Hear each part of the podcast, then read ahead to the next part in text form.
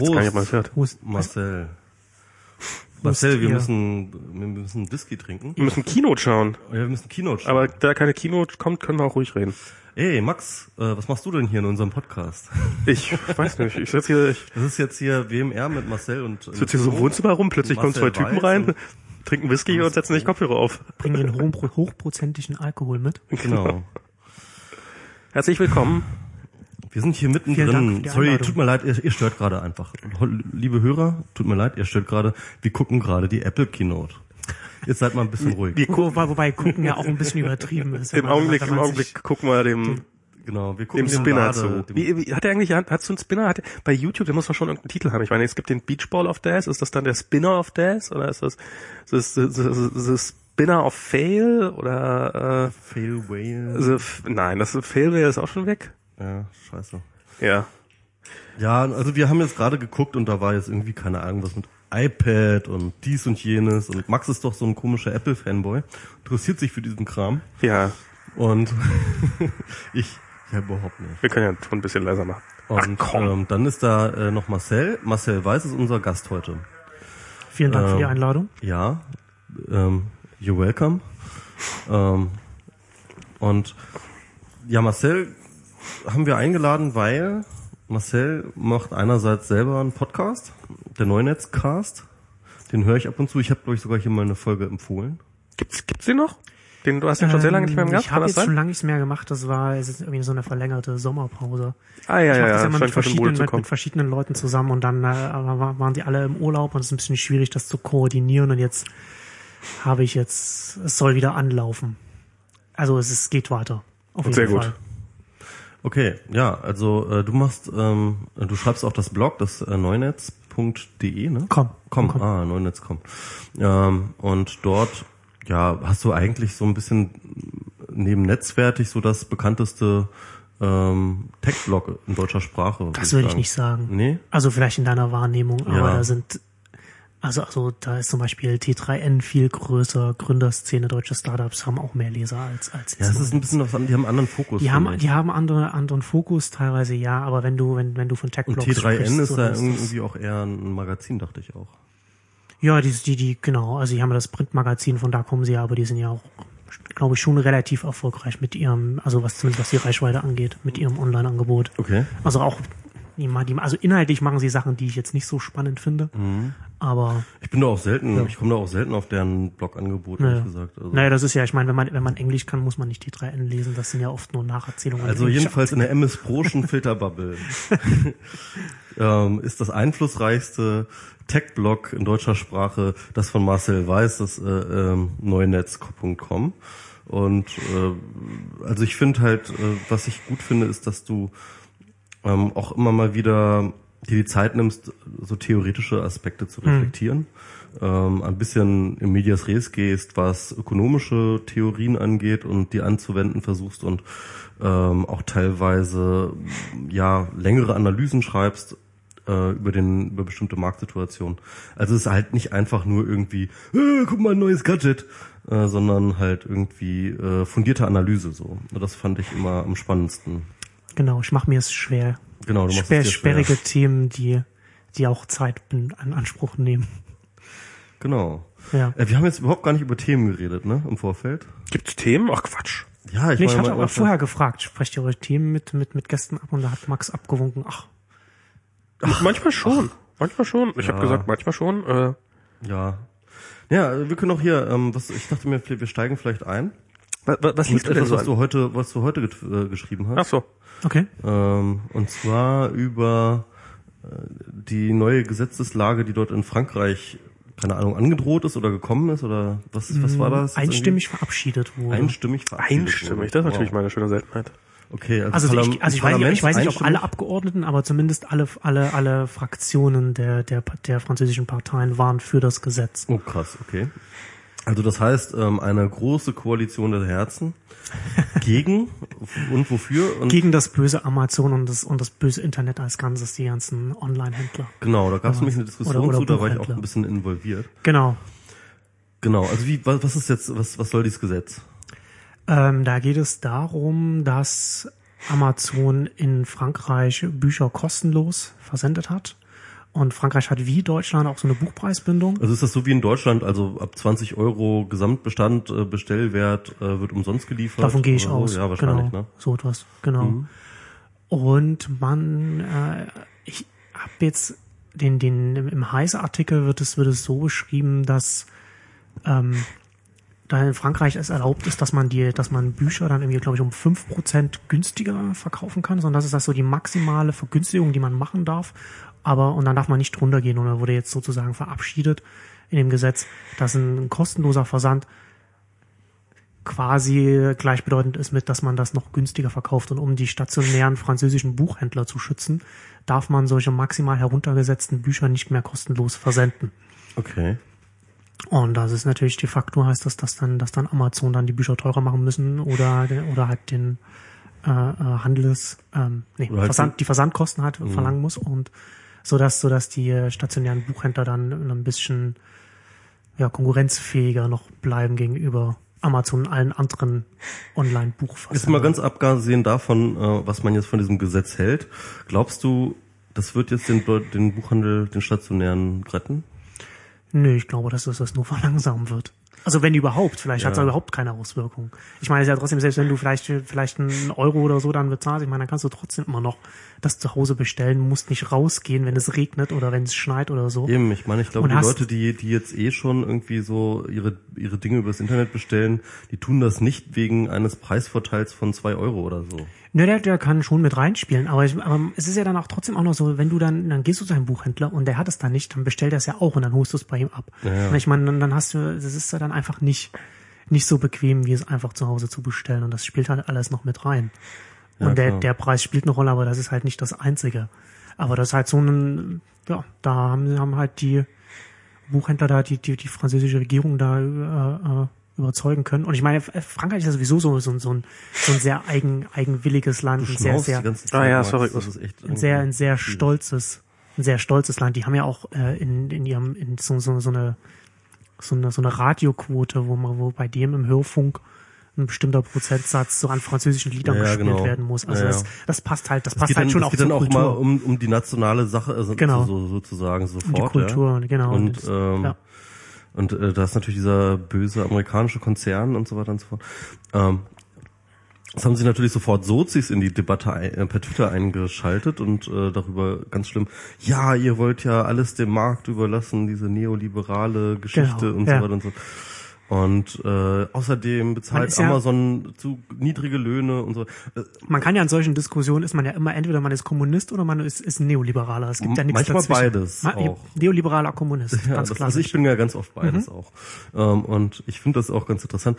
Ähm, so, ich, ich fand jetzt beispielsweise diese ganze Argumentation, ja, aber Amazon irgendwie ist ja eh böse wegen ähm, schlechter, schlechten Löhnen. Ne? Ich hätte es ja total ähm, ich hätte es, ich hätte es völlig legitim gefunden, wenn die Politik Druck gemacht hätte, dass Amazon höhere Löhne zahlt. Ja? genau, das ist ein ganz anderes Thema. Das ist ein ganz anderes Thema. Ja. Da können wir auch gerne drüber reden. Das ist etwas ganz anderes. Aber halt irgendwelchen, welche protektionistischen Gesetze ähm, irgendwie einzuführen, um irgendwie den Buchhandel ganz konkret irgendwie zu retten, äh, weil es geht da nicht irgendwie einfach nur um keine Ahnung, der böse Kapitalismus oder der böse Konzern, sondern es geht einfach um grundsätzlichen Strukturwandel und es geht nicht um Amazon, sondern das wäre dann im Zweifel halt ein anderes, ähm, anderer Buchversender oder ein anderer ähm, Retail-Versender, der dort ähm, agieren würde. Ähm, denn es verlagert sich halt einfach aus Gründen, und zwar aus guten Gründen, alles ins Internet, äh, was so Retail angeht.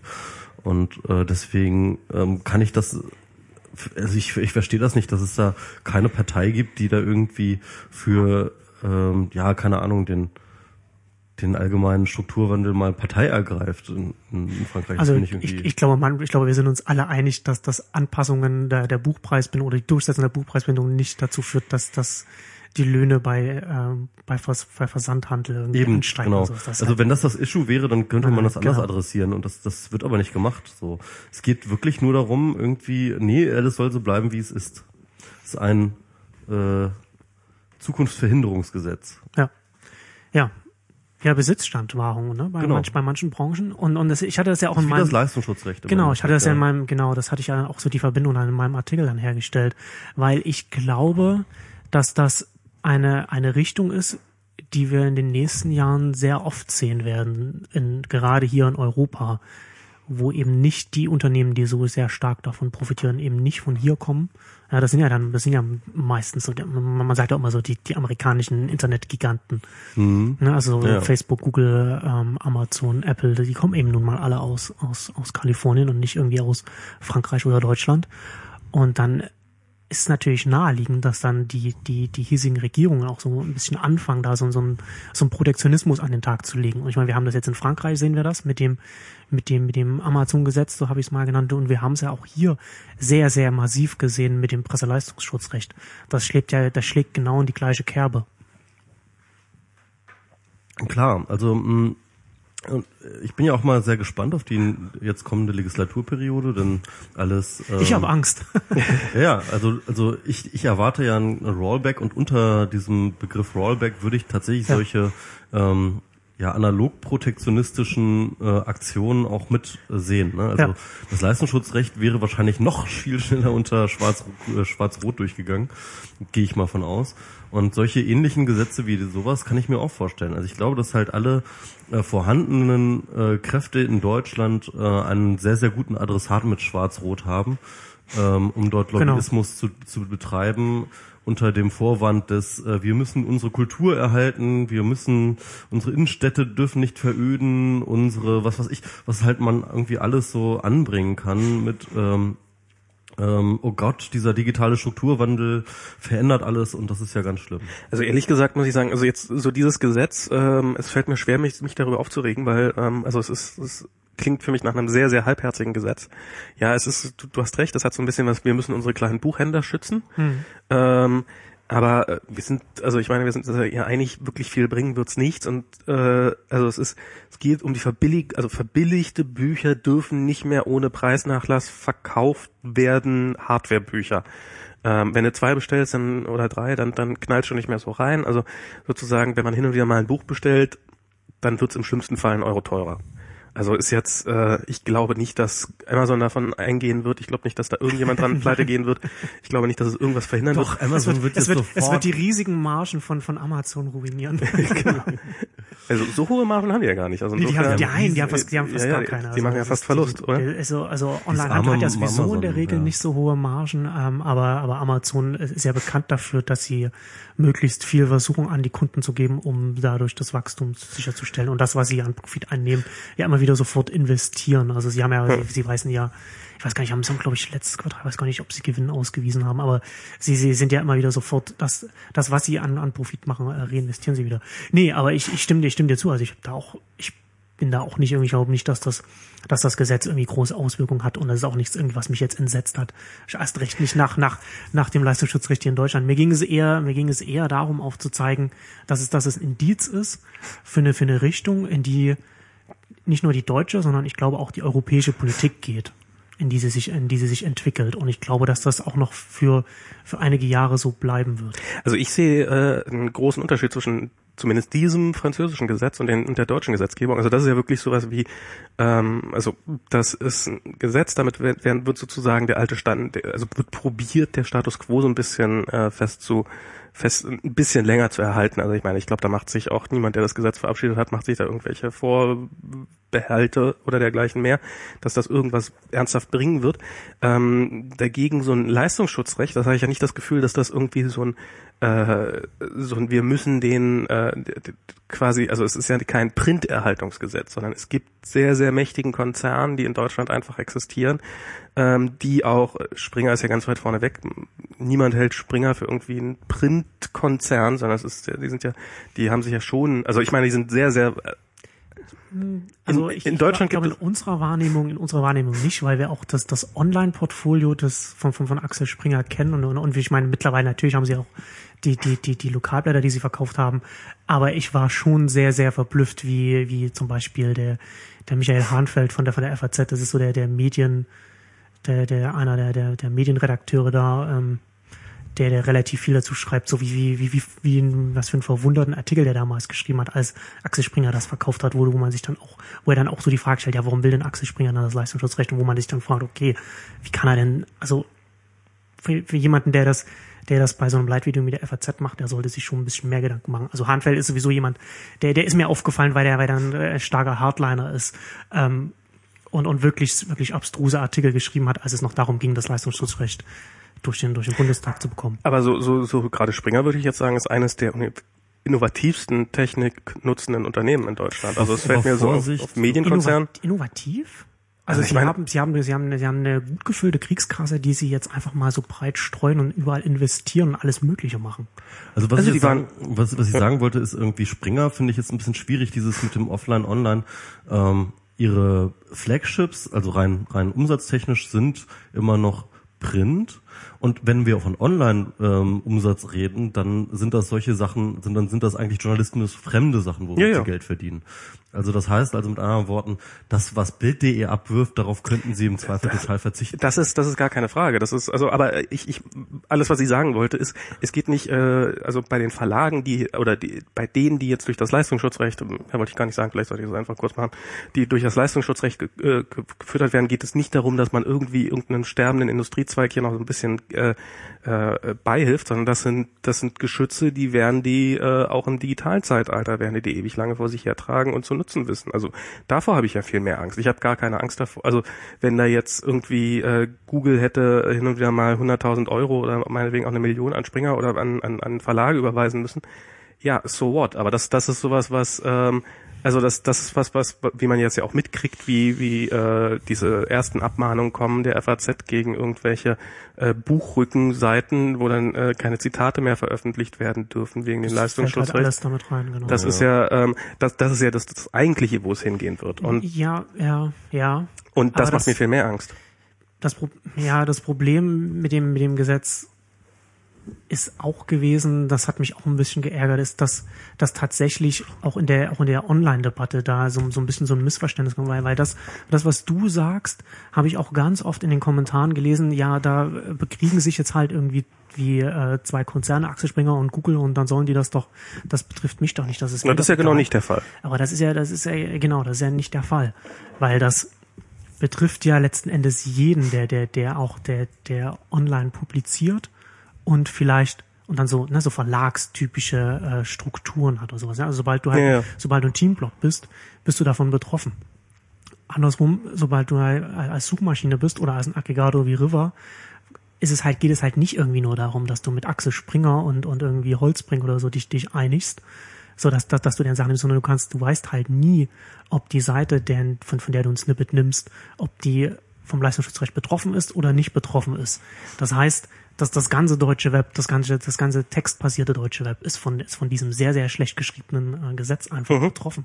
Ja, ja, also das, das, also da bin ich voll bei dir. Also das ist, aber wenn wenn es nur Google betroffen hätte, hätte ich gesagt, Google kann sich besser, kann sich, braucht meine Hilfe nicht, die können sich alleine wehren. Es geht äh, eher darum, dass, äh, dass Aber geht es nicht auch darum, dass irgendwie, ähm, also ich habe das ja mal irgendwann Raubrittertum genannt, also dieses äh, tatsächlich ähm, eine ja wieder Adel damals, ja, auch es war ja auch ein Strukturwandel, ja, der Adel, der damals äh, plötzlich an Relevanz verlor und äh, beim aufkommenden Bürgertum und plötzlich ähm, die Adeligen eigentlich nichts mehr hatten als militärische Macht, ja, sie hatten ja. plötzlich keine politische Macht mehr oder immer weniger politische Macht, sie hatten auch immer weniger Geld, mhm. sich das Geld ging ihnen aus. Aber was sie noch hatten, war eine Armee im Gegensatz zu allen anderen. Damit sind sie halt rumgelaufen und haben halt Leute überfallen oder beziehungsweise Wegzäule kassiert und äh, und und und so weiter und so fort, um damit dann halt irgendwie Kasse wieder aufzufüllen. Ja, mhm. das heißt also so ein ein, ein, ein vom Strukturwandel äh, betroffenes ähm, ähm, ähm, ein, ein vom Strukturwandel betroffene ehemalige mächtige Struktur nutzt seine noch vorhandene Macht, um irgendwie ähm, alle anderen damit irgendwie zu schröpfen. Genau das haben wir beim Leistungsschutzrecht gesehen. Ja, die mhm. Printverlage, die die Platzhirschen über die öffentliche Meinung waren, haben diese Macht äh, über die öffentliche Meinung, die sie immer noch haben, aber ansonsten halt schwindendes Geld und äh, den Strukturwandel vor der Tür, haben sie haben sie genutzt, um nochmal irgendwie mit Hilfe äh, die, den Staat als Waffe benutzt, um halt sich irgendwie irgendwie gegen die Zukunft abzuschotten. Ja? Und ähm, selbst wenn es nur Google betreffen hätte oder sogar ein Unternehmen, das ich noch mal viel weniger leiden kann als Google, ja, hätte ich das für eine extrem ekelhafte, unmoralische Scheiße empfunden und wäre dagegen gewesen einfach, weil es, es ist einfach falsch. Ich finde es einfach, ich finde, ich finde sowas einfach falsch. Ich bin dagegen grundsätzlich. Also das ist äh, ja, es ist es ist das ist Raubrobotertum, das ist das ist mafiös, ist das. Also es ist, sie, sie nutzen ihren Einfluss. Das hat, ich meine, wir haben es jetzt alle erlebt mit dieser Umwelt äh, hier mit Autoabgasen, da was, was offensichtlich die deutsche Autolobby Mhm. ihren Einfluss geltend gemacht hat, um nicht mehr in Zukunft. Dass sie es Äh, versuchen, ist nicht das Problem. Das Problem ist, dass der Staat sich als ähm, diese Waffe missbrauchen lässt. das haben wir. Die Telekom äh, macht das, Das ist- regelmäßig. Das Was ist richtig, aber es ist trotzdem, ich bin trotzdem dagegen. Wann ist es eine, wann ist es eine, eine Waffe? Wann ist es ein? Also ich meine, das ist Wenn das, eine legitime Waffe. Na, das also man, ich glaube, man, muss es, man muss es schon abwägen. Man kann das halt nicht, also wir, es ist halt nicht so, dass man, dass wir sagen können, wir brauchen halt, wir machen halt, wir lassen alles vom Markt regeln und, und, und keine staatliche Regulierung. Du musst halt natürlich mit jeder Regulierung kommen immer Gewinner und Verlierer einher. Du musst das halt dann immer gesamtgesellschaftlich abwägen, was, was, was sinnvoll ist. Man kann das halt nicht so pauschal, äh, Das würde ich auch gar nicht sagen. Also wenn beispielsweise jemand ähm, ein Gesetz lobbyiert, das ihm zwar nützt, aber insgesamt auch tatsächlich sinnvoll ist, dann habe ich nichts dagegen. Ja. Ja. Also äh, das schließt sich ja nicht aus, dass derjenige, der irgendwie ähm, Lobbyismus betreibt, ein Gesetz macht, das aber tatsächlich irgendwie Sinn macht und irgendwie allgemein für die Gesellschaft einen Fortschritt oder ein, ein, ein, eine Verbesserung bringt. Das will ich nicht bestreiten.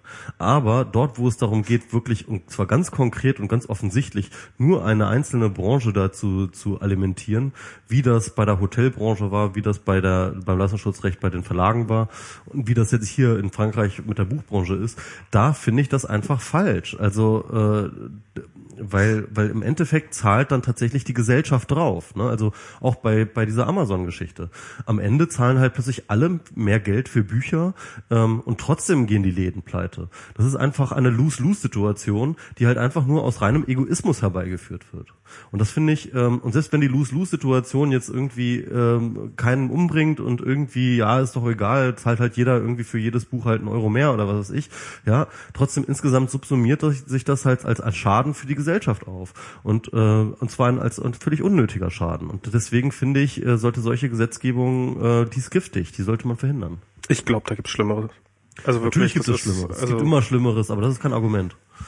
nein, also, doch, das ist durchaus, äh, also wie, wie, wie sehr man bereit ist, sich über irgendwas aufzuregen, finde ich, ist das schon immer ein wichtiges Argument. Das ist, ähm, also es ist, ich weiß nicht, da irgendwelche, ich finde es auch, ich finde es auch irgendwie, wenn man sich als Gesellschaft dazu entschließt, zu sagen, nein, wir wollen die kleinen Buchhändler schützen, weil die kleinen Buchhändler, die sind alle so, dann, dann ist das auch okay, dann sollen sie es ja auch machen. Ähm, was ich halt, ähm, also es ist, äh, wollen wir über was anderes reden? ich weiß nicht, was, was, sagt, denn- was sagt denn, was sagt denn der Chatroom dazu? Sind, Sag schon alle, Chat, sie schon was alle sagst du weg? denn dazu hier? Leitmedium. Aber ansonsten stimmt es, dass Amazon derzeit nicht profitables Unternehmen gibt. Ach so, Leitmedium ähm, ähm, schreibt zu unserem. Nein, Ach, ich also ich, ich glaube, wie gesagt, also es, es ging mir halt auch, Ach ja, wie äh, gesagt, ganz kurz Chat. Ähm, Ihr hier äh, Themenvorschläge sind gerne äh, willkommen übrigens. Ne? Falls ihr irgendwelche Dinge habt, über die ihr reden wollt. Also wir haben, du, haben wir, haben wir noch Bock irgendwie über NSA oder sowas zu reden? Ich, äh, mir, ich, mir hängt das Thema langsam zum Hals raus. Das ist eigentlich tragisch, oder? Es ist, wir sind jetzt an dem Punkt, wo wir wissen, wir werden alle werden rund um die Uhr. Ich meine, jetzt ist ja, Ich weiß ja nicht, ob die Flasche Whisky reicht, wenn wir jetzt hier. das ist ja so frustrierend. Ich, will, ich bin ja, ich bin ja wirklich. Das haben wir damit angefangen. Na egal. Ja, Nee, ich das bin, nee ich, ich, das Einzige, was ich sagen wollte, ich bin, dass ich, dass, dass ich, dass ich sehr fasziniert bin über über das Durchhaltevermögen von Sascha Lobo. Das wollte ich nur, das wollte ich nur sagen. Auch Christian Stöcker, ne? Das scheint irgendwie Mhm. hier so äh, Spiegel, Netzwelt, Leitlinie sein. Christian Stöcker ähm, twittert ja jeden Tag seinen Artikel, so seinen Grundsatzartikel Das ist zu, zu. NSA, genau, immer noch wahr. Ja. Und, ähm, und, und das war ein, ein grundsätzlicher Artikel, dass das jetzt hier ein, ein, ein, ein Riesenstachel im Arsch der Demokratie ist, äh, jetzt frei übersetzt, und, äh, und, und was und, und dass das hier irgendwie ähm, beseitigt gehört. Ne? Ein sehr, sehr flammendes Plädoyer gegen diese NSA-Überwachung. Und er twittert jeden Morgen diesen Link zu dem Artikel, und zwar in zweifacher Ausführung, also in, Engl in Englisch und Deutsch, also still äh, äh, immer noch wahr, still true. Und ähm, das auch einfach so als Ritual jeden Morgen, ne? Das finde ich auch interessant. das finde ich, ähm, also das war auch der Gedanke, der sich bei mir so, also ich glaube, also ich, es fällt mir nicht leicht zu glauben, dass, oder ich will es nicht glauben, dass die die, der, die Mehrheit oder ja, ich meine, es ist ja nicht mal, es ist ja nicht mehr irgendwie so, dass man das Gefühl hat, dass es knapp die Hälfte der Leute ist, sondern es ist wirklich einfach, dass es 90 Prozent der Bevölkerung in diesem Land nicht die Bohne interessiert, dass sie rund um die Uhr überwacht werden. Und ich, meine Hoffnung ist einfach, dass dass das sowas ist, was sich erstmal festsetzen muss, dass das so ein Gedanke ist, an dem man sich erstmal, also so dieses, wenn man dem gegenübersteht, als so diese ersten Enthüllungen kamen, so dieses, oh Gott, die sind überall, und es wird ja immer mehr, immer mehr, immer mehr. Das ist einfach, also meine Hoffnung ist, dass, dass, dass sich die Wut da erst langsam aufbaut. Letzte und darum Hoffnung, es kommt raus, dass auch Fax überwacht wird. Ja, da, da, da kann sich schon prinzipiell niemand drüber aufregen, weil niemand möchte, niemand möchte so doof dastehen und ja. Nee, nee, wir fanden das alles total lustig. Wir, wir, wir spielen nachher noch einen Lach ein. Ähm, aber das ist also was ist, äh, was, was könnte, was könnte denn noch so richtig für Aufreger sorgen? Ich habe keine Ahnung. Aber es ist, ich, das ist meine und den Leuten jeden Tag klar machen, ihr werdet immer noch überwacht und das ist immer noch wahr. Also das ist, das ist schon, das ist schon wichtig, weil, aber es, es geht mir genauso. Also wir sind jetzt in dem, Brasilien wird jetzt überwacht, jetzt ist äh, Mexiko überwacht. Mit anderen Worten, wir sehen jetzt langsam, wie das äh, langsam in Richtung Europa und wahrscheinlich bei, Asien gehen bei wird. Bei denen regen sich die Regierungen. Genau. In Frankreich ist offensichtlich überwacht worden, ganz massiv. Da wird natürlich auch als nächstes kommen, dass der Präsident und die Botschaft aber, aber überwacht worden kam nicht gleichzeitig raus, dass Frankreich überwacht und zwar doppelt? Irgendwie so. das hätten wir doch einmal machen können. Wieso machen wir Doppelüberwachung? Also, ähm, ich, also ich, ich glaube so die ja. Wir können ja mal irgendwann Statistiken machen, welches Volk ähm, am mehrfachsten überwacht wird. Wie viele Backups von jedem unserer Datensätze existieren? In wie vielen? Also ähm, ich habe ein interkontinentales Backup. Ich weiß gar nicht, was ihr wollt.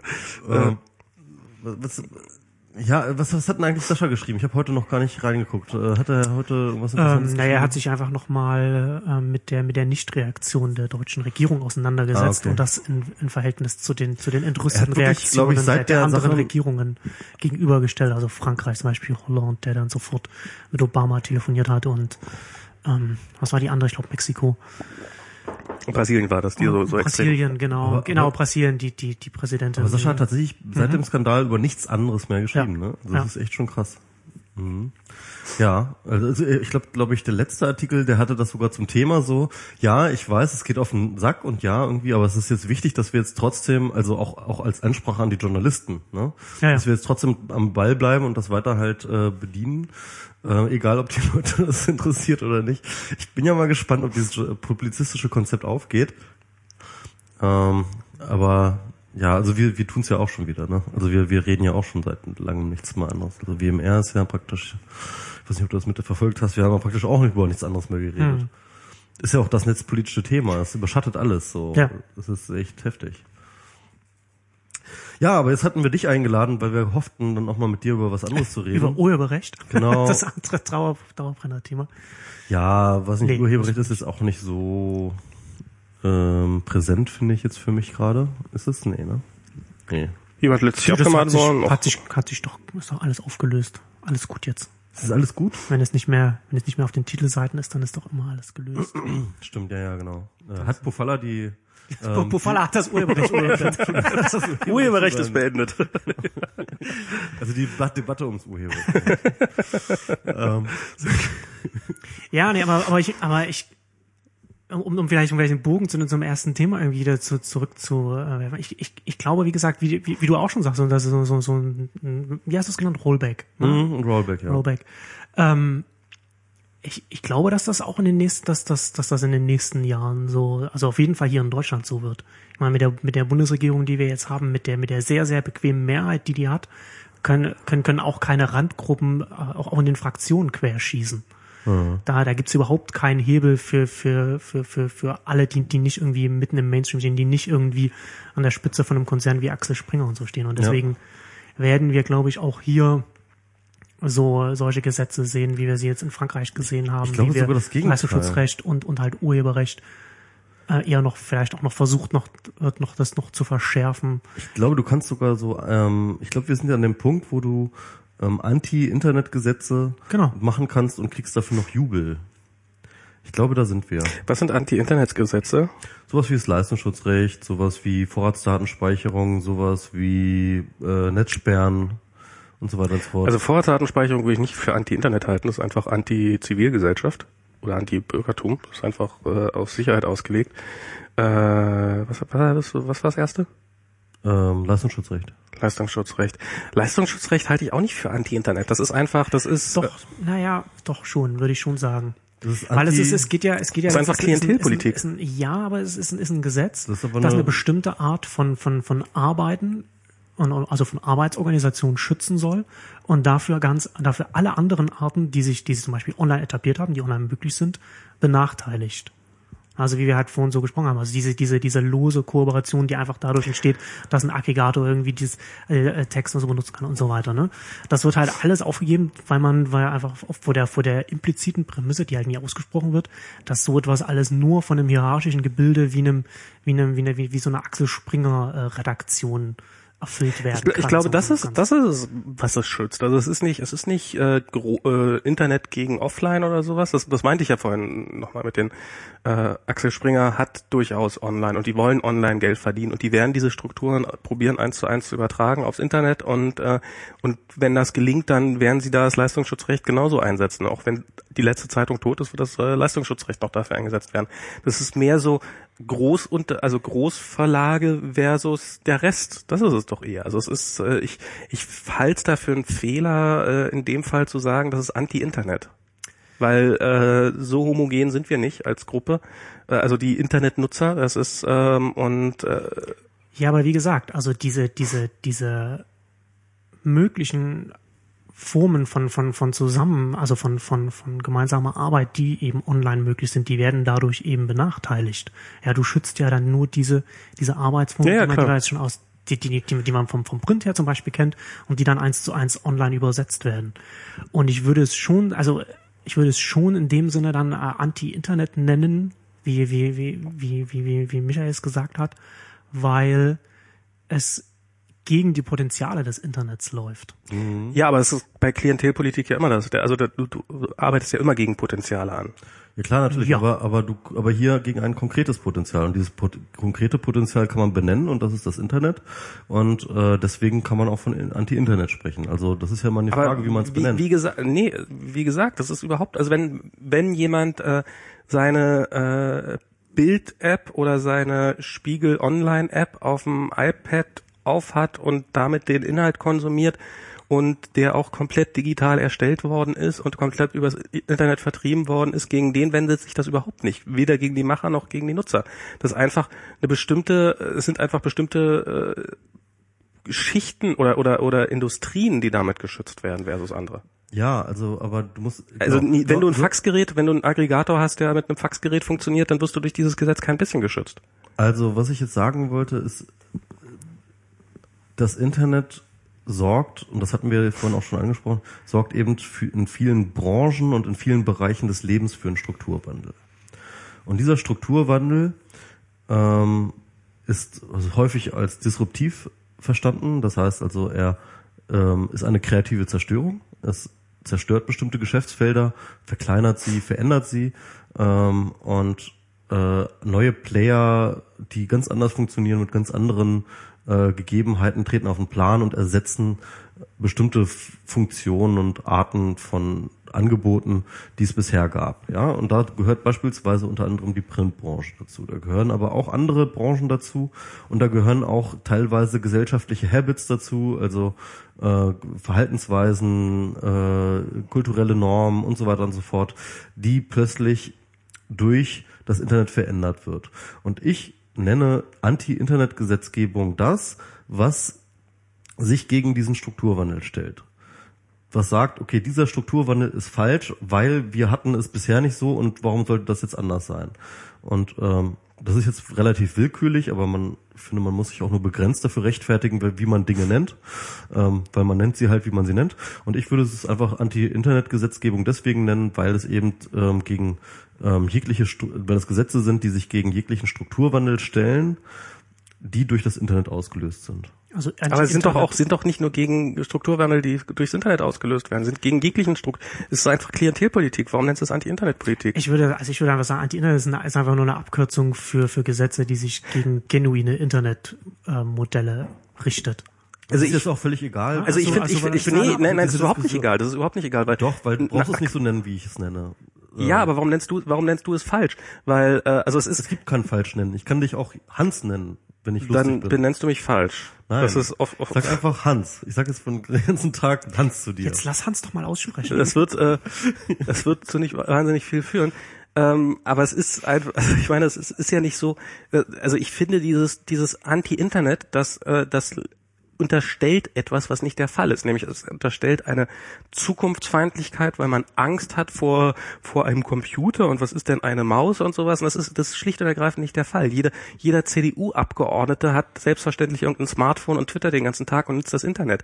Das, das Problem ist, dass, dass in dem Fall massive Klientelpolitik betrieben worden ist. Das ist nicht, es geht ja gar nicht darum, wenn, wenn jetzt, äh, wenn Axel Springer jetzt sagen würde, wir brauchen jetzt hyperschnelles Internet und äh, dann würden die mit ihren Lobbyisten ankommen, dann würden sie das genauso gut durchgedrückt kriegen. Dann ist es plötzlich kein, also dann ist es wirklich schwer, das irgendwie als Anti-Internet-Politik zu bezeichnen.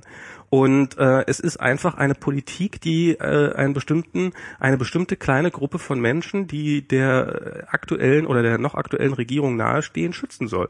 Und ich frage, also ich halte es für falsch, das Anti-Internet-Politik zu bezeichnen, weil erstens äh, unterstellt es diesen Leuten, die, die diese Politik betreiben, eine Naivität, die sie einfach nicht haben da, weil so doof sind, so doof ist ein, äh, ist niemand bei Axel Springer im Vorstand, so doof ist eine Bundesregierung nicht einfach pauschal gegen das Internet zu sein. Das ist nicht darum, dass jetzt irgendwelche Leute, die zu doof sind, eine Gabel in der Hand zu halten, äh, darum sagen, die Gabel ist des Teufels. Ähm, über den Punkt sind wir lange hinweg. Sondern jetzt geht es nämlich eigentlich, äh, die Phase, die wir jetzt sind, und das, das Leistungsschutzrecht. Teil davon äh, geht es nämlich darum, wie teilen wir das Internet auf? Wer verdient wie sein Geld mit dem Internet. Und, ähm, und das wird dahinter, finde ich, doch viel zu sehr versteckt hinter dieser Frage. Das stimmt. Und äh, also und da sehe ich die, die, die Telekom, die sich hier oder die, die Provider, die sich hier eine Gesetzgebung zurechtmachen lassen, beziehungsweise einen Mangel an Gesetzgebung, äh, die Netzneutralität, nämlich die schneiden sich da ihren, ihren Stück vom Kuchen raus. Dann hast du die Verlage, die sagen, ja, ja wir, wir haben da schon eine Idee, wie wir irgendwann vielleicht doch mal Geld damit verdienen können. Da nehmen wir uns jetzt schon mal ein bisschen größeren Kuchen. Da haben wir die Urheberrecht, die natürlich ihren ganzen Dreck online verkaufen wollen. Ähm, äh, also die, die, die Musikfirmen, Buchverlage, äh, ist ja nicht so, dass die, also ich meine, ein Teil davon, die, mit denen haben wir keine Probleme. Die paar, die sagen, oh, dieses Internet, das wird sich nie durchsetzen. Sorry, die sind, die sind schon weg vom Fenster. Was jetzt interessant wird, sind plötzlich äh, hier die, äh, die, die, die Video, also die, die, die Filmstudios und die, die Fernsehsender, die anfangen, äh, DRM in, in HTML einzubauen, weil es weil es so fancy ist und, und die am liebsten jeden Internetanschluss überwachen wollen, einfach weil man damit, äh, weil sie glauben, dass man damit Urheberrechtsverstößt. Und ich glaube, das ist das eigentliche Problem. Und darum halte ich Anti-Internet-Politik für den falschen Begriff, als es daran vorbeigeht. Also ja, würde ich, würde ich dir, würde ich dir zustimmen. ja gut, ich also glaube, ich würde ich glaube jetzt auch sagen, dass, ich glaube auch, dass es, dass es, dass es tatsächlich darum geht, jetzt mit, mit dem, mit den gesetzlichen, die gesetzlichen Rahmenbedingungen so anzupassen, dass man da, dass man so ein Internet bekommt, wie man das gerne hätte. Und das sind natürlich jetzt die großen äh, Industrien, die, die jetzt direkt betroffen sind, die natürlich dann auch die Treiber sind bei, bei der Entwicklung. Und das bringt das aber, und, und, das, und deswegen, und deswegen bestürzt mich auch so diese ganze, die ganze Entwicklung mit der, mit der NSA und, der, und dem Abhörskandal, weil ich, bis es, bis, bis diese ganzen, bis, bis die NSA-Enthüllungen gekommen sind, war ich immer der Ansicht, dass egal, egal was, was ein Dieter Gorni fordert, egal was passiert, es gibt, es gibt Grundrechte, auf die wir uns verlassen können und die gelten auch im Internet. Dass ich da, das, ich, in meiner Naivität habe ich gedacht, das ist die Basis. Und, und, und, von der, und von der Basis ist man, in, ist, ist, ist, ist egal, welche neuen Gesetze kommen, ist, ist, ist der Rahmen, den die, die neue Gesetze einnehmen können, beschränkt. Und, und auf einmal habe ich nicht mehr das Gefühl, dass, dass, dass, dass dieser Rahmen wirklich noch viel, noch viel wert ist. du so, ähm, du so rechtspositivistisch. Naja, nochmal zu der Debatte, weil, ähm, okay, Point taken, du hast recht, Okay. Es ist so, dass wir momentan Bist du, darum was hast du ringen, mit MS Pro gebracht? es ist, es ist so, wie, dass wir tatsächlich darum ringen, wie das Internet aussieht, nicht mehr ob Internet oder nicht Internet, sondern wie wird das Internet gestaltet. Das ist der Kampf, der gedreht wird, der gefühlt wird. Ja. Dennoch gibt es aber dort Unterschiede innerhalb ähm, derjenigen, die das, die, die ähm, bestimmte Forderungen haben. Ohne Frage. Und äh, diese und, und die lässt sich folgendermaßen beschreiben. Da, da, da bestehe ich auch drauf, dass die Leute, dass, dass es eben Leute gibt, die sagen: Hey, Moment mal, der Strukturwandel X geht uns gegen Strich und, ähm, und, und verändert uns so viel. Wir müssen ihn bremsen, abhalten, irgendwie verändern, anpassen und so weiter und so fort. Und dann gibt es die anderen Leute, die sagen so, ja nee, äh, Strukturwandel ist geil, guck mal, plötzlich alles umsonst und ist doch toll. Und ähm, und, und, und da- das sind diese Fronten, die ich ähm, vorhin meinte mit irgendwie pro Internet, äh, Anti-Internet, ja. Das ist, wobei du hast recht, das ist halt nicht pro und Anti-Internet, sondern es ist, das eine ist halt irgendwie ähm, ähm, Internet, wie es halt irgendwie den alten Strukturen passt und Internet wie ähm, disruptiv wie möglich oder so. Das wären so die Maximalpositionen vielleicht. Und ich würde, und die Aktivistenseele in mir, Ja. Ähm, die besteht weiterhin darauf zu sagen, das ist Anti-Internet-Politik, weil man damit viel besser agitieren kann.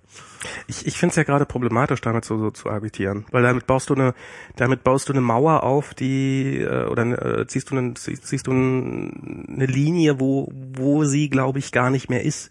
Und wo ähm, also ich glaube, also wir hatten ja beim letzten Mal hatten wir ja so ein bisschen diesen Kater der Netzbewegung. Und äh, was jetzt für mich so ein bisschen dabei eigentlich rumgekommen ist, ist, dass, dass es diese Netzbewegung, dieses Internet eigentlich nie, also es gab nie dieses, diese Netzbewegung. Die ist jahrelang geleugnet worden.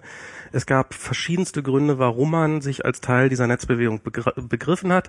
Die, die äh, Punkte waren sehr verschieden, äh, schon immer. Das, ich weiß noch, wie du damals auf der Republika ganz begeistert auf mich zukamst und meinte, ähm, als es darum genau um diese Netzsperren ging, wie soll man denn und, und wo irgendjemand dann offensichtlich gefordert hatte, dass man, dass die UNO im, im, im Internet einmarschieren Der müsse, Dirk Baranek, der heute gestern, heute auch wieder. der definitiv auch einer aus dem, aus dem der, der auch einen Twitter-Account hat und somit auch einer aus dem Aber er ist bei der SPD, hallo? ja, siehst du. Und ähm, und und das ist so dieses, äh, dass dass man vielleicht davon weg muss, sozusagen zu sagen, alles was digital ist, ist automatisch gut und alles was analog ist, ist automatisch schlecht. Ähm, sondern dass wir vielleicht äh, da ein bisschen mehr differenzieren sollten. Also ich zum Beispiel finde, ähm, dass nicht alles, was disruptiv ist, automatisch gut ist. Also ich finde, äh, ähm, also ob Amazon ist für mich genauso, also sie sind ich brauche Amazon nicht zu schützen. Amazon hat äh, hat schon längst genauso angefangen, wie es die Verlage tun oder in dem Fall eben die kleinen Buchhändler tun. Ähm, die, die nutzen genauso ihre Tricks, um kleinere Händler aus dem Geschäft zu fahren, um um denen das Leben schwer zu machen. Ich habe da neulich so einen Artikel drüber gelesen. HRS, die die's Hotels verbieten, anderen äh, Anbietern billigere Hotel, also äh, wenn du mit HRS einen Vertrag machen willst, ähm, dann darfst du dein Hotel nirgendwo billiger anbieten als bei HRS. Und das muss sogar ein bisschen teurer sein. Und ähm, damit nutzt HRS als komplett digitales Unternehmen Ist seine. das nicht, ist das nicht ähm, illegal, also aber Preisabsprache? Äh, da geht, es ging auch darum, dass das Bundeskartellamt genau dagegen jetzt vorgeht. Okay, ja. ähm, und und das probiert zu verhindern und sowas. Also das ist, aber da ist, hast du ein rein digitales Unternehmen und äh, das jetzt so Ich will jetzt nicht diesen- sagen, dass alle das ist- digitalen Unternehmen jetzt gut sind oder so. Ja, ja, eben. Aber ich Genau, denke, das ist- Aber ich glaube schon, dass ähm, der Strukturwandel hin zum also wir können gerne mal über Amazon reden, ne? Also das, beziehungsweise man kann nicht über Amazon reden, ohne über den Buchmarkt zu reden. Wo der Buchmarkt traditionell grundsätzlich bei jedem Buch, also auch die Buch, Buchläden, circa 50 Prozent des Preises bekommt.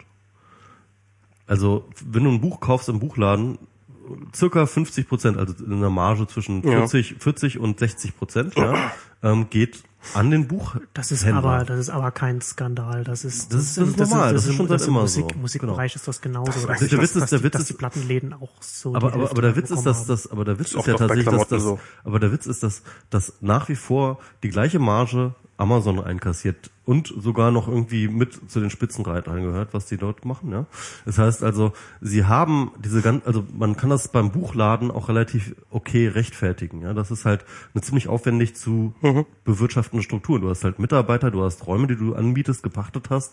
Du musst dort ähm, eine Lagerhaltung machen. Du musst halt irgendwie äh, das, das ist schon viel Geld, das du reinbutterst. Ja? Äh, Amazon hat halt nur sein Logistikzentrum.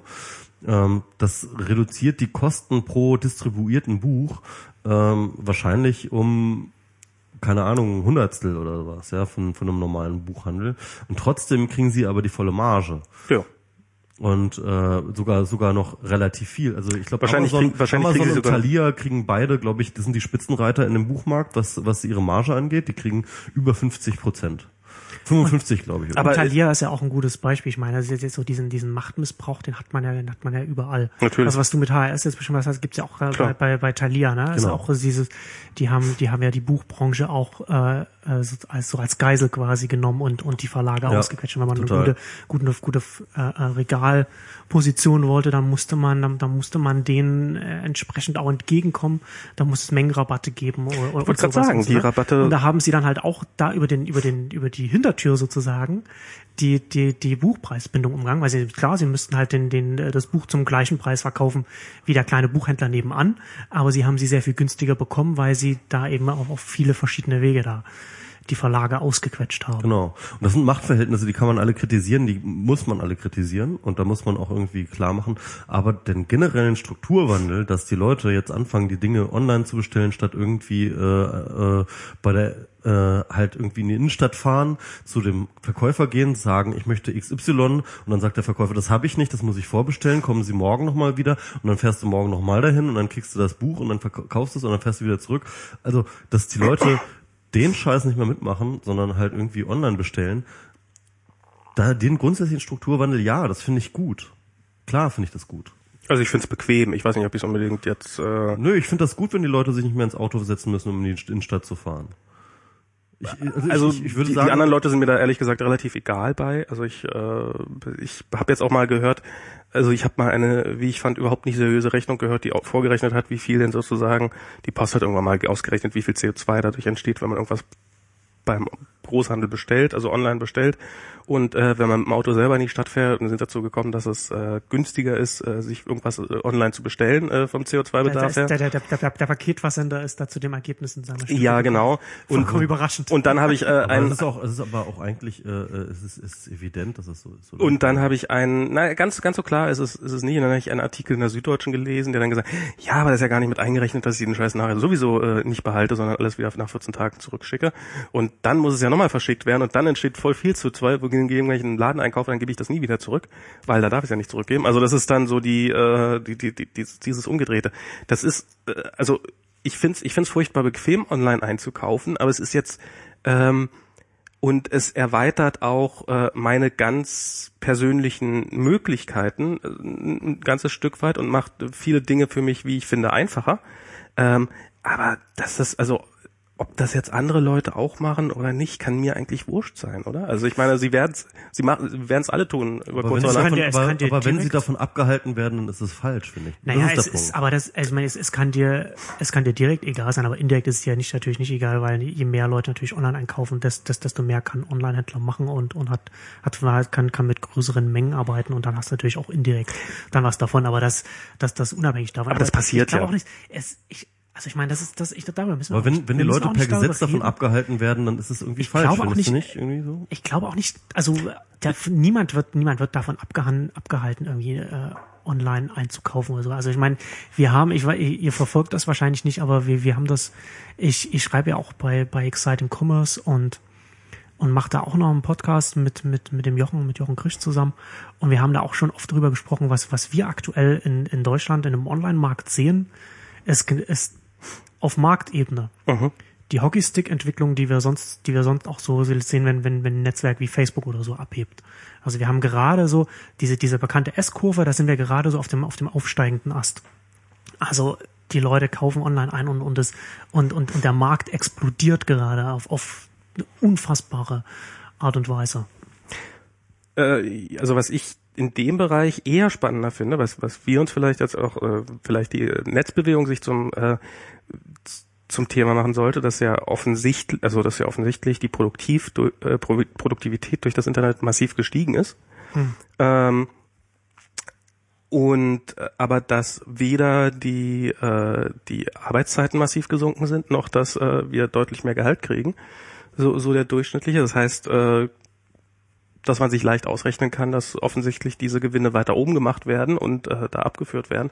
Was man ja auch daran sieht, dass die äh, Reichen in diesem Land tendenziell reicher werden und die, äh, die, die, die untere und Mittelschicht eher ärmer. Also ich glaube, dass es da durchaus eine Dividende anfängt zu geben durch diese ganze Di Digitalisierung und dass im Augenblick überhaupt nicht dafür gesorgt wird, äh, dass von dieser Dividende auch wieder ein bisschen was nach unten geht.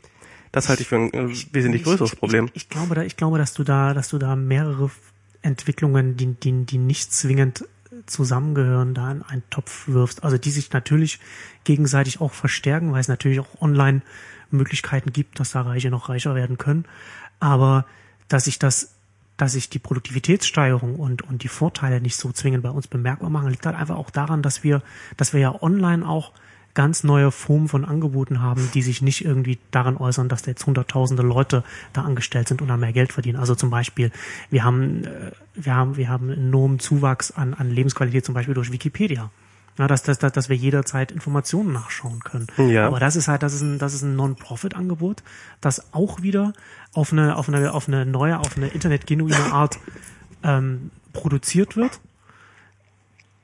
Und diese, dieser, dieser, dieser, dieser, dieser, dieser Wertzuwachs, der da entsteht, der macht sich, der macht sich auch nirgendwo, äh, in, an, nirgendwo quantifizierbar bemerkbar. Ne? Also es macht sich nicht mit einem Geldbeutel bemerkbar, es macht sich auch nicht in irgendeinem, ja. irgendeinem, irgendeinem volkswirtschaftlichen Faktor bemerkbar, nicht im Bruttoinlandprodukt bei irgendjemandem, weil es einfach außerhalb dieser ganzen, dieser ganzen äh, Kennzahlen läuft. Aber das heißt nicht, dass es, dass es nicht existiert. Also ich meine, wir können uns doch heute gar nicht mehr so eine Welt vorstellen ohne ohne Google, ohne Wikipedia und, und, und so weiter. Und selbst wir, und selbst auch wenn wir jetzt nicht bei, auch wenn wir zum Beispiel nicht irgendwie an Google mitverdienen, die Möglichkeit, dass wir jederzeit irgendwie das Weltwissen da auch anzapfen können, ist, also ich glaube, dass man da, dass man das auch irgendwie leicht, leicht ausblendet, wenn man dann sagt, ja, wo bleibt, wo bleibt denn da, äh, die, diese, mal das. Aber da finde ich, lässt sich ehrlich gesagt ein bisschen billig abfrühstücken, weil, also ich meine, Weltwissen schön und gut, Weltwissen, oder? Nee, also es ist, aber ich meine, äh, ich meine, Wikipedia Weltwissen, ist schön, das ist auch ein schöner Titel. aber es ist halt so dieses, äh, ich meine, es ist, äh, was ich jetzt eigentlich mehr so meinte, ist jetzt gar nicht so was, was an tollen neuen Angeboten entsteht, sondern auch so dieses, nicht nur diese Angebote, die wir privat nutzen, sondern die wir auch in einem Firmenumfeld nutzen. Also es ist in, oder in einem beruflichen Umfeld. Wie viele Leute heutzutage eben irgendwie gar nicht mehr äh, Dinge, die noch vor äh, ähm, 10, 20 Jahren Tage, wenn nicht Wochen gedauert haben, rauskriegen, wo es ein bestimmtes Buch oder äh, eine bestimmte Information recherchieren, falls man sie denn überhaupt haben konnte. Die haben wir jetzt äh, so mit einem Klick da und wir nutzen sie natürlich auch äh, in, gerade in einem beruflichen Umfeld äh, jeden Tag und äh, unsere äh, wodurch unsere Produktivität ganz massiv steigt. Und äh, das auch so nicht nur irgendwie Google gigantische Gewinne einfährt, sondern dass eben auch andere relativ klassische Geschäfte, sagen wir, dass, dass die plötzlich effizienter funktionieren. Im Zweifelsfall entweder äh, deutlich mehr Gewinn machen oder äh, was auch, auch die Wikipedia hat wahrscheinlich zu dem zu jedem äh, Arbeits zu unglaublich vielen Arbeitsverhältnissen eine neue Produktivität ja äh, ohne Frage ja, natürlich. also, also die durchaus auch messbar wäre theoretisch ja ähm, und wenn du äh, hat jemand, äh, hat wahrscheinlich noch keiner gelesen, Frank Krieger und Konstanze nee. Kurz, äh, arbeitsfrei. Ist das schon rausgekommen jetzt? Das ist schon draußen, okay. ja. Aber mein Kindle ist leider kaputt und ich warte auf meinen neuen. Ja, ich warte auf meinen so. neuen. Irgendwie, keine Ahnung, haben die immer noch nicht geschickt. Und äh, ich würde das gerne lesen, ähm, aber ich habe halt keinen Kindle und äh, im Print habe ich auch nicht. Und ähm, naja, also ich würde das gerne lesen, wobei ich jetzt schon in einer Rezension gesehen habe, dass leider ökonomische Aspekte eher nur gestreift werden. Aber eigentlich hatte ich das auch so verstanden als Projekt, das Buch, ähm, dass sie um den Produktivitätsgewinn durch Automatisierung ähm, in verschiedenen Branchen hinterher recherchiert haben und äh, auch durchaus die Frage stellen, wo landet diese Produktivität oder wo landet dieser Mehrwert, ja, der durch die Produktivität erreicht wird und sie landet ja ganz offensichtlich nicht in den äh, Lohntaschen oder auch in der Arbeitszeitverkürzung von Mitarbeitern. Und das ist eine völlig berechtigte Frage, zu sagen so, hey, ähm, Fortschritt und schön und gut, Produktivitätssteigerung schön und gut, aber äh, wo bleibt unser Anteil? Ähm, weil das ist momentan äh, ja, das, das, das landet mittlerweile oder eigentlich hauptsächlich nur bei den Aktionären, bei den Kapitaleignern, ähm, diese Produktivitätsgewinne. Genau. Und das ist ähm, eine absolut sinnvolle Frage. Ich glaube, Frank Giger hat das mal in einem also SAZ-Artikel hat das mal ähm, auch genannt, irgendwie die, ähm, oh, was habe ich vergessen? Ähm, keine Ahnung, die Automatisierung. Ich, ich erinnere mich an den Artikel, aber ja, ja, ja, irgend, Also das, ist, das ist ja auch kein, ist jetzt auch kein neues Phänomen, was nur durch das Internet entstanden ist. Nee, das, nee, ist, das ist, das ist, das ist auch allgemein, das ne? Erleben wir und das ist immer Produktivitätssteigerung durch Technologie. Und es führt immer dazu, äh, das führt auch zu einer Technikfeindlichkeit, die durchaus ja bei den Leuten nicht ganz unberechtigt ist, nämlich das vernichtet Arbeitsplätze. Das ist ja mal die Aussage. Mhm. Und eigentlich sollte ja jedem klar sein, äh, dass eine Vernichtung von Arbeitsplätzen, in anderen Worten, es gibt Arbeiten, die plötzlich keiner mehr machen muss, weil sie eine Maschine für uns erledigt, dass das prinzipiell was Gutes und Erstrebenswertes ist und dass das unser Leben schöner machen könnten, könnte potenziell, wenn wir an diesen, äh, von dieser Automatisierung auch was abbekommen würden. Und in dem Moment, in dem man das schaffen würde, solche solche Prozesse äh, dafür zu sorgen, dass daran eben die gesamt auch die äh, berühmte Schleckerfrau was davon hat, äh, dann äh, würde vielleicht auch ein größerer Teil der Bevölkerung dem positiver gegenüberstehen, diesem ganzen. Das Ah, es ist so so viele so viele Punkte. Also ich, ich glaube ich glaube nicht, dass ich glaube nicht, dass der dass das absehbare Zeit zu der Mann auf der Straße dem positiver gegenüberstehen wird, weil wir gerade weil wir weil wir speziell beim beim digitalen Strukturwandel, den wir jetzt gerade erleben, noch noch den den Zusatzaspekt haben, dass die Medien, die über ihn berichten, von ihm betroffen sind und dadurch selbst vorurteilsbehaftet über ihn berichten und das maßgeblich Einfluss hat auf die Öffentlichkeit. Ähm, zusätzlich aber ich glaube, das, das wird sich erledigen. Ich glaube, der Wandel wird irgendwann mal abgeschlossen sein und ähm, dann. Nicht auf absehbare Zeit, das glaube ich nicht. So schnell geht das nicht. Welcher Wandel wird abgeschlossen sein? Äh, dass die Medien so direkt davon betroffen sind, dass das Internet sich verändert. Aber, Oder dass aber das Internet mal, also, die, also, selbst, wenn, selbst wenn du sagst, okay, dann, dann sind die halt da irgendwann sind wir aber noch die Massenmedien. Ja, ja, dann sind die Massenmedien irgendwann online. Also es gibt dann, also wenn du, wenn du jetzt, wenn du hast, hast den Spiegel, das Spiegelmagazin, das hast du Spiegel online. So das Spiegel online konkurriert auch mit, mit, mit, mit Google und Facebook um, um Werbeplätze und, und hat dann, und ist dann natürlich dann auch da wieder befangen. Also ich meine, dann hast du halt, dann, dann verschiebt sich die Befangenheit, aber die ist, die ist dann immer noch auch dann noch, dann noch groß und es ist dann, es, es ist, eine, es ist halt eine Industrie, die das Problem hat, dass, dass, dass sie, dass sie vorher Traumrenditen hat und jetzt, und die jetzt nicht mehr hat und dadurch natürlich auch ganz anders über diese Vorgänge berichtet, als wenn sie nicht davon direkt betroffen wäre. Klar, das, aber das ist. Aber was, okay, den, anderen Punkt, den anderen Punkt, den ich noch sagen wollte, ist, natürlich, natürlich werden Arbeitsplätze zerstört, aber es wird auch selten darüber berichtet, dass natürlich auch wieder neue Arbeitsplätze entstehen. Ich habe mal vor ein paar Wochen oder Monaten einen Artikel auf TechDirt gelesen, den sie, glaube ich, auch für irgendeinen wissenschaftlichen Artikel, ich weiß nicht mehr genau. Da ging es darum, dass diese, dass, dass, dass es früher war es ja so mit dem Telefonsystem, dass es dann diese, diese, diese diese, diese Zentralen gab, in denen mhm. diese Damen saßen und dann so, man, man sagt jetzt, ich will jetzt äh, Verbinden mit, Sie mich mit, bitte mit, ja. Verbinden Sie mich, mich bitte mit, mit, mit Hans aus Berlin. Mhm. Na, und dann hat die dann, hat die das dann äh, gemacht. Und das ist ja dann durch die Automatisierung sind diese ganzen Arbeitsplätze weggefallen. Das mhm. waren, glaube ich, in den USA irgendwie 100.000 oder so. Das waren, das waren schon viele, signifikant, ja. ne? Ich meine, klar, großes Land. Aber dadurch, dass dann, dass das automatisiert wurde und dann viel mehr auch über Telefon stattfinden konnte, dann zum Beispiel auch Callcenter und so etwas möglich wurden, sind sehr viel mehr äh, Arbeitsplätze entstanden, die dadurch möglich wurden. Und das ist, das ist nur ein sehr, sehr simples Beispiel, wie man das halt mal wieder beobachten kann. Das ist das natürlich halt das, das Standardargument. Ich kenne das als Standardargument. Ähm, also das heißt, also der Wandel oder technologische Wandel, wenn man jetzt mal von abgesehen von Digitalisierung, also allgemein der technische Wandel, ähm, ähm, ist eigentlich nur ein Strukturwandel in Form von Arbeitsplätze verlagern sich, es entstehen neue Arbeitsplätze, wo andere. So ist ähm, es zumindest bis jetzt schon gewesen. Genau, und es gibt jetzt aber tatsächlich eine ganze Menge Ökonomen, die ähm, mit Studien herumhantieren, die sagen so, nee, das ist, hat sich jetzt aber eben geändert. Ja? Ähm, die ähm, Arbeitsplätze, die momentan sterben, zu einem großen Teil, werden nicht mehr ersetzt durch neue. Ähm, das ist mich, das hat auch damit zu tun, dass ähm, die bisherige Entwicklung war ähm, dahingehend, dass bestimmte einfache mechanische Tätigkeiten immer mehr oder weniger automatisiert wurden, die irgendwann ähm, halt relativ, die dann irgendwann von irgendeiner Maschine geschluckt werden konnten. Was momentan sich ersetzt oder wo wir gerade anfangen, sich, äh, wo es ersetzt wird, sind tatsächlich äh, kognitiv hochanspruchsvolle Dinge. Also das heißt mit anderen Worten, die Jobs haben sich bisher immer in Richtung besser Ausbild, bessere Ausbildung, höherer kognitiver Aufwand und so weiter und so fort. In diese Richtung sind die Jobs immer weiter geflohen. Aber wir kommen jetzt langsam an die Grenze, wo die Jobs nicht mehr weiter fliehen können in eine höhere kognitive Stufe. Also mittlerweile ähm, und da geht es auch in dem Buch drum. Ich habe es leider immer noch nicht gelesen, wie gesagt, aber ich würde es gerne lesen. Aber unter anderem gibt es da auch eben, es gibt es Software, die halt teilweise mittlerweile Sportjournalismus ersetzt. Ja, es gibt Software, die ähm, ähm, die zumindest extrem unterstützend ist bei ähm, ärztlichen Diagnosen. Es gibt äh, Software, die ähm, teilweise sehr, sehr weitgehend äh, juristische Fallprüfungen übernimmt.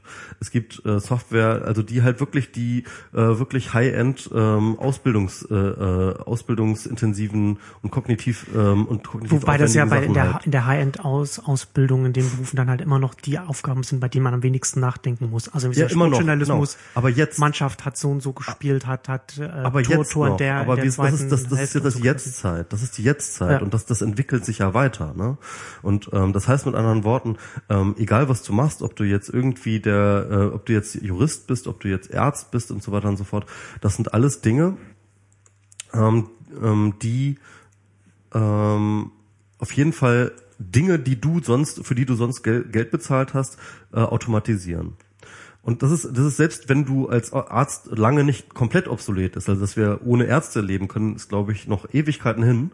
Aber trotzdem einzelne ähm, Dinge wie keine Ahnung, Operationen, bestimmte Arten von Operationen, bestimmte Arten von ähm, Diagnosen und so weiter und so fort, ähm, die gehen von deiner Zeit ab. Die kosten dich halt, wo du vorher zwei Stunden gearbeitet hast, musst du plötzlich nur noch zehn Minuten arbeiten. Wobei ich ja? da gerade, ich glaube, die Ärzte sind da nicht traurig drum, die da nee, hier klar, also Stunden Schichten wir, schieben. Wir können, wir können, ähm, wir können jede Minute, die ein Arzt äh, mehr Zeit hat, können wir definitiv momentan noch gebrauchen, klar.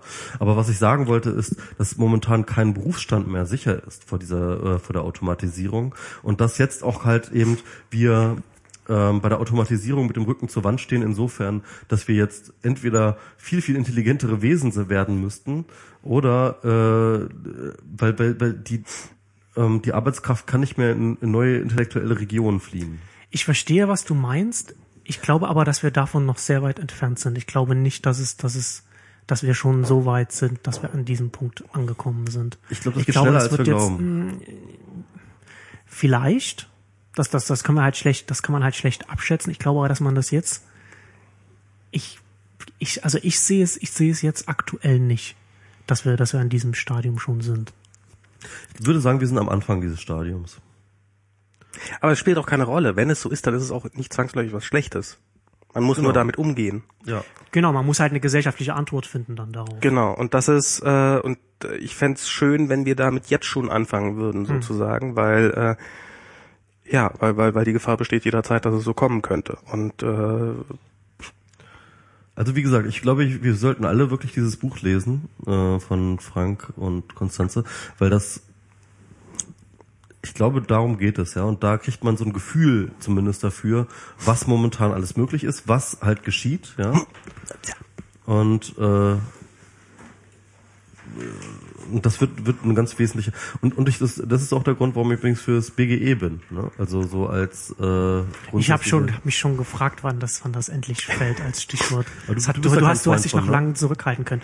Ähm, ich, ich würde nicht sagen, ich ich glaube, dass dass die meisten Leute, die da Befürworter sind, kaum darüber nachdenken, wie man das konkret umsetzt. Damit meine ich nicht die Finanzierung, sondern die ganzen äh, äh, volkswirtschaftlichen Nebenwirkungen. Du kannst das nämlich nicht einfach, dass sie einfach sagen, okay, wir schaffen diese ganzen, ganze Bürokratie, wir, wir, wir sparen hier ein, wir äh, da noch ein bisschen und dann können wir das auszahlen und dann ist alles gut. Aber in dem Moment, in dem du angenommen jeden Bundesbürger 1000 Euro im Monat zahlst und jeder Bundesbürger auch weiß, dass jeder 1000 Euro bekommt, verändert das wiederum die Volkswirtschaft Ja. und die ganze ganze Marktwirtschaft. Ne? Also du hast was zum Beispiel, ich also ich kann nicht abschätzen, wie viel sich verändert, weil man das das ich ich bin auch kein Volkswirt, ich habe ich habe das BWL studiert, nicht VWL, Ich glaube, das aber was man Volkswirt wird. Nee, nee, genau, weil das, weil das halt auf so einer, auf so einer So Ebene viele- stattfindet, auf der das sind so das viele kann man- Ungereimtheiten, ja. Aber was man zum Beispiel sagen kann, ist, wovon ich überzeugt bin, ist, dass zum Beispiel Mieten ansteigen werden. Ja, also alles, was, was sowieso jeder bezahlt. Ne? Wenn, du, wenn du weißt, jeder hat 1000 Euro, selbst Mhm. der, der, der, der nicht arbeiten geht, hat seine 1000 Euro. Wer arbeiten geht, hat dann vielleicht noch seine 2000 mehr Mhm. am Ende. Und das wirkt, das wird sich einfach auf, auf das, auf das Niveau der Mieten zum Beispiel auswirken. Und dann musst du darüber nach, wenn du, wenn du ein BGE einführen willst, musst du darüber nachdenken, okay, wie, und unterstützt du dann äh, staatlich zum Beispiel mehr Genossenschaften? Schaffst du staatlichen Wohnraum? So, da fängt, da fängt es an. Ne? Du musst halt dann, du musst halt über sehr viel mehr nachdenken als irgendwie nur, wie kannst du das erstmal finanzieren, dass du jeden 1000 Euro in die Hand drückst? Im Endeffekt, wir müssen gleichzeitig den Sozialismus einführen. So sieht's aus. Ja, ich meine, äh, ich, äh, das ist ja, bin ich auch alles zu bereit für. Ähm, äh, siehst du, jetzt sind wir vom neoliberalen Hetzer äh, zum äh, Ja, Sozialisten. wir kommen zum Ende, kommen wir wieder zum Neoliberalismus. Ja, kriegen wir schon alles hin. wir, wir, wir, wir machen diese, Sch- äh, wir, wir changieren das noch ein paar Mal durch. Mm. Also äh, bin ich, stimme ich dir absolut, äh, absolut überein. Ich glaube, dass da unglaublich viele Unbekannte mit drin sind. Deswegen Genau. halte ich auch wirklich, ähm, äh, fasse ich auch jedes, ich sag mal so, jede Studie oder, oder jedes, ähm, oder jede, was heißt Studie, also jedes theoretische Abwägen ähm, auch immer für eine, äh, auch immer sehr mit spitzen Fingern an, weil ich, ich glaube, es sind so viele Unbekannte in diesem Spiel, ähm, die auch einfach auch nicht ökonomisch sind, also nicht per se, sondern das hat beispielsweise mit wie sind Menschen eigentlich so drauf, psychologisch, ja, irgendwie, ähm, wie gehen sie mit dieser Freiheit um, ja, irgendwie, ähm, wie lange braucht es, dass jemand, äh, werden sich tatsächlich alle von Fernseher sitzen, ja, das ist auch eine Frage des Menschenbildes, werden sich tatsächlich alle von Fernseher sitzen und dann nicht mehr aufstehen oder ähm, werden halt Leute irgendwie trotzdem irgendwie interessante Ja. Dinge tun, ähm, also das sind alles völlig, un, völlig unbekannte Dinge, ähm, die man nicht wirklich ähm, ausprobieren kann. Aber ich glaube definitiv, dass wir das ausprobieren müssen. Wir müssen es ausprobieren, weil das, das ist auch wieder so eine Sache. Ich bin ja mal ein Fatalist in vielen Dingen und ich glaube, das, das ist eine Entwicklung, auf die wir zukommen werden, dass ähm, wir immer weniger Arbeit haben werden für immer weniger Leute und äh, dass wir es aber der Gesellschaft schulden, ähm, diese ähm, diese Freiheit, die ja eigentlich entsteht, ähm, auch zu verteilen. Und zwar ähm, äh, und zwar abgesehen davon, dass man jetzt glaubt, okay, ähm, der Kapitalist halt halt ein Anrecht darauf, ähm, alle Produktivitätsgewinne einzustreichen, weil er halt das Kapital besitzt. Ich halte diese Argumentation für moralisch ähm, rechtlich nicht haltbar. Ähm, ich glaube, dass ich, ich- bin ein großer Freund von Umverteilung. Ich glaube, dass, dass es keinen natürlichen Anspruch auf, ähm, auf, auf solche Dinge gibt, sondern dass wir, dass wir als Gesellschaft uns dazu entscheiden müssen, diese Dinge weiter zu verteilen. Also, und äh, ganz abgesehen von irgendwelchen ökonomischen Kriterien. Aber ja, ich glaube, wir kommen an diesen Punkt auf jeden Fall, dass wir entweder uns überlegen müssen, dass wir irgendwie, keine Ahnung, äh, ne, die Hälfte der Gesellschaft auf Hartz IV laufen lassen und äh, sie jeden Tag dazu triezen, sich äh, für irgendwelche Stellen zu bewerben, die es einfach nicht gibt. Oder dass wir irgendwie sagen, nee, wir müssen irgendwie, wir müssen irgendwie eine andere Gesellschaft haben. Wir müssen ähm, ander, anderen Stellenwert für Arbeit haben. Wir müssen einen anderen Stellenwert für ähm, äh, für das Recht auf Überleben können irgendwie haben. So, ja. Und ich halte das auch nicht für utopisch, sondern ich halte das durchaus für gegeben. Und wahrscheinlich muss man tausend Dinge bed- bedenken. Und wenn man tausend Dinge bedenkt, hat man auch noch das tausend und einste noch vergessen. Und dann geht irgendwie was schief und so weiter und so fort. Aber wir kommen nicht dran vorbei, diesen Versuch zu starten, ein WGE zu machen. Also das sehe ich definitiv so. Also ich würde so sagen, dass man da durchaus, bevor man das macht, also ich halt, du, du liebst ja radikale Lösung, ich halte für eine relativ radikale Lösung, äh, gleich den ganzen Schritt zum BGE Das zu gehen. ist ein, eine der radikale, radikaleren Lösungen. Auf Das ist eine Fall. der radikaleren Lösungen. Darauf können wir uns einigen. Ich finde, aber ich finde, ich finde die, die, die, die Stichrichtung finde ich absolut in Ordnung. Also ich finde, dass man zum Beispiel, man, man könnte ja auch erstmal anfangen zu sagen, die Arbeitszeit wird reduziert. Also warum ist das eigentlich so? Das, das war ja das, die andere Option, dass die Arbeitszeit nicht reduziert ist. Warum fangen wir nicht an, dass Arbeiten, die gesellschaftlich sinnvoll sind, also wir, ich, ich habe das Gefühl, das nimmt sogar noch zu, ähm, dass, dass, dass wir in einer Gesellschaft leben, in der es, äh, also, oder ist, ist ja schon immer so, das ist jemand, der tolle Musik macht, die alle toll finden, sagt jeder, davon kannst du nicht leben.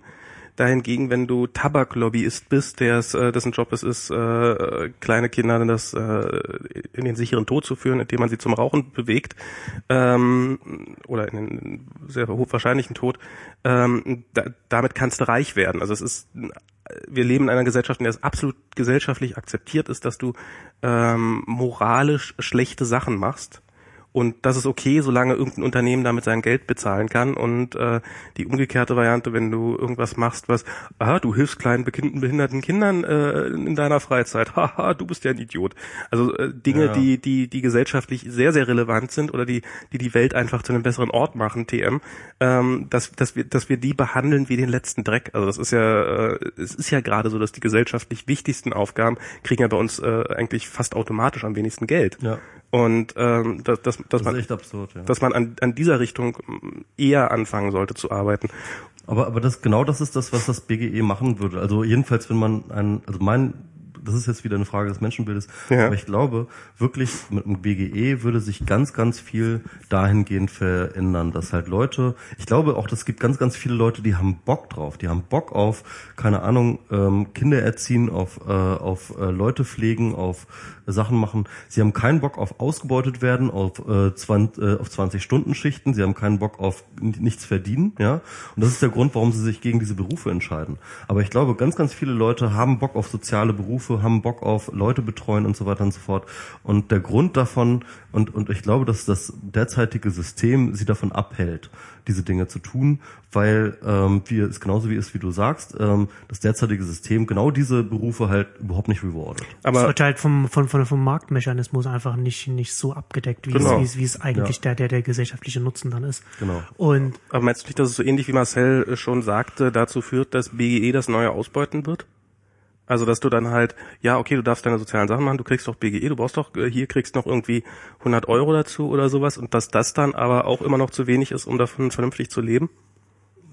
Jein, also das muss man natürlich, ähm, ähm, also BGE finde ich ja eigentlich ganz gut definiert durch den Namen allein schon. Bedingungsloses Grundeinkommen. Grundeinkommen meint, dass ähm, du äh, ähm, dass du auch davon leben können sollst. Also jedenfalls Also die, die- Konzeption, die ich kenne. Ne? Also dem Moment, in dem die Miete, Mieten alle steigen, das, wegen des BGEs Genau. müssten, das müsste das BGE mitschneiden. Äh, Genau, steigen. das ist der Punkt. Also ich glaube, ähm, wir müssen definitiv zu einem BGE kommen, das ein okay bequemes Leben und auch vor allem ein, ein, ein Leben, das eine Teilhabe in gewissermaßen ermöglicht, ähm, äh, mit dem BGE sinn, äh, sinnvoll umzusetzen ist.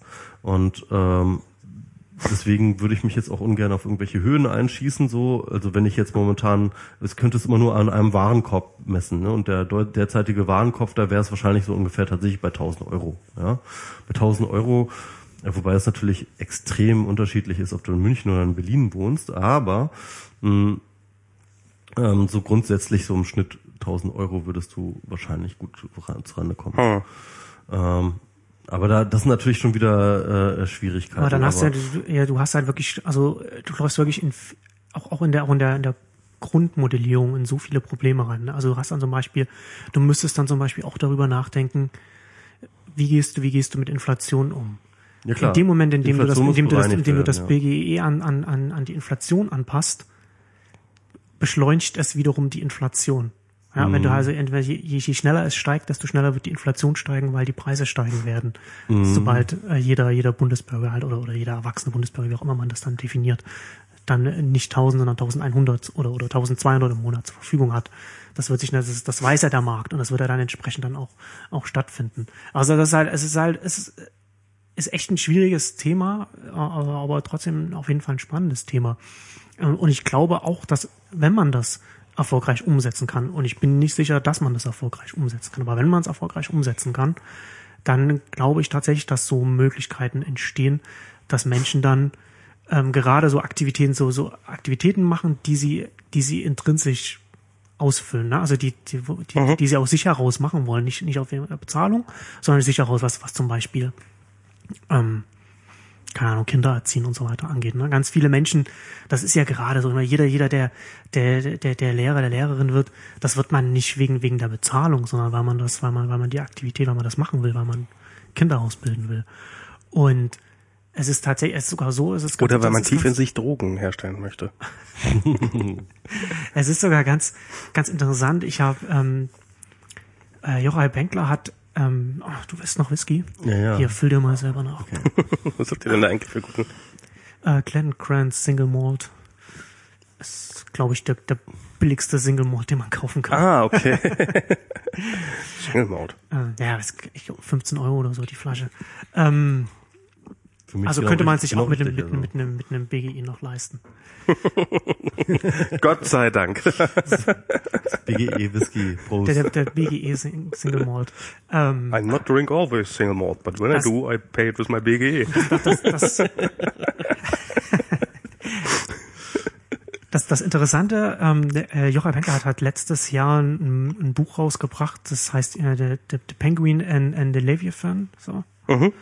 Und da beschreibt er auch so verschiedene Motivationen, warum, warum man eine Aktivität ausführt. Und er, und er, und er beschreibt zum Beispiel aus sehr, sehr für, für viele Studien, für wissenschaftliche Untersuchungen, dass es auch so ist, dass man, dass Aktivitäten, die man macht, für die man nicht bezahlt wird, sobald jemand dich dafür bezahlt, du, du eine geringere Motivation auf einmal hast, weil du ein ganz anderes Verhältnis zu der, zu der Aktivität Habe ich auch einnimmst. gelesen, ja. Mhm. Und das, das, also so, so ein, ähm, ich, ich, ich glaube, out, wie nennt sich Outcrowding oder so, nennt sich das. dass Die verschiedenen, war, aber gut, ja. von, von so verschiedene Mot Mo Mo Motivationen sind das, die sich, die Mhm. sich gegenseitig da auch, also es ist nicht so, dass, wenn ich, wenn ich zum Beispiel schon, wenn, extrinsische genau, Motivation. also dass, dass, dass eine extrinsische Motivation, eine intrinsische, dass, dass, dass sie nicht additiv sind, sondern dass, sondern dass die extrinsische Motivation die intrinsische auch verdrängen kann. Okay.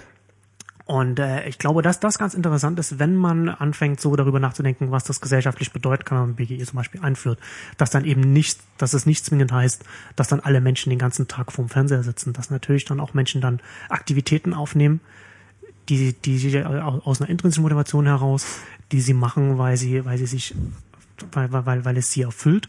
Und weil sie dann, selbst wenn sie die, selbst wenn sie, die sie nicht, vielleicht nicht machen würden, wenn sie für die sonst 1000 Euro bekommen würden, aber wenn halt diese, diese Bezahlung nicht direkt an die Aktivität geknüpft ist, sie sich nicht ausgebeutet fühlen und sie eine andere Beziehung zu dieser Aktivität haben. Ist das, ist das verständlich oder habe ich mich jetzt ein bisschen komisch? Also ich habe ich hab's auf jeden Fall verstanden. Also ich, ich bin ich bin äh, das war mein ich bin da skeptisch. Also aber es kommt okay. aber es kommt auf ein, es Ja, kommt auf ein, ich, kann, ist- ich kann dir nicht das Gegenteil beweisen. Es, Es kommt auf den erstmal, es Versuch ist an. erstmal, es ist erstmal, ähm, Also ich bin unintuitiv, so, ne? Aber, bin- aber es ist tatsächlich, es ist tatsächlich sehr spannend. Und das ist, wie gesagt, das sind halt auch die Gründe. Also er hat auch verschiedene Sachen auf, aufgezählt.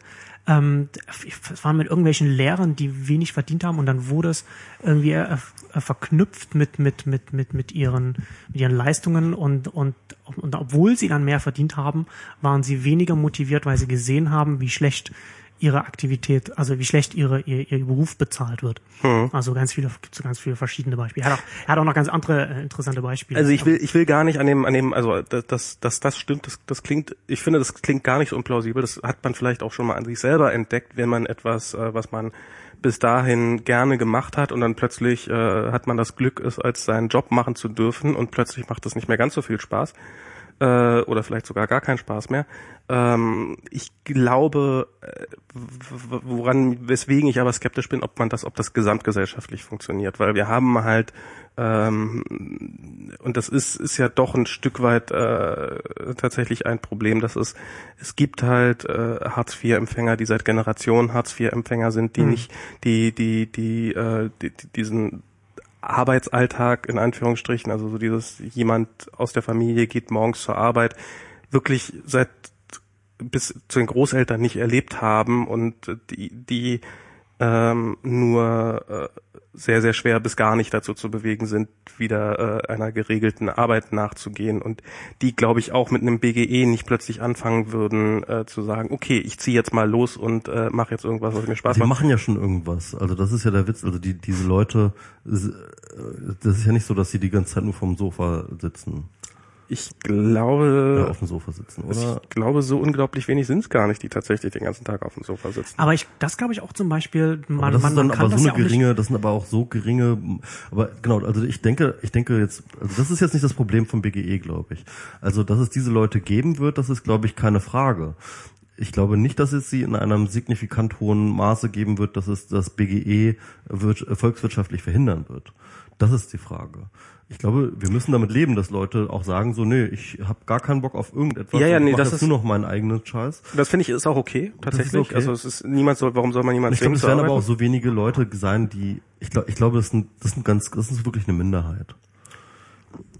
Das würde ich, ich glaube, dass ich glaube, dass das auch wieder davon abhängt, was du dann, was du dann noch an daran knüpfst. Also das heißt ja nicht, dass du musst ja nicht irgendwie das BGE einführen. Du gibst allen allen allen äh, Bürgern 1000 Euro und und dann sollen sollen sie mal sehen, sondern du kannst ja zum Beispiel, ich meine, wir haben doch jetzt das, worüber wir jetzt auch hier oft so oft reden, ne? so das Internet.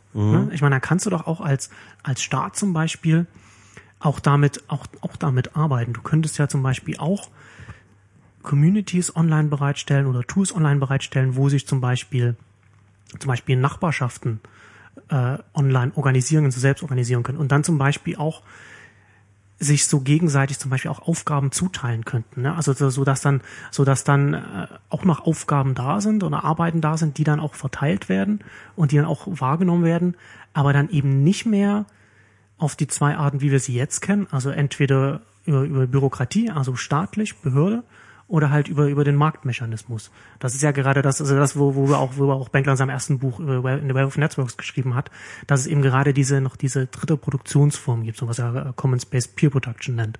Ja, wo, wo die Leute halt online zusammenkommen und dann ähm, äh, äh, äh, so gemeinsam arbeiten und dann eben nicht nicht nicht mit einem nicht mit einem Profitgedanken dahinter und auch nicht nicht von einer von einer Hierarchie gelenkt, wie es wie es wie es bei einer Bürokratie ist.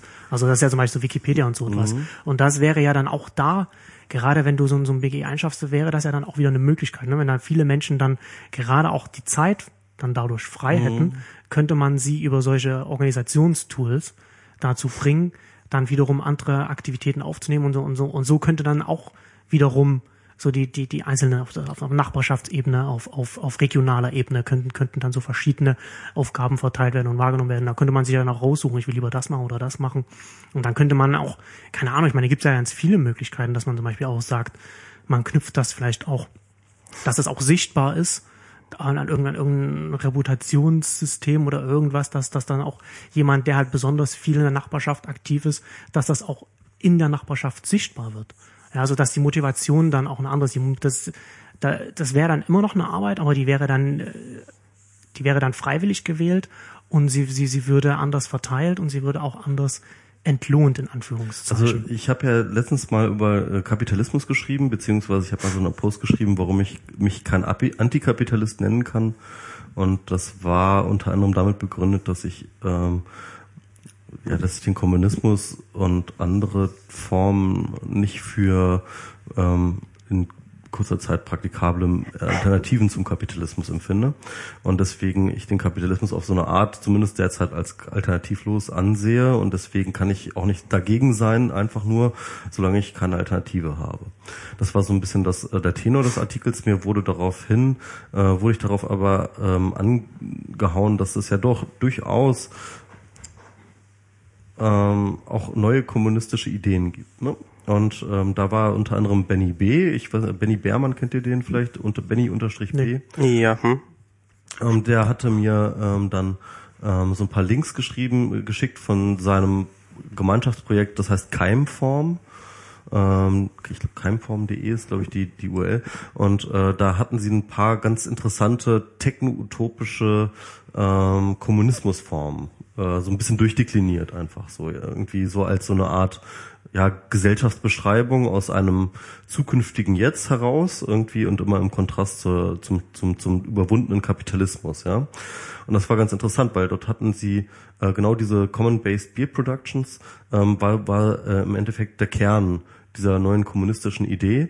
Das heißt also durch ähm, intelligente Online-Systeme organisiert sich Arbeit, ähm, dass halt irgendwie äh, halt einfach Dinge, die anfallen, die die mal zu machen sind, ja, äh, die werden größtenteils, das ist auch äh, Teil der Idee, werden größtenteils automatisiert, ja, also sobald halt irgendwie eine Tätigkeit ist, die eigentlich keiner Bock hat, aber irgendwie gemacht werden muss, wird halt alles dran gesetzt, erstmal sie zu automatisieren. Wenn sie nicht automatisiert werden kann, ähm, dann wird sie halt irgendwie versucht auf ähm, mit digitalen Tools eben auf die einzelnen äh, Gemeindemitglieder äh, ähm, halt zu verteilen, äh, wobei die sich dann wiederum organisieren in bestimmte ja, keine Ahnung, so Zellen, ja, irgendwie, die halt für bestimmte Dinge da sind.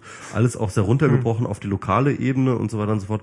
Und da haben sie eigentlich so eine, so eine komplette Gesellschaft einmal durchdekliniert, wie sie sozusagen funktionieren könnte aufgrund von so einer Common-Based äh, Peer Productions plus ähm, einem großen Teil an Automatisierung. Und äh, das fand ich ganz spannend eigentlich. Ähm, also so als Utopie jetzt mal ja. in, die, in den Raum gestellt. Ich glaube nicht, dass wir jemals ähm, eine Gesellschaft haben werden ohne irgendeine kapitalistische Komponente. Ich glaube, dass es eher eine Frage ist, wie groß die sein wird mhm. und, und, und wie bedeutend. Aber äh, ich glaube, dass das das ist egal egal was man was man was man äh, wie man dazu steht. Es ist in manchen Bereichen einfach ein sehr effizienter Verteilungsmechanismus oder ein Allokationsmechanismus mhm. an, an, Ressourcen einfach. Das ist, das ist einfach so, das ist einfach nicht von der Hand zu weisen. Man kann da viel kritisieren und man, man muss auch viel, man muss, man kann das nicht, man kann das, man kann so etwas nicht komplett unreguliert laufen lassen. Das ist klar. Aber ähm, ich glaube, jeder, der, der, der, der glaubt, dass man, dass man eine Gesellschaft organisieren kann und äh, komplett ohne ohne kapitalistische Komponente ist, ist glaube ich, ist glaube ich. Du meinst es ohne Marktkomponente? Ohne ohne Marktkomponente, genau, mhm, Marktkomponente ja. meine ich, genau, mhm, ohne ja. einen Marktmechanismus. Also das das halte ich das halte ich für für für unrealistisch, aber es ist tatsächlich die Frage, ne? Also wenn, wenn, wenn wir uns die, wenn wir uns die drei Säulen angucken, wir gucken so, so, also ich glaube, dass das, ich glaube, dass wir immer, immer alle, dass, dass wir, dass wir von jetzt an, ja, jetzt, jetzt, wo wir das Internet haben, werden wir immer, werden wir immer die drei Säulen haben. Wir werden, werden die Bürokratie haben, also staatlich. Wir werden ähm, den Markt haben und wir werden das haben, was, was wir jetzt Commons-Based Pre-Production nennen. Die Frage ist, wie groß die drei Säulen äh, jeweils sein werden. Und Commons-Based Pre-Production wäre natürlich dann logischerweise dann viel größer in der Welt mit einem mit einem BGE. Mhm. Ja, genau. Und das ist äh, das ist auch das Interessante an diesem Konzept, dass man es eigentlich schon ausprobieren könnte mit BGE. Ne? Also hätte man ein BGE, dann könnte man eine Gesellschaft so organisieren. Zumindest äh, in Teilbereichen. Also keine Ahnung, du könntest dann plötzlich irgendwie anfangen, einfach mal wirklich so eine kommunistische Kommune irgendwo in Brandenburg aufzusetzen, die genau nach diesem Common-Based Peer Productions funktioniert. Ne? Und da könnte man einfach mal experimentieren in dieser Hinsicht so. Und ähm, also ich finde das extrem spannend, aber ich glaube, dass genauso wie Marcel, ich glaube, dass ein evolutionärer Prozess ist, der ähm, ähm, vielleicht den Kapitalismus nie komplett überwindet, aber ähm, ihn vielleicht als so das dominierende oder alles äh, äh alles ähm, ähm, kom ähm, alles kontrollierende System über, zumindest als, als das überwindet. Das, das, ich sehe das, das aber auch gar nicht als Ziel, dass man, dass man die Marktwirtschaft überwinden muss. Also das halte ich auch für für, für, für sehr naiv einseitig gedacht. Dass, ich meine, wir haben, ich meine, wir leben jetzt hier in einem marktwirtschaftlichen System, also wir haben eine soziale Marktwirtschaft und wir sind dadurch haben wir einen relativ hohen Lebensstandard einfach. Nicht trotz, sondern deswegen. Also das ist einfach nicht von der Hand zu weisen. Ja, ähm, das, das ja. stimmt. Äh, also was was ich ähm, aber diese negativen Auswirkungen, die die die Marktwirtschaft hat, die äh, sind auch nicht von der Hand zu weisen. Genau. Das hat halt massiv viele Nebeneffekte auf allen möglichen Ebenen und wir müssen natürlich auch sagen, unser Reichtum, der ist ja nicht so, dass der äh, einfach so aus nichts entstanden ist, sondern der basiert halt auch zu einem Großteil darauf, dass andere Menschen furchtbar arm sind und für uns die ganze Zeit äh, billige Produkte produzieren, die wir dann schön konsumieren können. Also das ist äh, auch das ist sicherlich ein zweischneidiges Schwert. Ich glaube dennoch, dass äh, äh, obwohl ich bin, ich bin, mein Vertrauen in den Markt wird immer kleiner. Das ist, äh, also ich, ich Märkte muss man immer vernünftig, also äh, Märkte haben immer, sie, sie, sie sind, das ist ein äh, ein bisschen kennt ihr so, es gibt ja so Performance, so in Firmen gibt es ja so diese, diese Performance Reviews oder dass man irgendwie, dass Firmen sagen, damit ihr eine bestimmte Fördergelder kriegt da, oder damit ihr einen bestimmten Bonus kriegt, musst du bestimmte Sachen machen.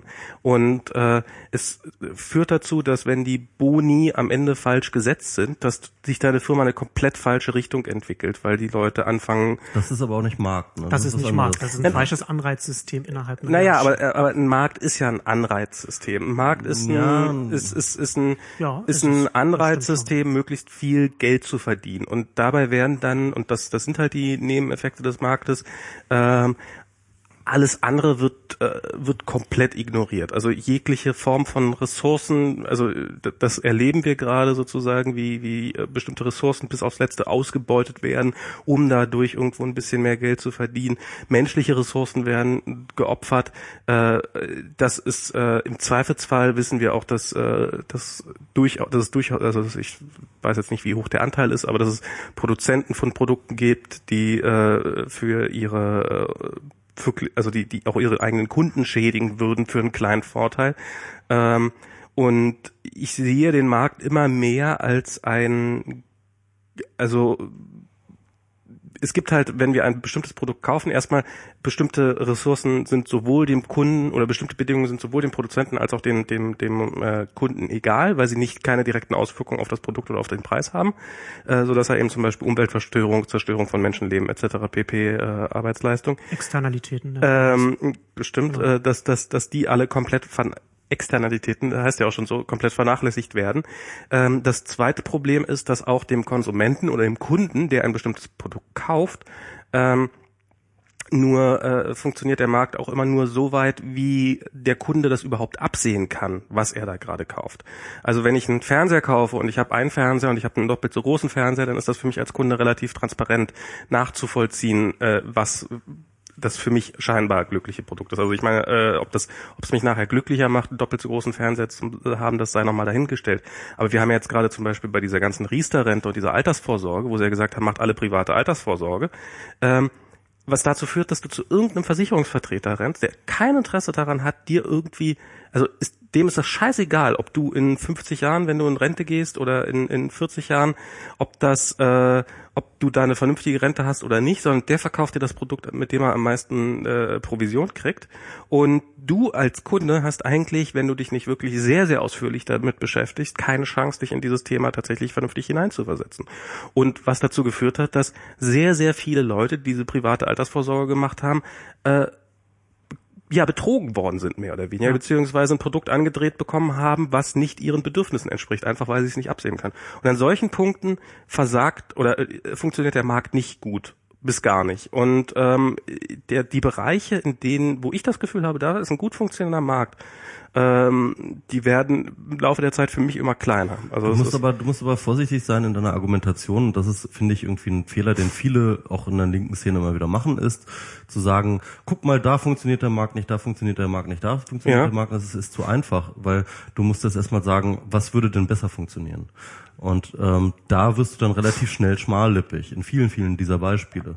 Denn ähm, dass der Markt nicht perfekt funktioniert, das ist halt eine Feststellung. Aber die Frage ist halt, was könnte ihn ersetzen, was dann besser funktionieren würde. Und ich will jetzt mal ganz kurz ähm, da mal eine Lanze auch für den Markt brechen, was eine ganz bestimmte Funktion angeht. Äh, und zwar, das war auch unser Gespräch eben heute ähm, äh, zu diesem äh, französischen Gesetz, ja, irgendwie mit Baranek wo ich, äh, wo er dann meinte, ja, ja, alles dem Markt überlassen und bla bla. Und ich meinte so, ja, aber gerade dort, ähm, wo er dis, wo er Disruption zulässt, also dort, wo er einen radikalen Strukturwandel zulässt, dort äh, und, und den Markt bereinigt, genau dort sehe ich auch tatsächlich die Funktion und die und, und das Funktionieren des Marktes.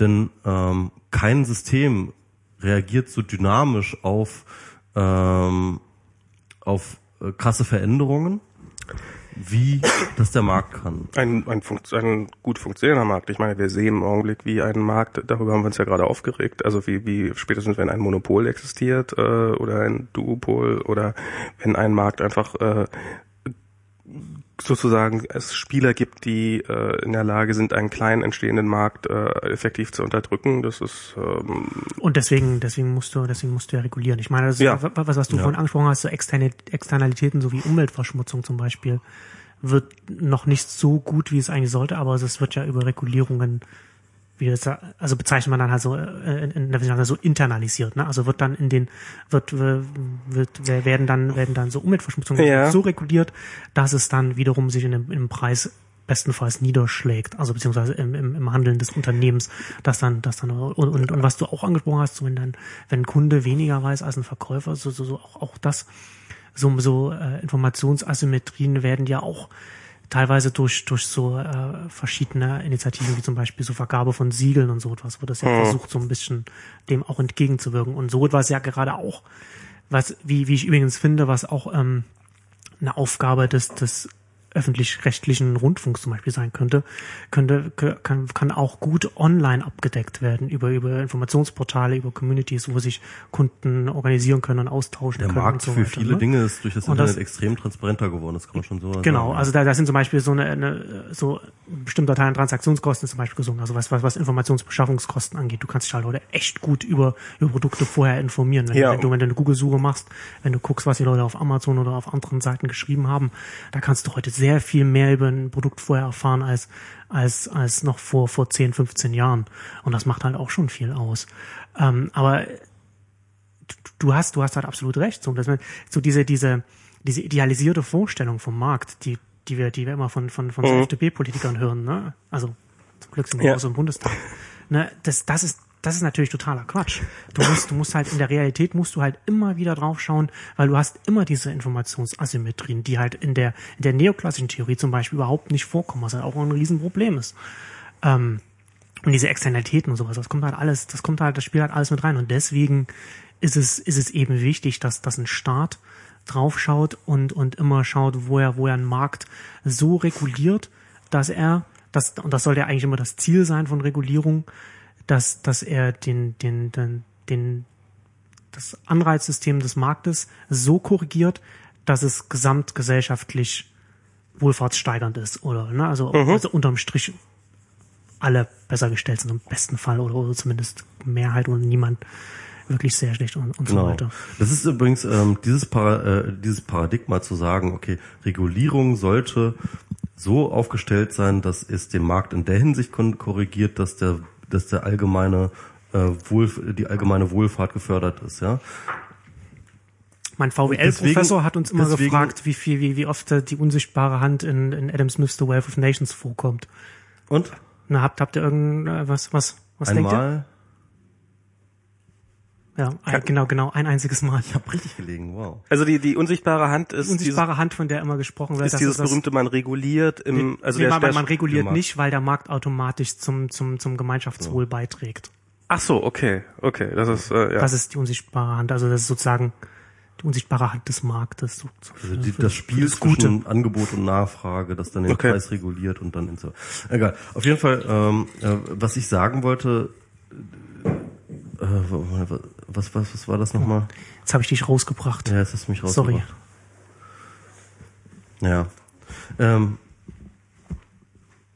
Aber was auf jeden Fall auch interessant, ich habe ähm, Ja, ach nee, genau, um, um kurz nochmal anzuschließen, was wir vorhin gesagt haben, äh, wo ich meinte, ähm, bestimmte Lobbyisten, Geschichte äh, und Gesetzesentwürfe halte ich grundsätzlich für falsch und bin auch dagegen, egal wer davon profitiert oder egal wer davon etc., weil ich tatsächlich alle Regulierungen des Marktes genau nach diesem Kriterium bemesse.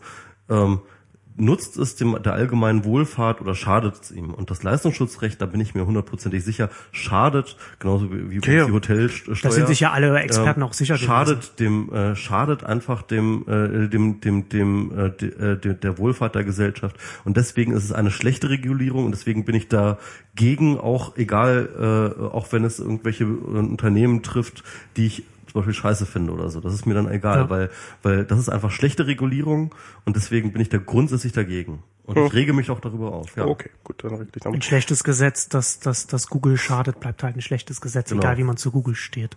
Ja. Und genau das gleiche wäre ein schlechtes Gesetz, dass das Axel Springer schadet, bleibt trotzdem ein schlechtes Ja, Gesetz. genau. Das ist, das würde ich bei Axel Springer ganz genau Ja, aber ein bisschen sympathisch ist doch wohl. Können wir im Einzelfall können wir darüber reden, sicherlich. Naja, aber was Alle Menschen, die Kai Diekmann heißen, werden äh, nee, erschossen nicht. Das, nein, das ist nein, nein. werden des Landes verwiesen. Oh, n- oh Gott, pff. nee, ähm, kriegen kein Haargel mehr.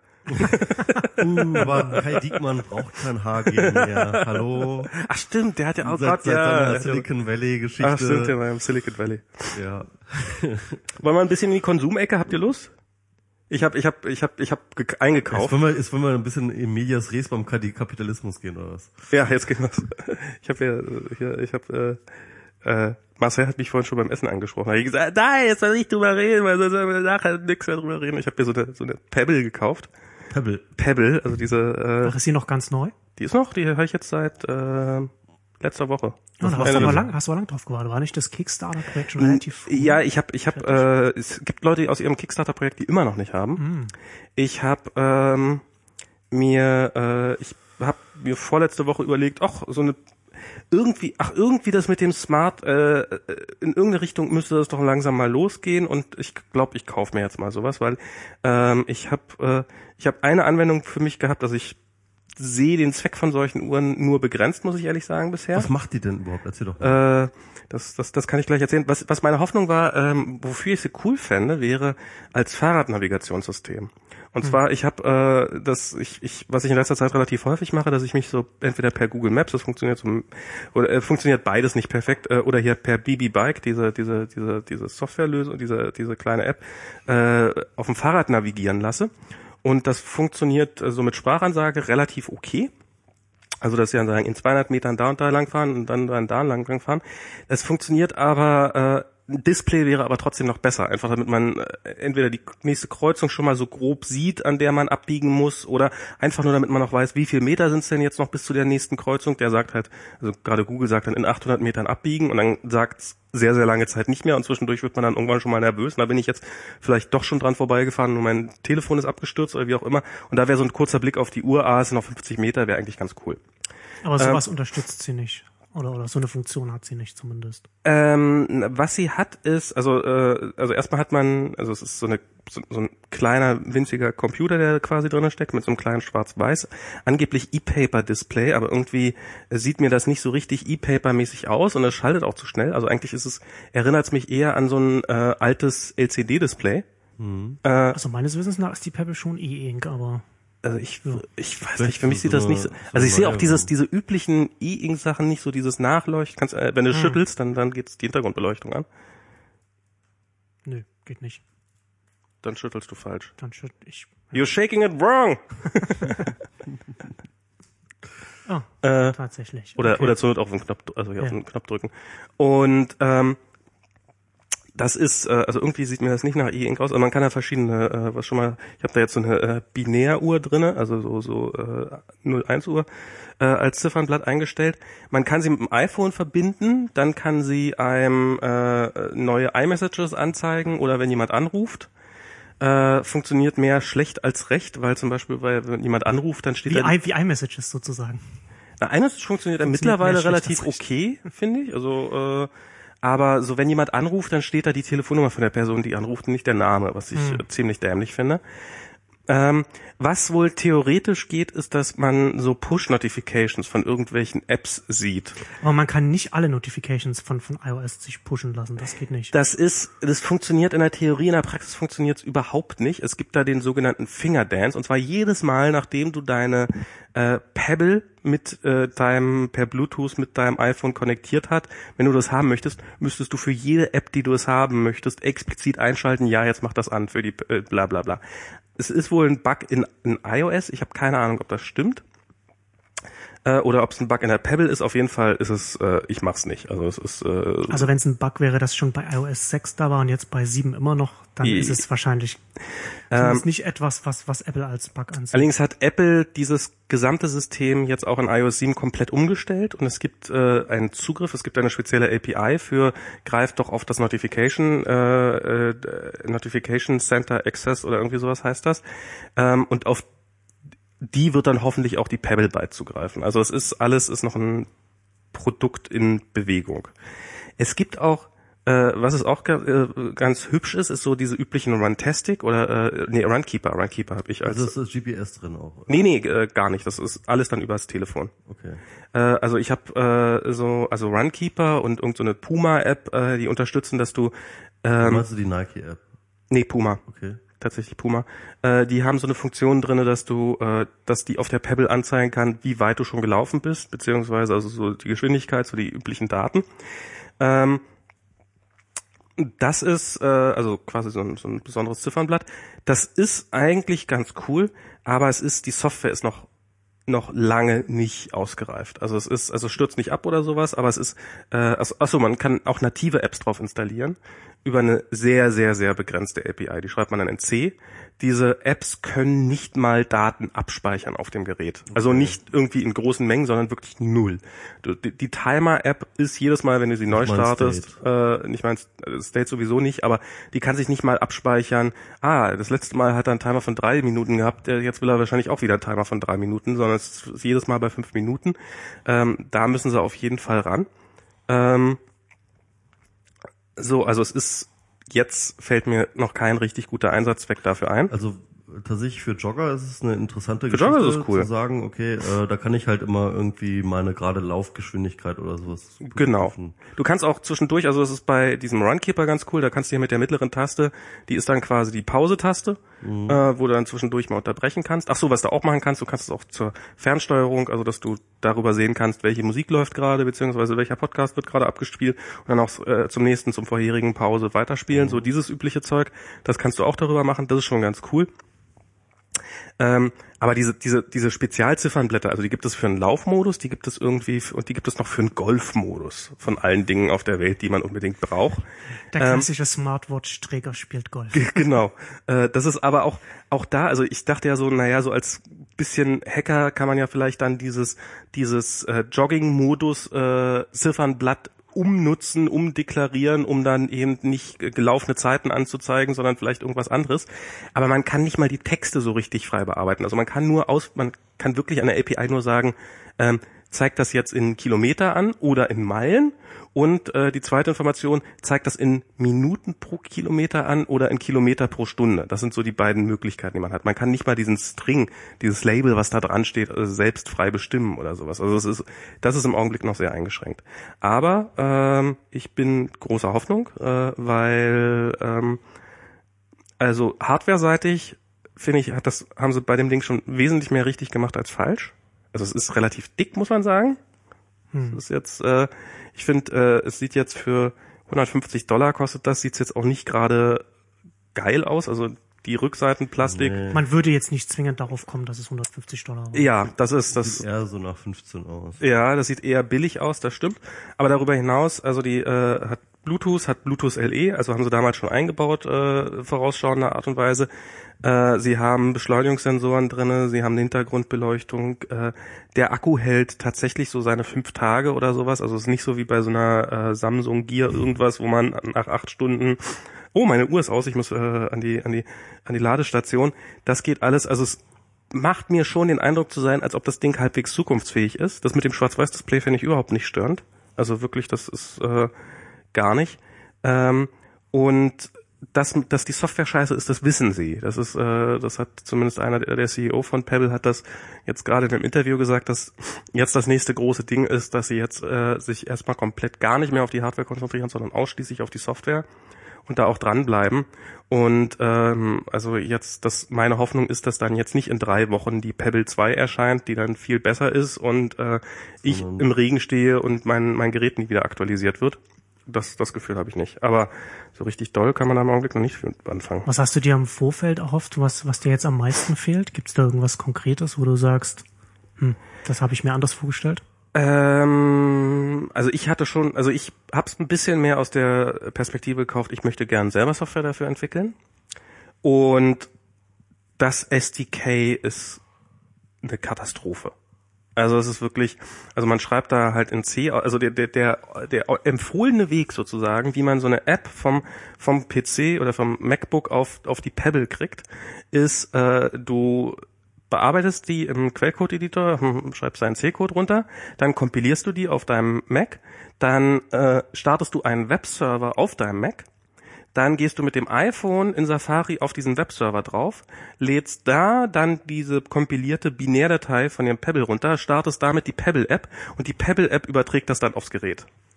So, also irgendwie, dass das da. Ist das dann auch der Weg, den du als Entwickler gehen musst, wenn du deine, deine iPhone-App irgendwie damit verbinden willst oder, oder irgendwas? Nee, das geht tatsächlich, äh, das geht über so ein Pebble-Kit heißt das, äh, relativ okay. Okay. Ähm, aber da hast du halt nur relativ wenig Einfluss drauf. Hm. Also wenn du hier irgendwie entweder ein neues Ziffernblatt für entwickeln willst oder du willst halt eine Companion-App für die äh, fürs iPhone bauen, damit du eben eigene so quasi eigene Ziffernblätter hast, das geht dann nicht ganz so komfortabel, aber wenn du deinen Code ausprobieren willst, ob die App, die du für ein Pebble direkt entwickelt hast, testen willst, dann ist dieser Weg der offizielle. Es gibt so eine äh, das halboffizielle Variante, LibPebble heißt das, damit geht's dann auch ein bisschen bequemer drauf zu spielen, aber dass da irgendwie ein Debugger ist, dass man auch mal einen Breakpoint setzen kann oder dass man äh, Logging gibt's wohl, aber das das ist äh, ist alles äh, weit entfernt, also es scheint noch Ja, es hat, also, also mein Verständnis war ja, dass, dass, das, dass das ja wohl, das ist ja wohl ein Unternehmen, das, das zum ersten Mal sowas produziert hat. Ne? Die haben, glaube ich, keine Erfahrung, was Hardware. Das ist ein Kickstarter-Projekt. Nee, genau, das ist ein Kickstarter-Projekt, Ja. aber ich meine, das hätte ja sein können, dass das, also äh, ein Unternehmen, das vielleicht. Ich glaube, die haben dergleichen vorher überhaupt noch nicht gemacht. Genau. Und das, ich meine, da, das, das, das merkt man dann natürlich. Ne? Das ist halt schon eine, eine Herausforderung dann, du machst jetzt, äh, du produzierst ein Gerät, das es in der Form, zumindest damals, als, als sie es konzipiert haben, gab es, glaube ich, keine Smartwatch. Also selbst jetzt ist das ja noch eine Kategorie, wo Ja. man nicht sagen kann, da hat man schon irgendwie Best Practices. Da ist halt Selbst jetzt ist es, drin, aber selbst jetzt ist es so, dass es bei äh, vielen Reviews gesagt wird, dass das die beste ist. Also wenn dann das, Das Galaxy Gear direkt gegen genau. das verglichen wird, wird immer gesagt, die Pebble ist eigentlich im Augenblick noch das deutlich bessere Gerät. lässt, lässt Samsung nicht gut dastehen auf jeden Fall. Und aber das, das ist halt schon, das ist halt schon auf jeden Fall eine, eine, eine, eine, ganz schön herausfordernde Aufgabe für so ein kleines Unternehmen, so die- Definitiv. die Hardware zu machen, die Software, dann dann auch dann auch noch noch ein SDK, alles das, das sind halt, das, du brauchst, das sind ja komplett andere Kompetenzfelder, die du dann erstmal, die du erstmal abdecken musst. Also was ich auch wichtig finde, was, was du jetzt gerade vergisst, was man glaube ich gerne mal vergisst, ist Support einfach. Das ist, die sind überrannt worden von ihrem Erfolg und mussten Mhm. Genau. so was, quasi hat, was haben die irgendwie acht Millionen oder sowas, was die damals eingesammelt haben? Aber sie haben ja auch richtig viel da über das über, Über 10 Kickstarter. Millionen, glaub Oder waren ich. das waren das über zehn sogar? Ja, ja, das war unglaublich, also oder ziemlich viel Geld. Ja. Und äh, ich habe durchaus äh, in irgendwelchen Foren Beiträge von Leuten gelesen, die dann so, also die irgendwann halt auf Kickstarter diese Uhr gekauft haben, Geld reingeschmissen haben, dann hatten sie ja so ein quasi so ein, so, ein- so ein wir hoffen bis da und da die Uhr liefern zu können äh, Zeitpunkt, den haben sie gnadenlos gerissen und haben die dann irgendwann angefangen im Januar oder so auszuliefern, die Geräte tatsächlich. Und dann haben- mussten Leute bis zum Mai warten und dann hatten sie ihre Pebble, dann haben sie rausgeholt und dann war die direkt gebrickt, also direkt kaputt. Und dann an den Support gewandt und wirklich monatelang keine Reaktion bekommen vom Support. Weil offensichtlich sind die auch, was Support angeht, ähm, einfach noch komplett unerfahren. Also ich habe das, also es ist, es gibt Leute, die äh, mit dem Support auch Erfolg hatten, aber ich glaube, kaputt gehen sollte dieses Ding jetzt besser erstmal nicht. Ja. Also das ist äh, so, so zumindest, ja, also sowieso natürlich meine Hoffnung, aber wohingegen hier, wenn ich so ein Kindle in der Hand halte, da weiß ich, dass der Support relativ perfekt funktioniert. Ähm, bei dem Ding äh, sieht das offensichtlich nicht so aus. Ähm, was ich was ich mir erhofft hatte, also ich bin so dieses, was jetzt viele sagen, so, dass, dass sie gerne ihre Notifications am Armband sehen wollen. Das ist ja jetzt für mich wäre das jetzt so so so so so, so, ein, so ein naheliegender Use Case. Also jedes Mal, wenn ich mein wenn ich mein iPhone aus der Hosentasche raushol, dr kurz drauf gucke und es wieder reinstecke, das ist halt ein Moment, der der der halt für eine Smartwatch gemacht ist. Das auf der einen Seite st- stimme ich dir absolut zu. Also ich finde so dieses, das ist, wenn, wenn jemand mir eine iMessage schickt und ich bin gerade also so eben auf dem Rad oder unterwegs, nur mal kurz auf die Uhr zu gucken, die Nachricht gelesen zu haben und eben nicht direkt darauf reagieren zu müssen, ist schon ganz schön. Ähm, ich finde aber, dass so dieses, äh, also vielleicht so dieses, es werden zu viele Notifications. Also ich bin in letzter Zeit eher damit beschäftigt, die ganze Zeit über Notifications äh, wegzuschalten und zu ignorieren, als sie freizuschalten. Und äh, also wenn ich eine engere Auswahl hätte, also ich möchte schon gerne eine fein granulare Kontrolle darüber haben, Aber das was ist, auf ich, dieser eher Uhr ein Problem, angezeigt wird. dass, dass, dass wir jetzt haben, aber das jetzt Kann nicht ich, der mir, kann ich mir durchaus vorstellen, ohne Frage. normale iPhone-Nutzer oder, oder Smartphone-Nutzer hat. Ähm, was ich mir was eigentlich, glaube ich, auch ein äh, Punkt ist, der gar nicht so zu verachten ist, ist, sie hat, äh, also sie hat keinen Lautsprecher drinne, sondern Vibration. Das funktioniert ganz hervorragend. Also man merkt, wenn das Ding am Arm vibriert und äh, man reagiert darauf. Funktioniert wesentlich besser als mit einem Telefon in der Tasche. Ähm, die hat auch einen Wecker drin. Man könnte also, wenn man einen Partner hat, den man morgens nicht unbedingt wecken möchte, dann kann man darüber ähm, die äh, könnte man darüber, also kann da einen Wecker stellen und dann ist die Wahrscheinlichkeit, dass, äh, dass man nur selber aufwacht, doch deutlich höher. Ähm, ich glaube, so Dinge wie äh, hier so Schlafqualitätsmessung, wie oft drehe ich mich im Schlaf oder sowas, sowas könnte man damit auch schön machen. Beschleunigungssensor ist drin, man kann gucken, wie oft drehe ich mich im Schlaf rum, zeichnet das Ganze halt die ganze Zeit über auf. Das könnte ich mir ganz spannend vorstellen. Ähm, ja, so als Display für, äh, für, für Fahrrad- oder Fußgängernavigation ist es, glaube ich, eine spannende Sache. Ähm, hatte ich jetzt Aber noch für irgendwas? Navigation ist es dafür äh, ähm, äh, das Display okay genug oder? Das äh, weiß ich, kann ich jetzt noch, also das ist, ich habe es noch nicht ausprobiert.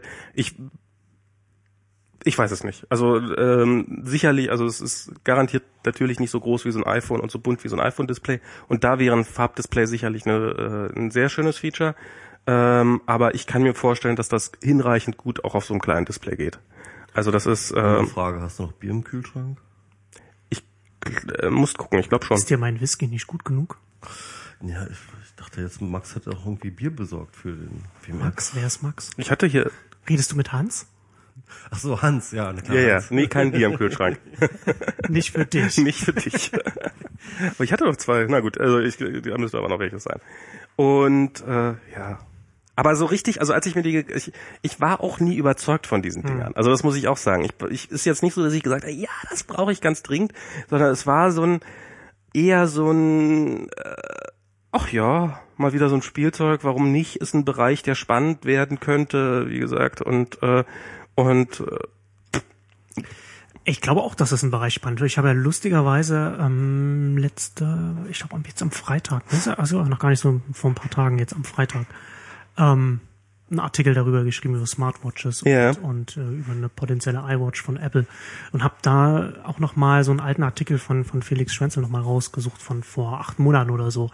Hatte der ja auch schon mal darüber geschrieben und da hat er auch genau das auch so in die Richtung geschrieben, was du jetzt sagst. So gerade was was was so so Smartwatches angeht, da kannst du ja richtig viel machen, was Sensoren angeht. Also was zum Beispiel was, ne, also so Sensoren was im Schlaf angeht. Aber du kannst dann ja auch auch was auch was Gesten zum machst Beispiel die Tür nochmal wieder einen so. Schritt auf? was, was Gesten zum Beispiel angeht. Da könnte, es könnte zum Beispiel das auch gut vorstellbar, dass, dass, dass bei Apple so die, die Lösung für, für die, für das Interface für Apple TV vielleicht mit, mit, mit, mit, einer, mit einer Smartwatch zusammenhängt, ne, dass man dann halt mit Gesten, also keine, keine Ahnung.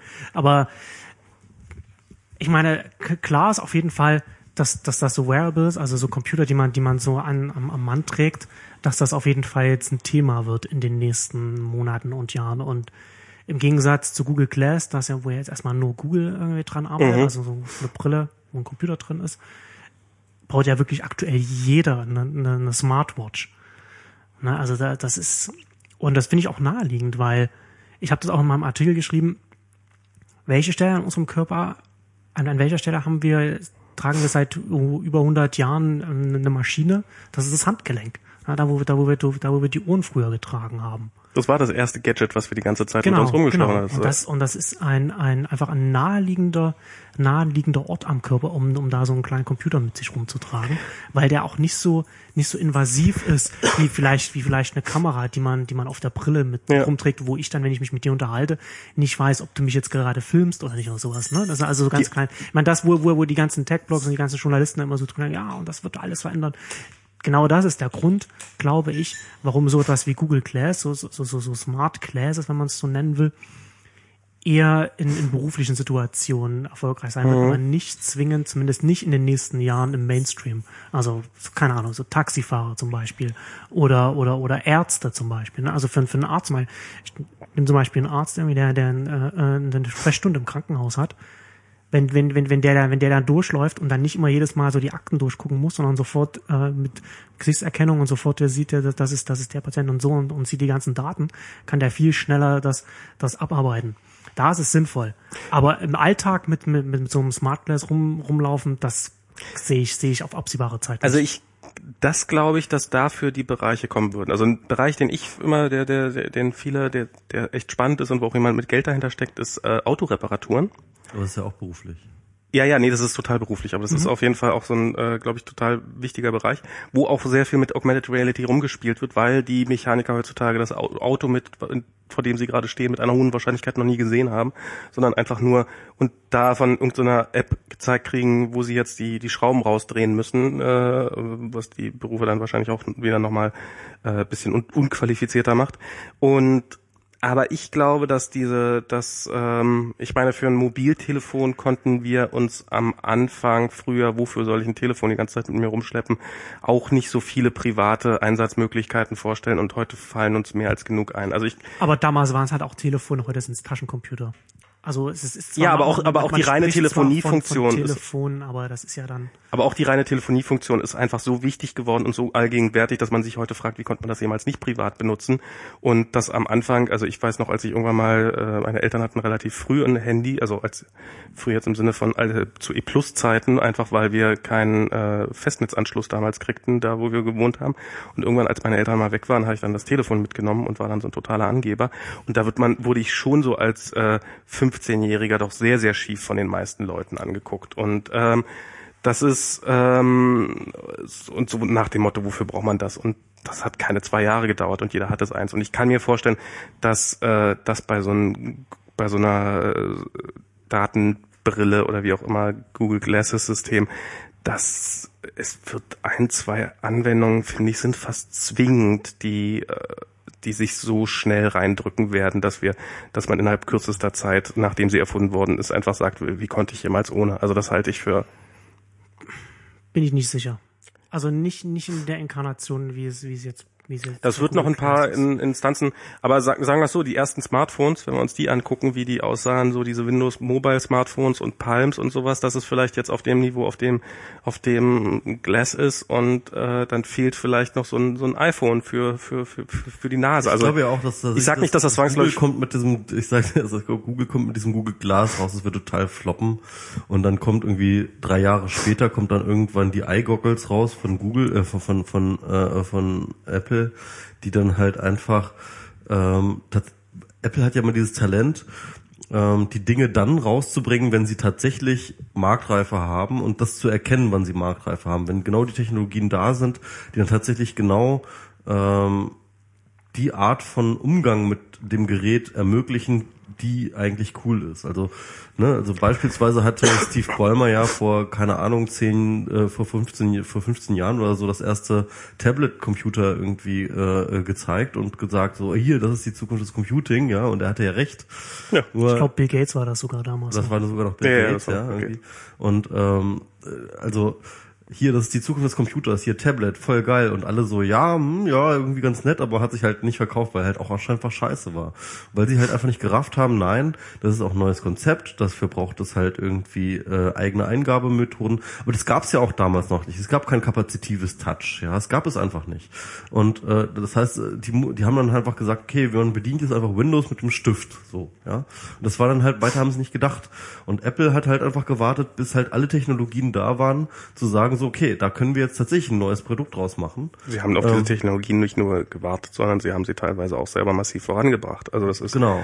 ähm, einiges von dem, was in dem ersten iPhone drinne steckte, gab es, als mit der Entwicklung des iPhones angefangen worden ist, einfach noch nicht, sondern es ist dann für das iPhone entwickelt worden. Ja. Und ich glaube, dieses äh, aber, aber, aber ich weiß, dass die Story so ging, dass tatsächlich ähm, dieses kapazitive Touch wurde nicht von Apple entwickelt, sondern es war tatsächlich irgendwann halt irgendwie da. Mhm, und dann kam ein Ingenieur zu Steve Jobs und hat gesagt, pass mal auf, da können wir geile Sachen mitmachen und hat als erstes Konzept halt erst einmal ein Tablet vorgeschlagen. Da mhm. können wir ein geiles Tablet machen. Also im Endeffekt war die Idee Idee des, ähm, des äh, äh, iPads war vor dem iPhone da und zwar aus dieser kapazitiven Touch-Geschichte. Das heißt, das war die Technologie da und dann hat ein Ingenieur gesagt, guck mal, da können wir ein iPad draus machen. Dann hat Steve Jobs gesagt, das ist total geil. Wir es machen war ja sogar, glaube ich, so, dass sie parallel äh, an dem Tablet gearbeitet und äh, darüber nachgedacht haben, wie sie ein Smartphone machen könnten. Genau. Und dann, dann haben sie aber das iPhone vorgezogen so. Ne? Und äh, im Endeffekt aber war es tatsächlich so, dass halt einfach äh, naja, also, es war halt einfach noch nicht die Zeit, so, ja. Es war, es war einfach noch nicht die Zeit damals. Und genauso ist es wahrscheinlich noch nicht die Zeit, wo jetzt äh, Google rauskommt mit dem ähm, mit dem Google Glass. Also erstens, weil die Technologien also dieses Display, das sie da oben haben, das hat ja irgendwie eine Auflösung von, keine Ahnung, 300 mal 400 oder sowas. Das ist ganz, ganz, ganz übel. Da kannst du halt nichts drauf machen eigentlich, äh, nichts Interessantes drauf einblenden. Und äh, ich glaube, dass, äh, dass das jetzt genau das Gleiche sein wird. Also Google wird jetzt damit rauskommen. Das wird wahrscheinlich bis auf paar Speziell, Spezialfälle im beruflichen irgendwie jetzt nicht, nicht groß verkaufen. Und dann wird irgendwann, wenn dann, keine Ahnung, die neue Mega Retina so und so Technologie für äh, äh, Prisma Und jetzt von Apple Google Glasses Retina mit mit 600 mal 800 Pixeln. Genau. Kommt, kommt dann Apple halt wirklich mit einer Lösung raus, die dann tatsächlich irgendwie dir einen Layer über die Welt legt, ja? Und dann wirklich genau das, die Versprechung erfüllt, die man sich eigentlich schon von Google Glass hat enttäuschen lassen. Ja? Also äh, und dann wird das wirklich interessant, so. Ich bin gespannt. Also ich, ich, ich sag nicht mal, ich, also ich wollte mit dem, das, das iPhone, das war jetzt äh, nur als Parallele gedacht, äh, das war jetzt gar nicht, dass das äh, zwangsläufig von Apple kommen muss. Äh, bin ich mal sehr gespannt drauf, ob das. Äh, es ist am Ende immer von Apple. ich habe mir noch was gekauft. Dein Kindle ist kaputt. Ich habe mir heute einen neuen gekauft. Das ist der Paperwhite. Das ist der ne? Paperwhite, den, den genau. Den, den, den hat Sigi auch, ja. Den hat Sigi auch. Ich bin, ich hatte ja vorher so ein Kindle 3 äh, der, der mit letzte mit Tastatur ist das, glaube ich. Ich weiß ja. nicht, welchen hast du? Du hast einen Touch oder? Du nee, hast nee. Noch, du hast noch einen mit Tastatur gehabt? Ja, ja, ich habe noch einen. Ich die sind ja, die sind ja lustigerweise sind die ersten äh, Kindles ja nach dem nach dem BlackBerry von Bezos äh, konzipiert worden. Ach ernsthaft? Ja. Also nee, ich habe Deswegen den, haben die so die Tastatur unten dran. Also ich meine, so alt ist er jetzt nicht. Der war vor zwei Jahren, war das das aktuelle Modell. Also es ist jetzt. Ich habe den vor zwei Jahren. Ich habe meinen auch schon seit, glaube ich, seit zwei Jahren und da ist kein also meiner war der einfache Kindle ohne Tastatur. Ähm, der kam, den gab's damals nicht, als ich den mir geholt habe oder ja, als ich den ja, also bekommen habe. Meiner, meiner ist so anderthalb Jahre alt oder eine, eineinviertel Jahr oder sowas. Ne? Also ich hatte den ähm, zum Geburtstag gekriegt. Genau. Letztes Jahr. Ähm, also ist etwas über ein Jahr alt. Meiner ist jetzt kaputt. Hm. Display kaputt. Keine Ahnung, wie das ja, passiert ist, passiert. aber ja. Und jetzt habe ich mir auch äh, den Paperwhite bestellt. Ja. Ähm, also Ach, hast du den nicht, hast du nicht reparieren lassen? Nee, geht nicht. Also beziehungsweise wahrscheinlich vielleicht geht das schon, aber wahrscheinlich nicht irgendwie wirtschaftlich. Und da war auch nichts über über Support möglich. Ja, Amazon? doch. Also was halt über Support möglich ist, wenn du halt ein Kindle-Besitzer bist. Also mein, mein, also ähm, nach einem Jahr verläuft die Garantie ab, ne? Also okay. Also deswegen konnte ich es nicht einfach reparieren lassen oder beziehungsweise einen neuen kriegen. Aber ich krieg jetzt halt 20 Prozent äh, auf Kindles, auf neuen Kindle. So. Das okay. ist so die Kulanz dann bei den. Krass, also ich kenne gerade bei den kaputten, gerade bei den kaputten Displays habe ich äh, bisher eigentlich mal nur erlebt, dass Amazon dann einfach direkt einen neuen zugeschickt hat. Auch nach der Garantie. Ich glaube schon, aber ich weiß es nicht hundertprozentig. Ja, also äh, haben sie nicht irgendwie und wollte sich auch nicht. Ähm, ich, ja, kriege ich jetzt irgendwie einen äh, refurbisheden Paperwhite, leider ja. die, die Vorgängergeneration, ah. aber äh, da hat sich eigentlich nichts getan. Also wirklich hardwaretechnisch hat sich da praktisch nichts getan. Ich glaube, die Displaybeleuchtung ist ein bisschen besser geworden. Ja, irgendwie, also es sind so so totale Miner-Geschichten. Ich habe das mal recherchiert und ähm, also den Vorgänger vom äh, den, ersten Paperwhite und äh, davon ein refurbishedes Modell für dann irgendwie 80 Euro. Wie viel? Also 80. Das ist okay. Das ist okay, ne? Und dann dachte ich mir, okay, dann nimmst du das jetzt einfach mal mit, das Angebot und äh, Paperwhite ist sowieso geiler als was ich hatte. Also ich habe äh, beschlossen, dass äh, also ich habe im Urlaub wieder, also ich bin, ich habe irgendwann mal auf meinem Blog habe ich mal einen Artikel über den Kindle geschrieben, dass ich den ja nicht so toll finde und ich finde, äh, also den alten, diesen Dreier, den finde ich auch wirklich in vielen Punkten schlimm. Also ich meine, dieses Display, das hat, das hat was, ohne Frage. So, man kann es gut in der Sonne lesen. Das war jetzt auch der Grund, warum ich im Urlaub darauf sehr viel gelesen habe. Aber ich fand die Bedienung katastrophal. Also wirklich äh, so undurchdacht und lieblos, dass man, also man hatte äh, auf dem alten Kindle nicht mal eine Coveransicht von Büchern oder sowas, also sondern immer nur diese Listenansicht. Ich weiß nicht, wie das bei deinem ja, war. Ja, doch, ja, ich hatte auch eine Liste. Ich habe ähm, hab auch noch eine Liste. Genau. Und ähm, fand das dann immer und habe das Ding eigentlich nicht so richtig gemocht. Hab jetzt im Urlaub dann eben äh, mich wieder mal ein bisschen an den Strand gesetzt und darin gelesen, habe festgestellt, auch eigentlich macht das doch ganz ganz Spaß und wollte auch mal wieder lesen, also auch durchaus mal längere Bücher. Also das ist jetzt auch so ein bisschen so ein Vorsatz. Und wie das halt so ist, wenn man äh, mal wieder einen Blogpost schreiben will, dann kauft man sich irgendeinen äh, Markdown-Editor und wenn man mal wieder was lesen will, dann kauft man sich einen neuen Kindle. Darum habe ich mir jetzt so einen neuen Kindle gekauft, weil ähm, ich hier in der Wohnung halt festgestellt habe, es ist an den meisten Orten, an denen ich dann irgendwann wird es so dunkel Und entweder ich mache hier die große Beleuchtung an oder ich äh, äh, kann halt nicht lesen, weil äh, wir sind ein mittlerweile so digitaler Haushalt, dass wir keine Leselampen mehr neben dem äh, neben der äh, neben dem Sofa stehen haben. Kann man oder- übrigens aber auch digital kaufen. Ne? ich weiß, dass man die digital kaufen kann, aber ich habe jetzt zwei Optionen. Entweder ich stelle jetzt überall Lampen hin oder ich kaufe mir einfach ein Kindle mit Hintergrundbeleuchtung. Und das ist die, äh, das ist die billigere Variante, den neuen Kindle einfach zu kaufen. Und es ist auch die Variante, die mir besser gefällt. Also insofern. Der äh, Markt hat's geregelt. Der Markt hat's sozusagen, geregelt. Lampenhersteller sehen alt aus. Und ähm, das ist auch äh, jetzt für mich so der große Vorteil. Irgendwann haben wir alle gar keine Lampen mehr, weil wir einfach helle genug Displays haben. ja. Ich meine, es ist doch, jetzt seit iOS 7 brauche ich eh keine Lampen mehr, seitdem ich einfach nur nach oben wischen brauche und die Taschenlampe anmache. Das Das ist, echt super. Das ist eins, das ist, ich, ich liebe dieses Feature echt. Also dieses äh, von unten diese, diese, diese dieses Menü dort äh, aufzurufen, Das ist sehr mache ich praktisch. dauernd. Ja. ja, das ist, das ist echt sehr praktisch. Aber was, aber was die Bedienung vom Kindle angeht, das treibt mich auch immer noch im Wahnsinn. Was ich, ich hab, hab das schon früher bei, bei, bei Sachbüchern gemacht immer viel. Ich mach, ich markiere immer viel. Ähm, und mach das auch beim Kindle noch. Und wenn du da was markieren willst, musst du immer erst, denkt es immer erst, dass, dass, dass, du- dass du die Definition von dem Wort willst, wo der, wo der Ja, Cursor ja, gerade hm. ist. Ich, will nie die Definition Das, mach, von das dem mache Wort ich sehr wissen. häufig. Das ist gerade bei englischen Text, also Du bist schuld, dass, Ich bin dass, schuld, dass, dass, ja, ja. immer erst, dass es immer erst denkt, dass es die Definition. Ich will, dass es, dass es, dass es, dass das bei, bei die, per Default Markierung ist, nicht Definition des Wortes. Aber, aber das, was geil ist, ähm, ähm, Sigi meinte, dass wenn man dort ein Mark Wort markiert und dann halt nachschlägt, Mhm. dass er automatisch dieses Wort dann irgendwie in einen Vokabeltrainer Ja. reinschmeißt. Und dass du am Ende dann sozusagen, wenn du ganz viele te englische Texte lesen, gelesen hast, wo du Dinge nachgeschlagen hast, hast du so ein Vokabelheft praktisch, ja. Und dann kannst du damit äh, äh, Vokabeln üben. Das ist total geil. Das finde ich, also die Software ist viel, viel besser als bei dem, bei dem letzten Kindle, den ich hatte. Also es ist, man hat hier plötzlich, äh, also wa- was immer noch ist, was ich total ätzend finde, ist dieses, dieses random Coverbildchen, was vorne drauf ist. Dass man sich nicht selber ein Coverbild ausdenken, äh, aussuchen kann, das dann immer drauf ist. Schon allein, dass wenn ich einen habe und meine Frau hat einen, dass, dass man die auseinanderhalten kann, die Dinger irgendwie. Wenn jeder irgendwie immer ein random Coverbild. Jetzt haben sie hier bei dem neuen ist das so, dass äh, das sind immer irgendwelche sind Technologien abgebildet, die, die durch den Kindle obsolet geworden sind oder durch Vorgängertechnologien wie, wie irgendwelche Matrizen, Buchstabensets. Buchstabensets, Es macht sich Schreibsets, drüber Schreibmaschinen. Ja, genau. Das ist so ein bisschen, Das ist eine Verhöhnung.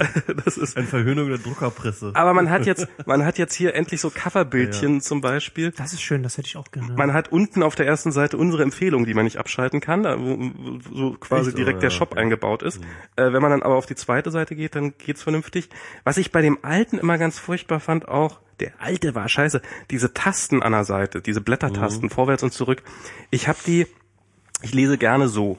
Also so, dass ich quasi, dass, dass, dass, dass, dass der über meinem Gesicht hängt, der Kindle. Und ähm, das ließ sich einfach nicht vernünftig halten, dass man da so einen Daumen dran kam. Jetzt ist es Touch auf dem Display.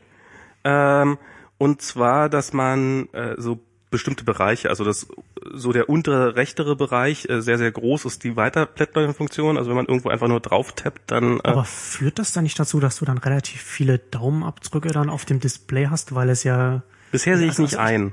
Ja, aber du hast den, wie lange hast du Das den? ist sehr du den matt. heute? Den habe ich seit heute, aber das Seit ist sehr heute. matt. Das ist sehr Ich, matt. ich das Aber ich glaube, dass man das dann schon ein bisschen mehr sieht, als jetzt bei so einem Hintergrundbeleuchteten wie jetzt bei einem iPad und bei einem, bei einem iPhone.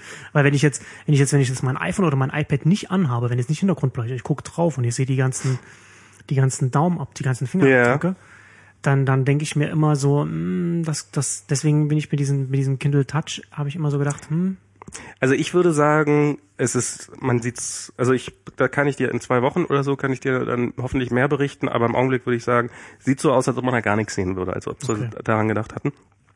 Was auch ganz gut ist, es ist nicht nur dieses Touchen zum Zurückgehen, sondern man hat auch so Swipe-Gesten, also dass man auch so, äh, also dass man muss nicht unten links in die Ecke greifen, um zurückzublättern, sondern man kann das auch so quasi mit einer Handbewegung nebenbei machen. Das ist ganz cool. Also es ist so, ähm, man hat mehr als diese einen Font. Sicher, also dieses Cecilia oder wie es hieß, ähm, den ich jetzt nicht schlecht fand, aber so, dass es die einzige Option ist, fand ich doch immer ein bisschen doof. Und äh, also ich bisher bin ich doch, äh, ich wollte nur die Hintergrundbeleuchtung, äh, äh, aber ähm, aber jetzt bin ich doch relativ von angetan, dass da eigentlich noch viel Der mehr ist. Kontrast ist doch ziemlich gut und die Auflösung ist auch besser, glaube ich. Äh, Die Auflösung ist besser. Der Kontrast ist, also ich meine, jetzt ist alles toll, jetzt sieht's tatsächlich Mhm. so ein bisschen paperwhite aus. Wenn man die, sobald man die Hintergrundbeleuchtung ausschaltet, sieht er exakt so aus wie der alte. Ich habe die heute nebeneinander gehalten. Mhm. Das ist, ich würde sagen, das ist die gleiche, also vielleicht ist es ein bisschen schneller geworden, aber äh, so vom Grauwert her ist das Mhm. genauso nicht weiß wie beim alten Kindle auch. Mhm. Sobald man die Hintergrundbeleuchtung, also spätestens wenn ich hier voll aufdrehe, dann ist wirklich, äh, dann strahlt's einfach nur noch. Ähm, aber so auch so jetzt bei Helligkeit für so Räume wie jetzt, das ist einfach alles, äh, das ist okay. Aber so, das mit dem Paper war schon eine Lüge. Das stimmt nicht. Da haben wir uns betrogen. Das ist nicht so weiß wie Papier. Ist nicht so weiß wie Papier. Ja, also, ähm, ja, das stimmt. Wahrscheinlich, ja. Aber das ist egal. Also äh, ich ähm, finde auch diese Hintergrundbeleuchtung ganz gut, weil ich natürlich ganz oft abends lese und ich bin auch nicht so ein Freund der äh, Leselampe. Aber warum habt ihr nicht, ich hab, ich hab so eine, so eine, so eine, so eine 10 Euro Lampe, die man so ranklippen kann. Ja, aber das ist, schau mal, ne, du musst dich dann halt immer äh, mit deinem, mit, mit, mit, was immer du auch liest, halt nach dem Schein der Lampe auch richten. Allein das ist schon unbequem, weil du kannst bestimmte Liegepositionen oder Sitzpositionen nicht einnehmen. Nee, die, die, die klippe ich ja an mein Kindle oder an, oder an, an ich Ach kann so, die auch irgendwie ans Buch ranklippen und dann hat, dann ist die da dran und je nachdem, wie ich mich liege und die wiegt halt auch überhaupt nichts. Das, Ja, das geht halt die, die habe ich noch nicht ausprobiert, ganz ehrlich. Also keine Ahnung. Geh weg, Satan. Genau. Wofür haben wir, wofür haben wir uns jetzt alle? Pro Lampe, Display, pro. Lampe. Pro leuchtendes Display, pro leuchtendes Display. Aber ist das nicht, aber hat man da nicht auch wieder, da wäre auch, das wäre auch meine Frage, so, dann hast du, dann hast du wieder diese Hintergrundbeleuchtung bei dem Display. Und ich mag ja gerade bei den E-Readern mit dem, mit dem E-Ink, dass, dass es, dass sie gerade nicht meine Augen so ermüden wie die Displays, auf denen ich den ganzen Tag drauf schaue. Ich frage mich, ob man dann da auch wieder diesen Effekt hat, dass es, dass es einen so ermüdet, weil man ja mit den Augen dann wieder in eine Lichtquelle reinschaut. Gute Frage, werde ich dir nicht beantworten können, weil ich das Problem nicht habe. Okay. Also ich habe nie, also es ist zu meiner, äh, leider muss ich sagen, kann ich abends äh, bis nachts um drei problemlos in ein Display starren und äh, werde nicht wirklich viel müder. Oder jedenfalls äh, hatte ich nie äh, irgendwelche Beschwerden deswegen. Geht mir ehrlich gesagt auch nicht so. Also insofern. Aber das mit der Clip-On-Lampe ist natürlich eine Idee. Hätte ich jetzt auch machen können stattdessen. Naja, egal. Ja, aber ähm, also allein schon dieses äh, Touch äh, äh, Bedienungsgeschichte, das ist, ich finde, das ist heutzutage, also drunter geht eigentlich nicht mehr. Also dass du halt Man, man, man hat sich dran gewöhnt. man hat sich dran gewöhnt und das ist eigentlich ein Standard. Äh, also mit meinem, wo ich halt auch überhaupt keine Tastatur hatte und und wo wirklich äh, jedes Unterstreichen ein Riesenkampf gewesen ist, habe ich es auch einfach gelassen zu unterstreichen, weil es einfach zu kompliziert gewesen wäre, mit diesen Tasten da rumzuhantieren irgendwie.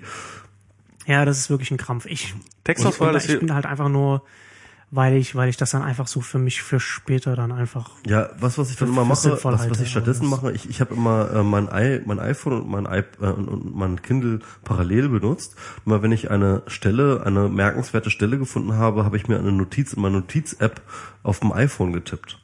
Das Dann hast, dann hast du die Stelle abgetippt oder, oder was hast du dann gemacht?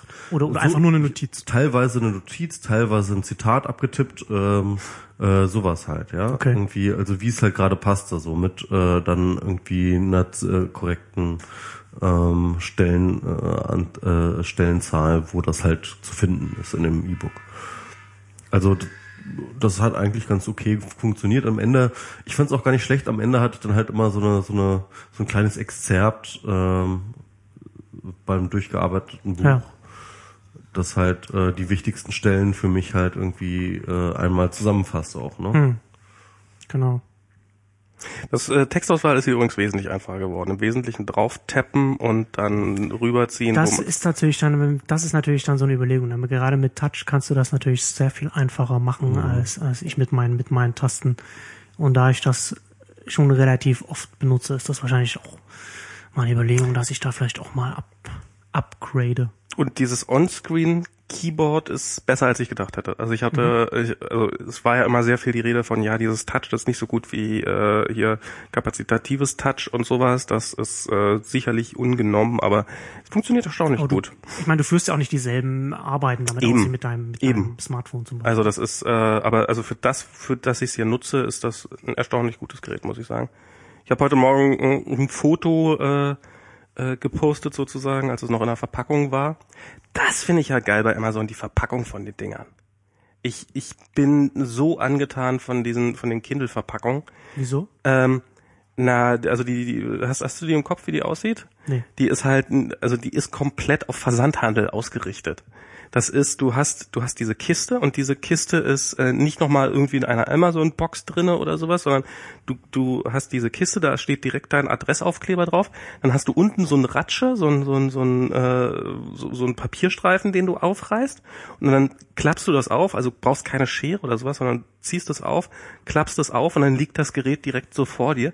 Und dann ist es, ähm, so ein Apple-Style in, ähm, in sieht ökologischer aus. Also es macht so alles das Eindruck, als ob das Recyclingmaterial wäre, in dem das drin ist. jetzt ausgedrückt. Also in Amazon sozusagen.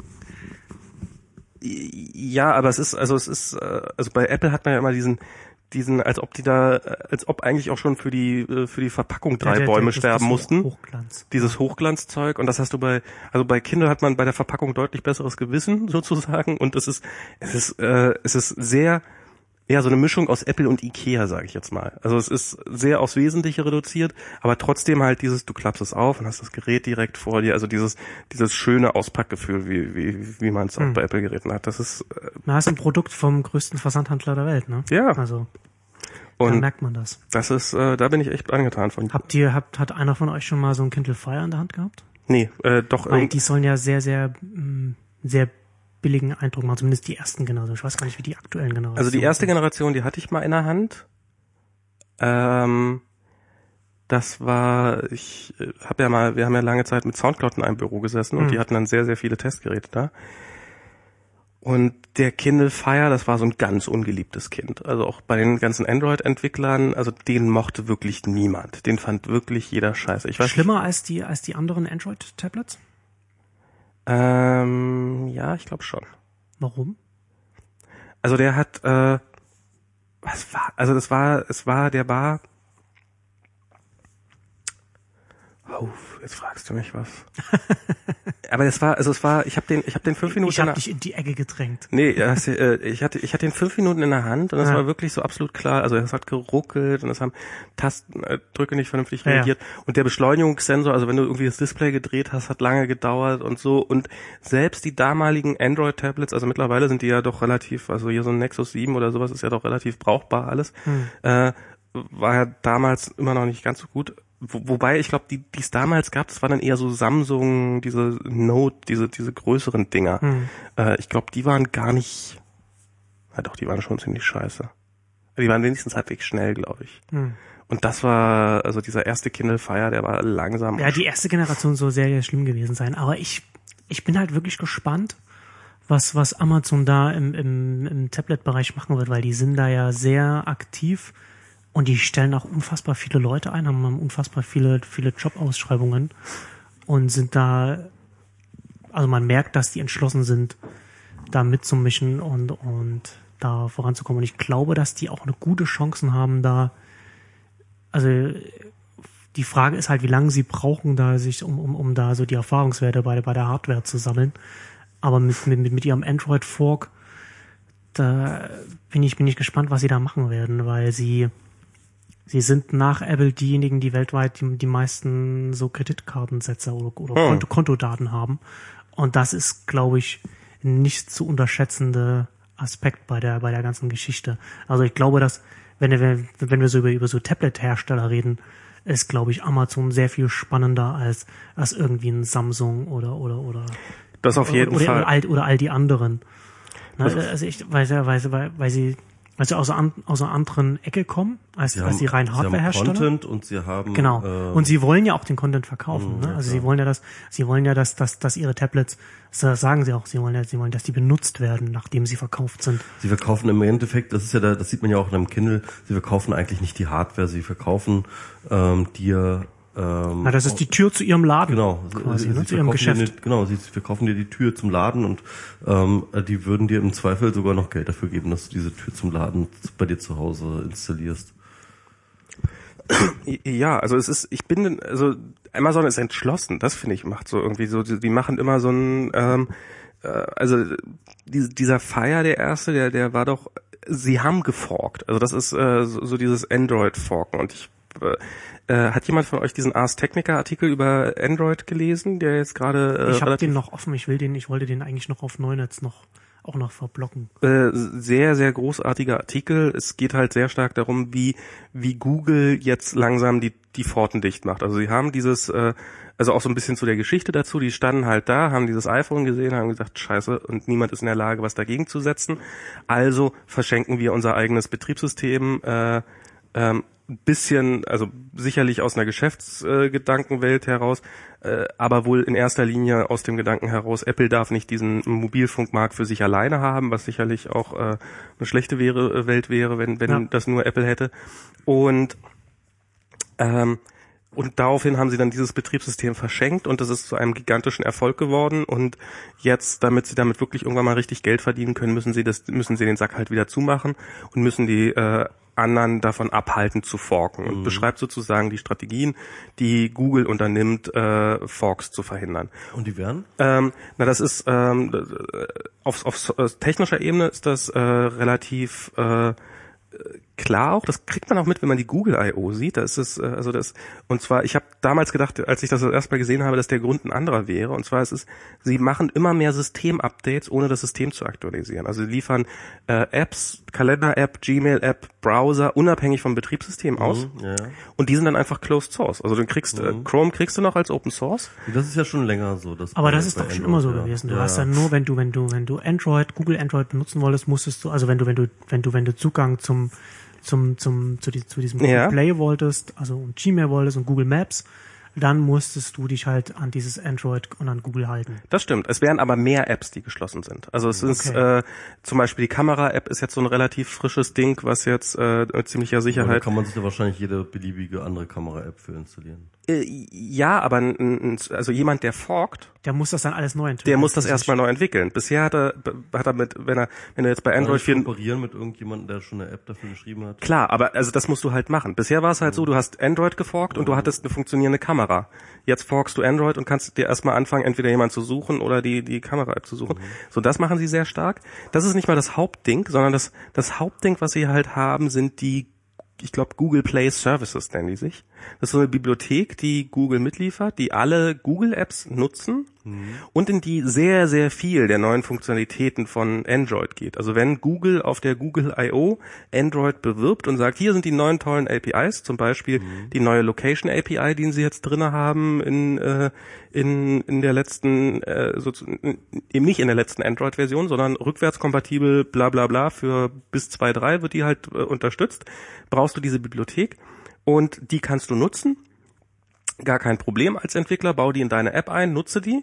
Ähm, aber die ist erstens closed source und zweitens halt nicht Teil von diesem Open Source Android und wenn du forkst, dann kriegst du die halt nicht. Mhm. Weil die kriegst du nur im Play Store, diese Bibliothek. Mhm. Das heißt, dass Apps, die bisher irgendwie, äh, die du einfach über einen alternativen Store zum Beispiel bei Amazon verteilen konntest, dass die plötzlich mit einer gewissen Wahrscheinlichkeit wirklich äh, programmatisch gebunden sind an den Play Store. Also du kannst du nicht einfach so rüberschieben in den anderen. So, das ist der eine wichtige Faktor. Wird die Kompatibilität eingeschränkt? Die, ja, wird die Kompatibilität ganz gezielt eingeschränkt. Die zweite Nummer ist, dass ähm, ist diese Open Handset Alliance, äh, Open Head, äh, Hand, Handset, Handset ja. Hm. Open ja. Handset Alliance, wo ja zum Beispiel Acer mal so schön auf die Fresse geflogen ist, als sie ja ein äh, ein Telefon mit einem alternativen Android für, ich glaube Alibaba hießen die, äh, bauen wollten, so, ein so ein in China äh, relativ groß. Mhm. Ähm, und also da fliegst du raus bei der Open Handset Ali. Genau. Und damit kriegst du, damit bist du automatisch oder nicht automatisch, aber mit ziemlich hoher Sicherheit hast du dann dieses ganze Gmail darfst du nicht mehr installieren, Google, äh, so diese ganzen Sachen, Play Store.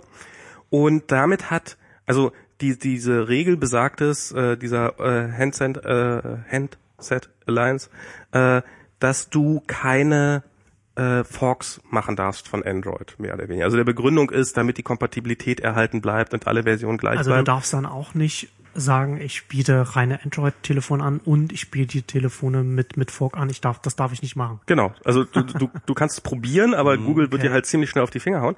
Und was natürlich auch spannend ist, das ist jetzt das, was Amazon so ein bisschen beißt. Du darfst nicht für, also äh, also wenn Amazon ein neues, äh, einen neuen Kindle Fire produzieren will, zu Samsung brauchen sie nicht zu gehen, zu HTC brauchen sie nicht zu gehen, zu, zu, zu äh, Acer brauchen sie nicht zu gehen, zu Leno- Lenovo brauchen sie nicht zu gehen, zu äh, äh, der, der, der Kindle Fire wird wohl im Augenblick von Quanta gebaut, quasi noch ein, einer der wenigen letzten Laptop-Hersteller. Mal gucken, wie lange der sich dem äh, Android noch entziehen kann. Du kannst also auch nicht in, in Auftrag für jemanden anders produzieren. mit, mit einem anderen Betriebssystem aber, drauf. aber, aber Hans, Hans, Hans, offen ist doch gut. Sagt Ja. uns Google immer. Ja, ja, das ist, äh, davon ist dann halt nicht Ah, und die ganzen Android-Fanboys sagen noch, dieses doch so alles so geschlossen. Da kann man doch alles damit machen, weil es offen ist. Ja, außer, außer halt neue Apps Außer, installieren. außer, außer wenn es das nicht ist. Außer wenn es das nicht ist. Aber es ist halt spannend, das zu sehen, wie, wie Google da im Ja. Augenblick die Schotten dicht macht und wie, wie wenig da eigentlich noch offen ist. Und ähm, ja, mal gucken, wie lange das noch so weitergeht. Ich finde das ja auch so eine ähm, grundsätzlichen äh, Perspektive ganz interessant. Ich habe das äh, auf so vielen Ebenen jetzt mittlerweile beobachtet ähm, in diesem Markt, ähm, in dem es ja um Plattformen irgendwie geht, dass ähm, dieser Ende-zu-Ende-Approach eine ganz wesentliche Rolle spielt heutzutage. Also irgendjemand hatte mal gesagt, das fand ich, ich weiß, ich habe jetzt vergessen, wo das herkam, aber das war sehr, sehr interessant. Ähm, es geht heutzutage nicht mehr um Ressourcen, sondern darum, ähm, wer Zugang zu Kunden hat. Ne? Das heißt, die direkte, äh, die direkte Verbindung zum Kunden ist das ganz entscheidende Kriterium heutzutage bei Plattformen, ähm, dass du dass du weißt, dass die Leute direkt mit deinen Produkten kommunizieren und nicht über irgendwelche Mediatoren. Und diese Mediatoren aber ähm, können sich jederzeit, du, du läufst immer jederzeit die Gefahr, ähm, dass sich jemand vor dich stellt als Mediator. Also beispielsweise, als äh, Siri ähm, ähm, von Apple released wurde, waren ähm, viele Tech-Analysten haben dann gesehen, okay, Moment mal, was passiert hier gerade? Du hast plötzlich so einen Assistenten, der, wenn er populär wird, ähm, das Interface in, äh, ersetzen kann, das neue Interface ist, ja. Und wenn du über Siri plötzlich ähm, keine Ahnung, Google ansprichst, ja, dann ist Google aber nur noch irgendwie die Infrastruktur, die hinter einem anderen Interface steht. Das heißt also, das ist ja ein ganz klar- klarer Kontrollverlust für Google, zu sagen, ähm, normalerweise verdie- verdient Google damit, ähm, Anzeigen anzuzeigen, wenn sie, äh, wenn du eine Suche machst, ja, und die, die, die kommen dann aber nicht mehr durch. Das Siri, Siri wird nicht mehr die Anzeigen vorlesen, wenn du, äh, wenn du per Siri googelst, ja. Ja, nicht nur, nicht nur das, sondern wenn du dann plötzlich per Siri plötzlich bingst, dann merkst du es im Zweifelsfall gar nicht. Genau, und das ist auch völlig egal. Du bist einfach austauschbar. Du bist eine austauschbare Infrastruktur. Und ähm, äh, ähnliches äh, sieht man halt bei diesem Schließungsprozess, den wir momentan bei Twitter erleben. Ne? Also warum sie die Third-Party-Clients ausschließen, ist, weil sie ähm, den direkten Zugang zum Kunden brauchen, weil sie ihm Werbung äh, äh, beibringen wollen. Wenn Third-Party-Produkte da sind, dann können die einfach mit einer einfachen Funktion, einem einfachen Filter- Filteralgorithmus äh, einfach jede Werbung ausblenden. Ne? Das ist das Problem, das wir momentan haben, weil ähm, also viele viele äh, News-Seiten haben, ähm, weil die Leute einfach Browser benutzen, die man relativ einfach mit einem Adblocker ähm, erweitern kann und so weiter und so fort. Das heißt, das ist auch der Grund, warum Google äh, relativ frühzeitig erkannt hat, okay, wir müssen irgendwie, äh, wir haben diesen Firefox, da müssen wir irgendwie präsent sein ähm, und dann irgendwann angefangen hat, seinen eigenen Browser zu entwickeln. Das ist der Grund, warum sie weiß, ist, warum sie um, wissen, um warum kurz, sie um kurz rein, um, um, um kurz reinzukriegen, das ist ganz, ganz witzig. Ich weiß gar nicht, ich weiß gar nicht, wo ich das gelesen habe. Ich glaube bei, bei, bei, äh, auf der Fireball oder irgendwo. Ähm, Microsoft hätte ganz früh Google vollkommen ausschalten können, indem sie im Internet Explorer alle Werbung äh, ausblenden. Mhm. Ne? Also da haben sie eigentlich die Möglichkeit gehabt, da so komplett das, ein komplett, Adblock, komplett ja. das einfach von, von, von Haus aus so einen Adblock reinzusetzen.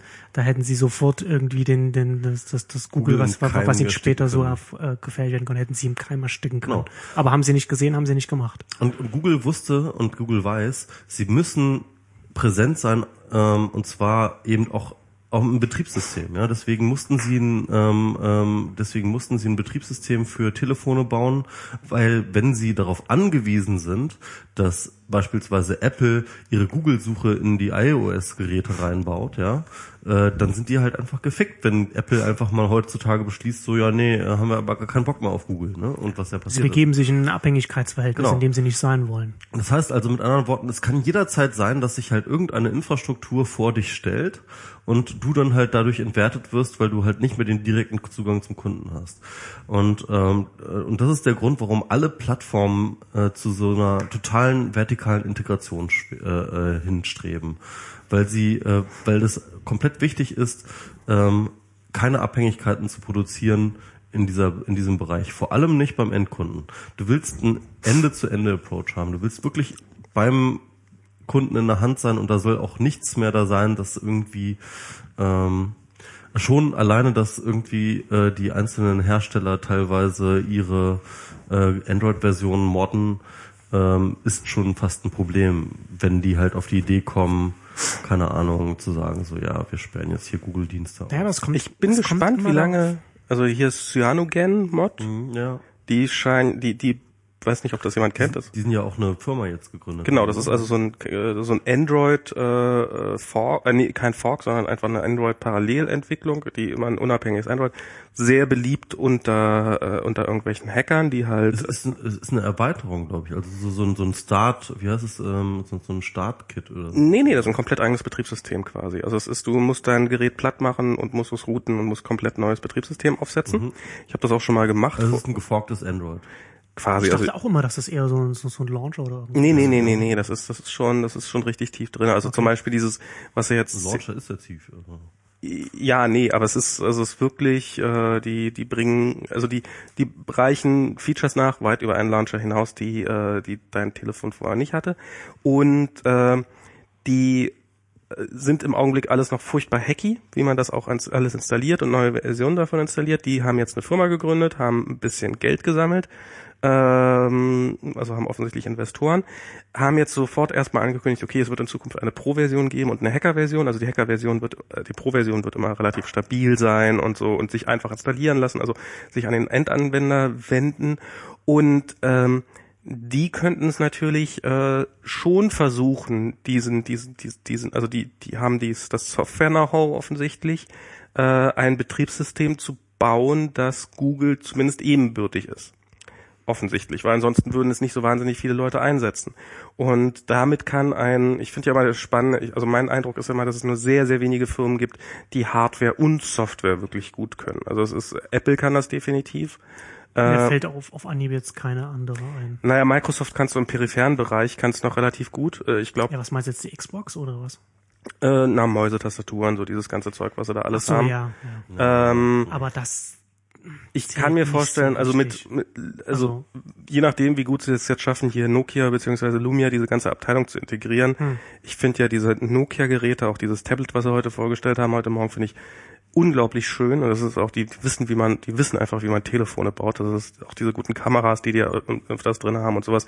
Und dieses Betriebssystem da drauf ist wirklich auch nicht das Schlechteste, was man sich vorstellen kann. Also ich, Ja. Microsoft ist, glaube ich, noch tendenziell dazu geeignet, aber ansonsten Google sollte es ja mit Motorola irgendwie können, aber so richtig doll scheint das jetzt. sie wollen ja Motorola einfach nicht integrieren. Sie reden ja da mal von der, was keine Ahnung, was ja von der großen Mauer, die sie Ja, ja, Motorola also es ist haben, um so wahrscheinlich das- dann das das Android-Ökosystem nicht vor den Kopf zu stoßen. Also Damit sie wollen Samsung halt, nicht Sie forkt. wollen halt nicht das Gleiche. Es, genau, sie wollen, glaube ich, nicht das Gleiche bewirken, was was was damals mit mit mit mit mit Symbian und Nokia passiert ist. Aber das, aber das, ja, das ist eigenartig.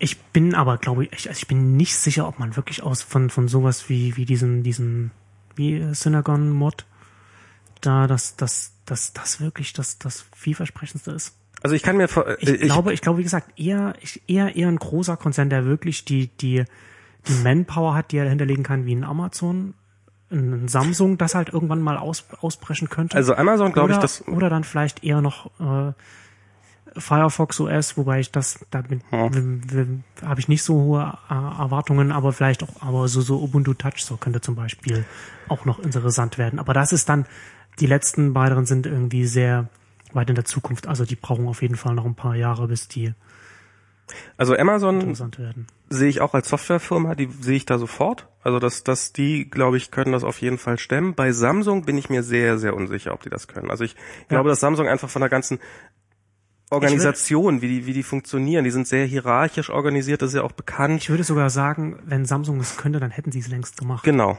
Weil sie sind, sie sind, sie dominieren jetzt schon Android und, und äh, es wäre es, und ich glaube, sie würden sich auch gerne loslösen von der, von der, von der Google-Abhängigkeit. Sie haben ja ihr eigenes Mobil, also sie haben ja dieses Tizen oder Sie wie haben, das heißt. Genau, Tizen, genau. Aber jetzt ihre neue Uhr, die haben sie jetzt wieder mit Android ausgeliefert und nicht mit ihrem eigenen Betriebssystem. Also es ist irgendwie, finde ich, ist das schon, sagt das schon was aus Ja. Äh, über den, über das, was sie ihrem eigenen Betriebssystem zutrauen. Und ich glaube, für die ist das auch echt noch ein weiter Weg, falls sie es überhaupt jemals schaffen, weil ich glaube, das ist nicht nur ein, Lernprozess, sondern es ist ein, eine kulturelle Einstellung, wie, also ich glaube, man entwickelt Software anders als Waschmaschinen oder Telefone, weil äh, äh, einfach schon aufgrund dessen, dass weil man Software immer noch wieder, ach, muss jetzt nicht fertig sein, kann ich immer noch nachpatchen, mag dem User jetzt nicht so gut gefallen, aber das kannst du halt bei Hardware einfach nicht. Und ähm, und ich glaube, das sind so kulturelle Unterschiede. Und aber wenn man das drauf hat, dann hat man, ich finde das ja so spannend, das ist jetzt in den letzten Tagen aufgepoppt äh, über Apple, das warum eigentlich hält, also hat jemand so ein so ein so ein ähm, wobei da hat eigentlich lustig, da hat Microsoft theoretisch diese Integrationschance. Bei diesem Surface Pro, dieses dieser neue Laptop mit Haswell Prozessor und weiß der Teufel was und Windows drauf, der hält irgendwie mit so einem Windows drauf vier oder fünf Stunden Hm. Batterie. der Akku. So. Ähm, da meinte jemand, in dem MacBook Air steckt im Wesentlichen die gleiche Hardware drin, ein sehr, sehr ähnlicher Akku. Mit, der schafft mit dem macOS drauf acht Stunden. Also das ist, wieso schafft, und, und wenn man auf einem MacBook Air ein Windows installiert, äh, kracht die Betriebs, äh, die, die, die, die Laufzeit des Betriebssystems äh, des Rechners auch völlig zusammen. Und ähm, Offensichtlich hat Microsoft in den letzten Jahren keinen Wert darauf gelegt, das Betriebssystem so weiterzuentwickeln, dass es hinreichend akkuschonend umgeht. Sie haben zwar theoretisch diese ganzen Techniken drinne, mit denen Apple jetzt erst anfängt. Also das ist ja bei diesem heute erschienenen Mavericks, das ist ja in erster Linie Akkusparen, Akkusparen, Akkusparen. Also die werden noch unglaublich probieren, Akkulaufzeit aus diesen Dingern rauszuholen. Und Aber war das nicht auch irgendwie dieser äh, Jump zu Snow Leopard, der keine wirklich sichtbaren Features hatte, aber ähm, die Interna des Systems äh, so konsolidisiert hat, dass ähm, äh, äh, dass es viel effizienter läuft bei bei äh, Mac. Hat sich auch irgendwie allein schon irgendwie der der der Footprint sich irgendwie um einige Gigabyte verschoben irgendwie ähm, bei Snow Leopard und so. Ja, sowas haben sie damals gemacht. Also da haben sie ihre APIs im Wesentlichen gerade gezogen. Aber jetzt, was sie mit Mavericks sehr stark gemacht haben, ist halt äh, der Prozessor, also Timer zusammenlegen. Wenn, wenn, wenn zwei Wissen Prozessoren... wir übrigens äh, nicht, wenn das äh, released wird, ne? Immer noch nicht. Was? Mavericks kommt heute raus. Heute. Heute? Ja, ja. Und, und kostenlos. Geil. Da hast du dein BGE. Von Apple. Das stimmt. All- Alles, was sie an Software angekündigt haben, war kostenlos, ne? Äh, Zumindest das, was wir gesehen haben. Also Ja. auch iWorks war ja, war ja klar. dass iWorks das, ist das ja kostenlos? schon Sag mal. Keynote gehört zu iWorks, ne? Ja. dann kriegen wir auch ein neues Keynote endlich. Hoffentlich. Weil mein Kino Keynote ist, ist so ein, ein grottiger Scheiß. Es kotzt mich mittlerweile an, weil es so, so buggy ist. Ich würde noch mal, ich, ich würde noch mal darauf zurückkommen, was du gerade über, über Windows gesagt hast und Microsoft. Also ich will nicht Microsoft jetzt äh, sehr stark in den Schutz nehmen. Ich kann mir vorstellen, dass das, was du sagst, dass das stimmt, dass sie nicht darauf geachtet haben, dass es, Oder dass nicht. es, dass, dass es akkuschonend ist. Ja. Aber zusätzlich musst du halt immer dazu, musst halt immer dazu sehen, dass, dass, dass Apple halt mit, mit, mit, mit macOS zum Beispiel den, den Vorteil hat, dass sie wissen, für welche Hardware. Das meinte ich ja, genau. Diese vertikale entwickeln. Integration, darauf wollte Und ich das kann- hinaus. Oh, okay.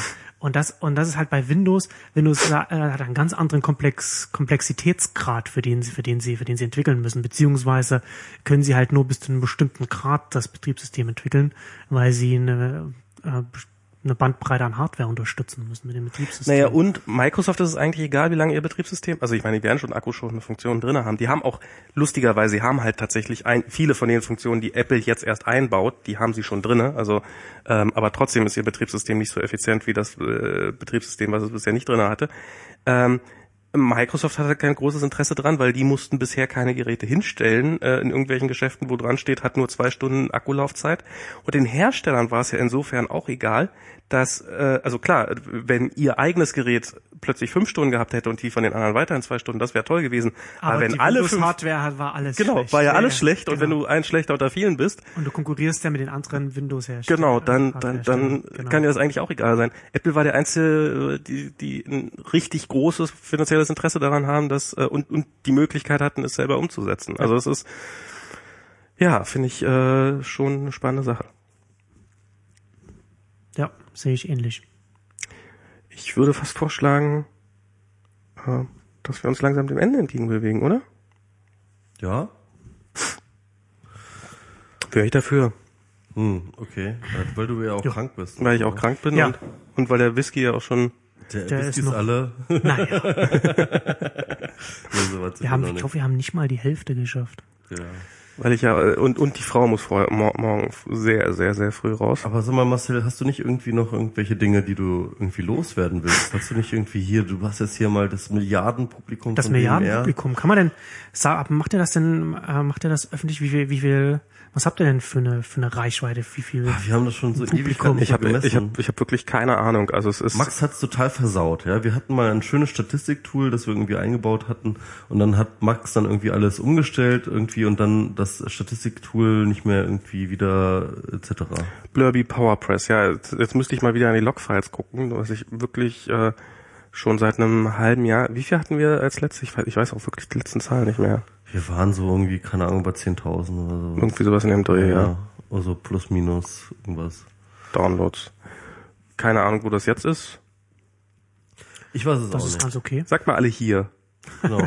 Sag mal alle hier in den Durchzählen. Kommentaren. Einmal, einmal durchzählen. Nee, aber was ich jetzt sagen wollte, äh, äh, die, wir haben irgendwie diese komischen, diese komischen Instacast-Zahlen, die wir da immer irgendwie auch auf unserem Button da haben. Ja.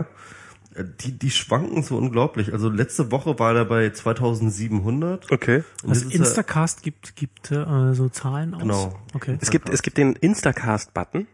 Genau. Den du dir, wo du deinen Feed hinten einbauen kannst. Und da steht, ist Ah, halt so ein okay. Subscriber, und da steht halt dran, wie viele Abonnenten du hast. Hm. Und, äh, ja, und Also ich hatte es ja schon mehrfach, äh, dass er irgendwie nah an 3000 dran war und dann wieder runtergegangen ist. Jetzt sind wir wieder bei 2110 und zwar insges und, und, zwar innerhalb einer Periode, wo wir keinen Podcast veröffentlicht haben. Also jetzt in diesen letzten zwei Wochen ist er von 2700 auf 2100. Das- ja, aber das, das macht durchaus Sinn. Also da kann ich, ich, äh, ich sehe Martin Anfang nächster Woche wahrscheinlich, da kann ich den mal fragen, wie das ist. Aber nach allem, was ich weiß, ist das so, äh, dass gezählt wird da in den Abonnenten, wer heute sein Instacast offen hatte. Und wenn wir eine neue Folge machen und Leute vielleicht nur unseren Podcast hören oder oder äh, in erster Linie, dann ist natürlich die Wahrscheinlichkeit, dass sie direkt nachdem wir einen veröffentlicht haben, ihren Instacast-Client aufmachen, deutlich höher, Das heißt also, sie werden immer wieder steigen, nachdem wir eine neue Folge Im veröffentlicht Zweifelsfall haben. schon. Was natürlich lustig ist, dass jetzt mit iOS 7, wo man seinen Podcast-Client nur noch viel, viel seltener aufmachen muss, weil der im Hintergrund plötzlich liest, Instacast 4, kann, kann das ja alles. Äh, ich mache ich, ich mach meinen Client wirklich nur noch zum Hören auf, meinen Instacast. Ich mache das nie, nie mehr Ich habe aber, ich benutze, ich benutze Downcast und da konnte man das so mit so, mit so einem Geofencing machen. Ach so, da ging das man- auch schon, ja. Da habe ich das so eingestellt, dass wenn ich zu Hause bin, er automatisch das checkt und dann das dann über, über, über das WLAN dann runterlädt. Ja, ja, Ich meine, da hat er dann immer noch so die Begrenzung von diesen Zehn Minuten, hm. gehabt. Aber das hat auch schon sehr gut funktioniert. Da war ich sehr zufrieden damit. Ja, aber jetzt, also jetzt, Aber jetzt ist es ja äh, auf Systemebene. ist, also iOS 7 ist Wenn ja das, wenn- wirklich wenn gerade für. App ist das ja ein wahrer Segen Das gewesen, stimmt. diese App. Also das ist ja, Also kann man sozusagen sagen, da sind das ungefähr ein Drittel eurer Hörer über Instacast euch hören. äh, ja, so Pi mal Daumen, das könnte man, genau, das ist, Aber das, aber das können wir doch zum Abschluss machen. Irgendwie jeder nicht irgendwie noch eine, noch eine, eine, eine nette App, die man empfehlen kann oder so.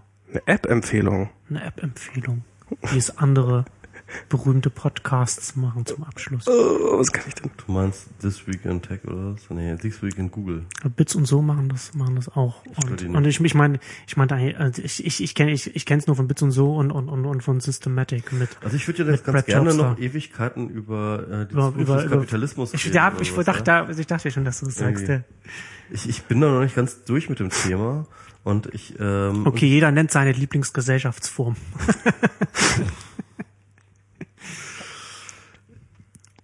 Also ich, Nee, dass wir da mit dem Thema jetzt irgendwie nicht nach, nach einer Stunde, die wir da drüber gesprochen haben, nicht durch sind oder so, das ist klar.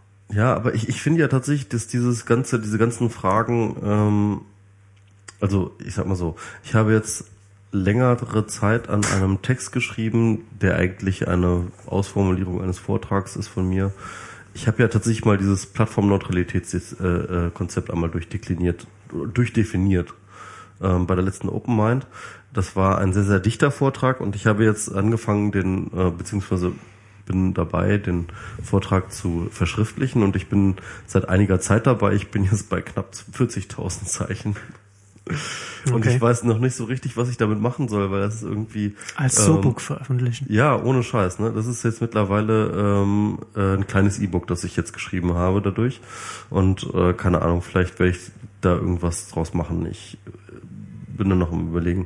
Aber auf jeden Fall, ähm, ich habe da mir sehr, sehr viele Gedanken gemacht um äh, äh, Plattformen und Plattformen und wie sie funktionieren und wie sie und welche sag ich mal, strukturellen Gesetzmäßigkeiten sie unterliegen.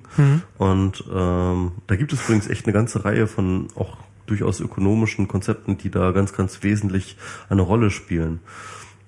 Und ähm, ich glaube, dass wenn wir, ich glaube, dass dass das auch die Zukunft ist, dass sich die Dinge durch die Digitalisierung immer mehr zu Plattformen entwickeln und zwar alles, Ja. auch unabhängig von äh, auch auch die materiellen Dinge. Also ein ein Beispiel ist halt, solche sind solche Sachen wie ähm, Carsharing oder sowas, ja, oder oder ähm, oder auch äh, Wohnen, ne, mit so Airbnb ähnlichen Geschichten. Äh, dadurch, dass Genau. halt Transaktionskosten dadurch gespart werden, ähm, Ressourcen äh, in Echtzeit zu scheren und zu teilen und so weiter und so fort, ähm, reduziert es die Kosten, erhöht es die äh, Möglichkeiten an Variationen, die man, die der einzelne Konsument hat und so weiter und so fort. Und dadurch ähm, entwickelt sich aber tatsächlich wieder so etwas wie eine Plattform. Ne? Und diese Plattformen äh, unterliegen dann wiederum halt ähm, den einzelnen ähm, ökonomischen Gegebenheiten, den Plattformen äh, untergeben sind. Und da diese ökonomischen Gegebenheiten sind sehr, sehr besondere.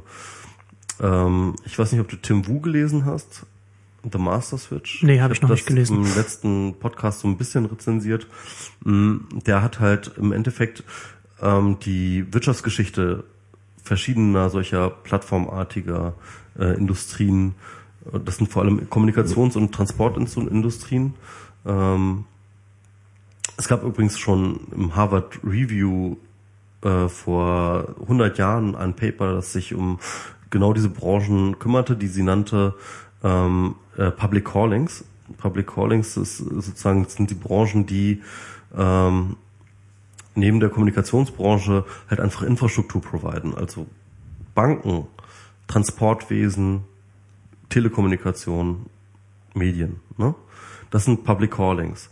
Und die sind ähm, alle mehr oder weniger gewissermaßen strukturgleich, was ihre ökonomischen Eigenschaften angeht. Und äh, ja, und, und, und was ich jetzt sehe, ist halt sozusagen mit der, mit der äh, Informatisierung aller Lebenslagen durch die Digitalisierung entwickelt sich eigentlich alles in Richtung dieser Public Callings, in, in, in, Richtung und, und, und, und also eine der ganz klaren Gesetzmäßigkeiten ist zum Beispiel dieses natürliche Mo- Monopol. Ne? Und das hast du immer bei Infrastruktur. Du hast halt eine sehr, sehr hohe, äh, sehr, sehr hohe Kosten, die du erstmal hast, um eine Infrastruktur hinzustellen. Aber dann, um sie zu betreiben, die, die Kosten sind eigentlich relativ Ja, du hast halt dann massive Skaleneffekte, die dann zu dem Genau. natürlichen Monopol führen. Genau, und ähm, du hast ja diese massiven Skaleneffekte und du willst eigentlich, dass diese ähm, enormen Investitionskosten, die du am Anfang gehabt hast, durch möglichst äh, eine breite Nutzung auf viele, viele Schultern verteilt wird. Und dadurch kannst du den Preis halt entsprechend proportional zu der Masse der Leute, die sie den Dienst nutzen, halt verteilen. und, äh, und, und senken. Und ähm, das ist so einer von diesen Beispielen, die halt äh, für, für Plattformen einfach grund, grundsätzlich gelten. Ja. Und, äh, Absolut. Und, und, und die andere Sache ist diese End-to-End-Geschichte, die ich vorhin meinte. Ne? Und die ist ganz, ganz extrem eng geknüpft an diese Neutralitätsfrage. Also schon, äh, also Tim Wu, also wenn du ihn nicht kennst, er hat Wobei die End-to-End-Frage ja auch eine Frage des Geschäftsmodells ist. Das ist ja, das ist ja, wenn du jetzt immer nur Nee, von... es ist, es ist immer, es ist egal, ob du Werbung zeigst oder ob du irgendwie Eintritt verlangst. Das ist völlig egal. Ähm, du musst immer am Endkunden sein, um die Schranke zu haben. Um die Schranke, äh, äh, um die Schranke zu haben, Einlass oder nicht Einlass. Und wenn du diese Schranke nicht hast, ähm, dann hast du dein Geschäftsmodell, egal welche, wie es aussieht, nicht unter Kontrolle. Hm. Und ähm, Tim Wu ist übrigens der Typ, der ähm, den Begriff Netzneutralität Ja, ja. erst erfunden hat. Ähm, ja. Naja, egal. Auf jeden Fall. Ähm, und, und, und wenn wir über Nee, aber das, aber was, was, was du sagst, so wie wichtig Unternehmen werden, das sehe ich, sehe ich haargenau so. Das, der an sich bin ich schon seit Jahren, dass äh, Internet, ähm, dass das unter das Plattformunternehmen die wichtigste Unternehmensart jetzt ist und Ja. und und, wird, Und die- also immer immer wichtiger wird. und die werden aber alle zu monopolartigen Strukturen ähm, zwangsläufig. Ja, Und, ähm, und, und wo wir darauf hinaussteuern, ist definitiv eine neue Art von Feudalismus.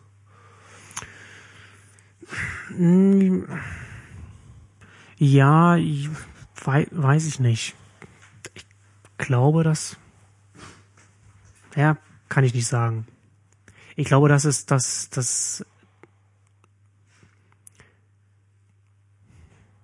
Na, es ist noch relativ früh und das ist es ist alles das Faszinierende an an diesen an diesen ganzen an diesem Thema finde ich diese die die Komplexität und die zunehmende Komplexität. Du hast ja Plattformen auf ganz vielen verschiedenen Ebenen. Ne, du hast es ja auf der, du hast auf der Hardware-Ebene, also Betriebssystemsebene, ähm, hast du Android und, und, und, und zum Beispiel iOS und die sind, die sind ganz verschieden. Dann hast du auf der nächsten Ebene hast du dann, hast du dann äh, äh, ganz so, so Marktplätze wie Airbnb oder oder oder, oder äh, Netzwerke wie Facebook, die ja auch wieder, die auch wieder äh, ganz anders sind und dann auf den und die sind ja dann auch wieder, wo dann, wo dann wieder was oben drüber sein kann und das und das interagiert alles miteinander und ich glaube, dass dass diese Komplexität dazu führt, dass das alles nicht so einfach vorhersehbar ist oder, oder mit einem Satz zusammenfassbar ist, wie man das, wie man das ganz leicht vermuten könnte, wenn man, wenn man, wenn man so von außen drauf schaut. Ich glaube, ähm, es hat aber auch viel mit Wissen zu tun, also mit äh, Erfahrungswerten, was diese Plattformattitüden angeht. Und ich glaube, dass wir momentan in einem Prozess sind, wo wir überhaupt auch erst verstehen, wie diese Plattformen ökonomisch funktionieren. Und ich glaube, dass sobald ähm, und, und und dass dieses Wissen gerade wächst und je besser dieses Wissen ist, desto besser lassen sich diese Plattformen auch am Markt halten. Also was wir momentan ganz oft erlebt haben, also von MySpace über irgendwie äh, von Friendster über MySpace, GeoCities, was wir alles gesehen haben, halt wo Plattformen irgendwie aus dem Nichts plötzlich erfolgreich wurden und dann plötzlich auch äh, relativ schnell wieder verschwanden. Ich glaube, dass wir aber momentan in eine, äh, eine Phase eintreten, die ähm, so eine Art von Ende der Naivität bedeuten. Also wo halt so das Know-how über Plattformen so weit gediegen ist, dass man auch mittlerweile versteht, ähm, wie diese Dinge sich am Markt halten. Ich meine, das äh, beispielsweise, ne, Metcalf. Metcalf war derjenige, der den Netzwerkeffekt das erstmal wissenschaftlich beschrieben hat. Ähm, witzigerweise vor ihm hat den eigentlich schon beschrieben Theodore Whale. Das war der äh, CEO von AT&T ganz lange, also der Okay. erste CEO von AT&T. Damals hat das schon irgendwie mehr oder weniger so klar gesagt, hier irgendwie, es macht total Sinn, dass wir das Monopol hier auf äh, Telekommunikation haben, weil ähm, dort die einzelnen Teilnehmer davon profitieren, dass sie alle miteinander kommunizieren können. Ähm, mit jedem äh, Knoten und so weiter und so fort steigt der Nutzen des Netzwerkes und so weiter und so fort. Ne? Ähm, und, aber äh, Metcalf hat das erste Mal das überhaupt in eine Formel gegossen. Und deswegen heißt es Metcalfe's Law. Aber auf jeden Fall, ähm, das sind natürlich Dinge, die, die, die sind schon relativ lange bekannt. Also wie gesagt, schon seit äh, dem AT&T-Monopol von 1930 so, ja. Und äh, aber trotzdem Wobei ich, wobei ich nicht sagen würde, dass das, das Netzwerk ist nicht automatisch ähm, eine Plattform, zumindest nicht nach meiner Definition. Nach meiner Definition ist eine, ist eine, ist eine Plattform ein, ein Ort, an dem ein zweiseitiger Markt stattfindet, also an dem so zwei Seiten zusammenkommen. Und das hast du nicht automatisch bei einem, bei einem Netzwerk. Also ich würde zum Beispiel MySpace und Friendster würde ich nicht als nicht in dem Sinne als Plattform definieren. Nee, also ich, ich würde sagen, der zweiseitige Markt ist eine Spezialform des Netzwerkeffektes, ähm, die für bestimmte Plattformen gilt, nicht für alle. Ja, da gehen, da gehen dann unsere Plattformdefinitionen dann äh, an dem, Ja. an dem Punkt auseinander. Weil ich glaube auch gerade, gerade so MySpace hat sich ja, das, das war ja das Interessante, dass MySpace sich diesem, die Leute wollten ja eigentlich auch MySpace als eine Plattform benutzen, aber MySpace hat sich so dem, dem, dem verwehrt. Ne? Das war ja damals so 2006, bevor, bevor 2007 dann äh, Facebook dann seine Was Plattform gegründet hat gewesen? Auf, auf MySpace dann zum Beispiel diese ganzen verschiedenen Anbieter, so, so, so iMeme zum Beispiel, die, die diese ganzen Widgets bereitgestellt haben, die man dann auf seinem Profil einbinden konnte. Mhm. Okay, ja, ja. Weil ja, ne, MySpace hatte ja diese, diesen, Ja. diesen, diesen weirden HTML Bug, äh, ja. Bug, wo man, wo man, wo man, wo man so an, an, an einer Stelle im Profil da, äh, wenn man da Code reinge, reingepastet hat, dann ist das da Das wichtigste Feature war ein Bug im Endeffekt. Genau. Ja. Und, und da hat ja immer MySpace muss dagegen, die wollten das ja nicht, dass da irgendjemand dann bei auf deren Seiten was macht. Aber da hätten sie das eigentlich ja ermöglichen können, aber genau das wollten sie ja nicht. Und dann hat Facebook das ja dann, ähm, dann bei sich dann ermöglicht. Und das wäre, das wäre dann so, die, die, das wären die zwei Seiten gewesen. Auf der einen Seite so die Endnutzer und auf der anderen Seite dann die, ähm, ja, was, die App-Entwickler oder Widget-Entwickler oder wie man es dann nennen will oder Anbieter. Das wären die zwei Seiten gewesen. Aber die hast du nicht gehabt und du hast nur diesen, du hast dieses Netzwerk gehabt. Ich meine, du hast diese, du hast den Musiker gehabt und dann die Musikfans. Und das war aber alles auch in einem ganz, so in diesem weirden Verhältnis, dass es, dass es nicht über, über, über so ein Follow-Prinzip läuft, sondern dass man, dass man, dass, dass man so, so einen Musiker befreunden, befreundet hat und der musste zurück befreunden. Also letzten Endes war es, war es wie, wie Twitter nur umständlich. Mhm. Ne? Aber es war dann ja doch irgendwie nur dieses, dieses Netzwerk und das, und das ist ja auch das Interessante an, an Netzwerkeffekten, dass diese, dass Netzwerke, die nur über diesen direkten Netzwerkeffekt funktionieren, schnell aufsteigen können, aber genauso schnell wieder fallen können. Also, dass die nicht so stabil sind, wie man das noch zu Dotcom-Zeiten gedacht hat, so um die Jahrtausende, wenn man nach wenn man so schnell aufsteigt, dann, dann, dann bleibt das so, sondern dass das halt nicht so dieses, dass das nicht so ein Fundament liefert, sondern dass man da wieder so abstürzen kann. Und das Interessante ist, dass ähm, zweiseitige Märkte sehr viel stabiler sind. Also du hast also so, so eine Plattform wie Facebook ist zum Beispiel relativ stabilen Marktplatz, wie, wie, wie, wie, ein Amazon hat. Oder, oder eBay zum Beispiel ist auch relativ stabil. Ähm, also das ist, das ist ganz interessant. Aber um, um zu den Plattformen zurückzukommen, also man, ich glaube, dass man, dass man das schon, dass man das schon von, der Definition her abtrennen muss, um dann darüber, um dann darüber wirklich konkret sprechen zu können. Was ist eine Plattform, was ist nicht eine Plattform? Ja, deswegen habe ich da mich auch angesetzt und diese Definition geschrieben, um einfach mal zu sagen, Und was ist da deine, deine Definition? äh, warte mal, ich kann sie dir, äh,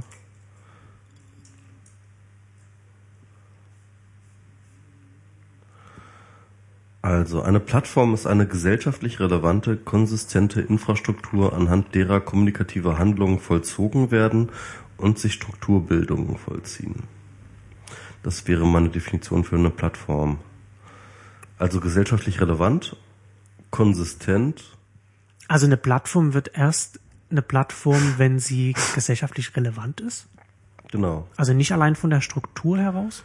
genau. Also es kann keine, es kann keine, keine äh, äh, äh, nicht erfolgreiche Plattform geben, Genau. sondern also erst eine Plattform, wenn man erfolgreich ist. Das ist genau der Punkt. Okay. Also ich habe das, äh, ich, ich ganz witzig, ich habe dieses größere Relevanzkriterium äh, in der genaueren Definition habe ich das angelehnt an äh, die erneute Planetendefinition, die nach hm. äh, ähm, durch den äh, die aus dem Pluto-Ausschluss führte. Ähm, warte mal, ich versuche das mal hier rauszusuchen. Äh, ne, ne, ne. Ähm, da habe ich das auch zitiert aus der Planetendefinition. Ein Objekt, das sich, äh, dass das dominierende Objekt seiner Umlaufbahn ist, das heißt, äh, diese über die Zeit sein Gravitationsfeld von weiteren Objekten geräumt hat. Okay. Ähm, das war ähm, ein ganz wesentliches Kriterium bei der Pluto, äh, bei der bei der Planetendefinition dann. Ähm, 2006, glaube ich, war das. Und äh, das kann man gut übersetzen. Also man kann sagen, okay, ähm, die Umlaufbahn ist halt beispielsweise. Das hättest du sorry. ausmachen sollen. Ja. Ah, ja, ich. Oh, sorry. Ähm, also die die die Umlaufbahn wäre dann sozusagen die Branche oder oder oder oder der Geschäftsbereich, ja. Ähm, und in diesem Bereich muss sie alles abgeräumt haben. Das heißt, sie muss der dominierende, äh, das dominierende Objekt sein. Und mein Beispiel war jetzt in dem Fall, Twitter ist eine Plattform, App.net jedoch nicht. Hm. Ähm, und äh, deswegen würde ich, ich würde das durchaus so verengen, weil ähm, jedenfalls für mein Konzept der Plattformneutralität, was ja ein politisches Konzept ist, an das man an äh, als Forderung an, an Plattformen herantragen kann, macht es nur Sinn, wenn man das wirklich an, an genau gesellschaftlich relevante Plattformen ranbringt und nicht an äh, also nicht allein die Art des Unternehmens ist entscheidend, sondern sondern die Art und und dann auch die Größe. Genau. Also das ist ein ganz wesentliches Kriterium. Also eine Plattform ist eine gesellschaftlich relevante, in diesem Sinne, wie ich das beschrieben habe, konsistente, das heißt also, ähm, es muss eine gewisse Verlässlichkeit da sein, ähm, was Schnittstellen angeht, was äh, was äh, Gestalte, was gestalterisch angeht und so weiter und so fort. Es kann sich nicht jeden Tag alles irgendwie immer ändern, ja. Also eine gewisse Konsistenz ist da irgendwie gefragt und ähm, und sie muss kommunikativen Handlungen im weitesten Sinne entsprechen. Und sie muss auch neue Strukturbildungen ähm, zulassen. Das heißt also, es müssen beispielsweise neue Dinge entstehen aufgrund von der Existenz dieser Plattform. Das kann alles Mögliche sein. Neue Geschäftsmodelle, neue Märkte, neue ähm, Technologien, neue Formate, neue Kultur und so weiter und so fort. Und, und, und all das lässt sich auch relativ gut belegen, dass hm. das auch tatsächlich passiert bei, bei, bei allen gesellschaftlich relevanten Plattformen. Ähm, dass ich aufgrund dessen, ähm, ich habe da viele Beispiele gesammelt, also keine Ahnung, ähm, der iPod hat den, iP äh, hat den Podcast erfunden. Ne? Also aufgrund des iPods hat sich der Podcast entwickelt. Oder aufgrund von verschiedenen anderen Technologien haben sich halt bestimmte andere Geschäftsmodelle, also aufgrund von ähm, iTunes, äh, von iOS ist ein völlig neuer Markt für Apps entstanden, ne? Und solche Geschichten. Also hm. das sind so so so so ein paar Dinge. Das wäre meine Plattform definitiv. Ja, das finde ich schon nachvollziehbar. Ich bin nicht sicher, dass mit der, mit der, mit der Größe, das musst du halt reinnehmen, wenn, wenn du dann diesen, diesen politischen Aspekt dann mit drin hast. Also. Genau. Klar. Weil sonst äh, wird es halt beliebig, dann kannst du halt irgendwie, keine Ahnung, äh, an jedes Blog halt äh, äh, herantreten und sagen, hey, du bist ja gar nicht plattformneutral. Äh, ja, geh, geh dich ficken. Okay. Da, wenn, wenn das nicht, wenn das nicht ein Schlusswort ist. Ja, wenn das nicht ein Schlusswort ist. okay, also ich bin Max Ich, ich bin, äh, tut mir leid, ich baue, ich, äh, nee, das ist ich baue gerade richtig massiv okay. ab und leider ist es meine Wohnung, so dass ich nicht einfach gehen kann, still. Na gut. Insofern, äh, äh, gut, obwohl ich die Diskussion ganz spannend ja. fand, äh, würde ich sie doch gerne auf ein anderes Mal vertagen. Aber das wird es nochmal geben, auf vielen jeden Fall. Vielen Dank, Marcel. Dass genau, vielen Dank fürs hier sein. Danke für die Einladung. Ähm, hat uns ja. sehr viel Freude gebreitet. Genau. Bis zum nächsten Mal. Tschüss. Tschüss.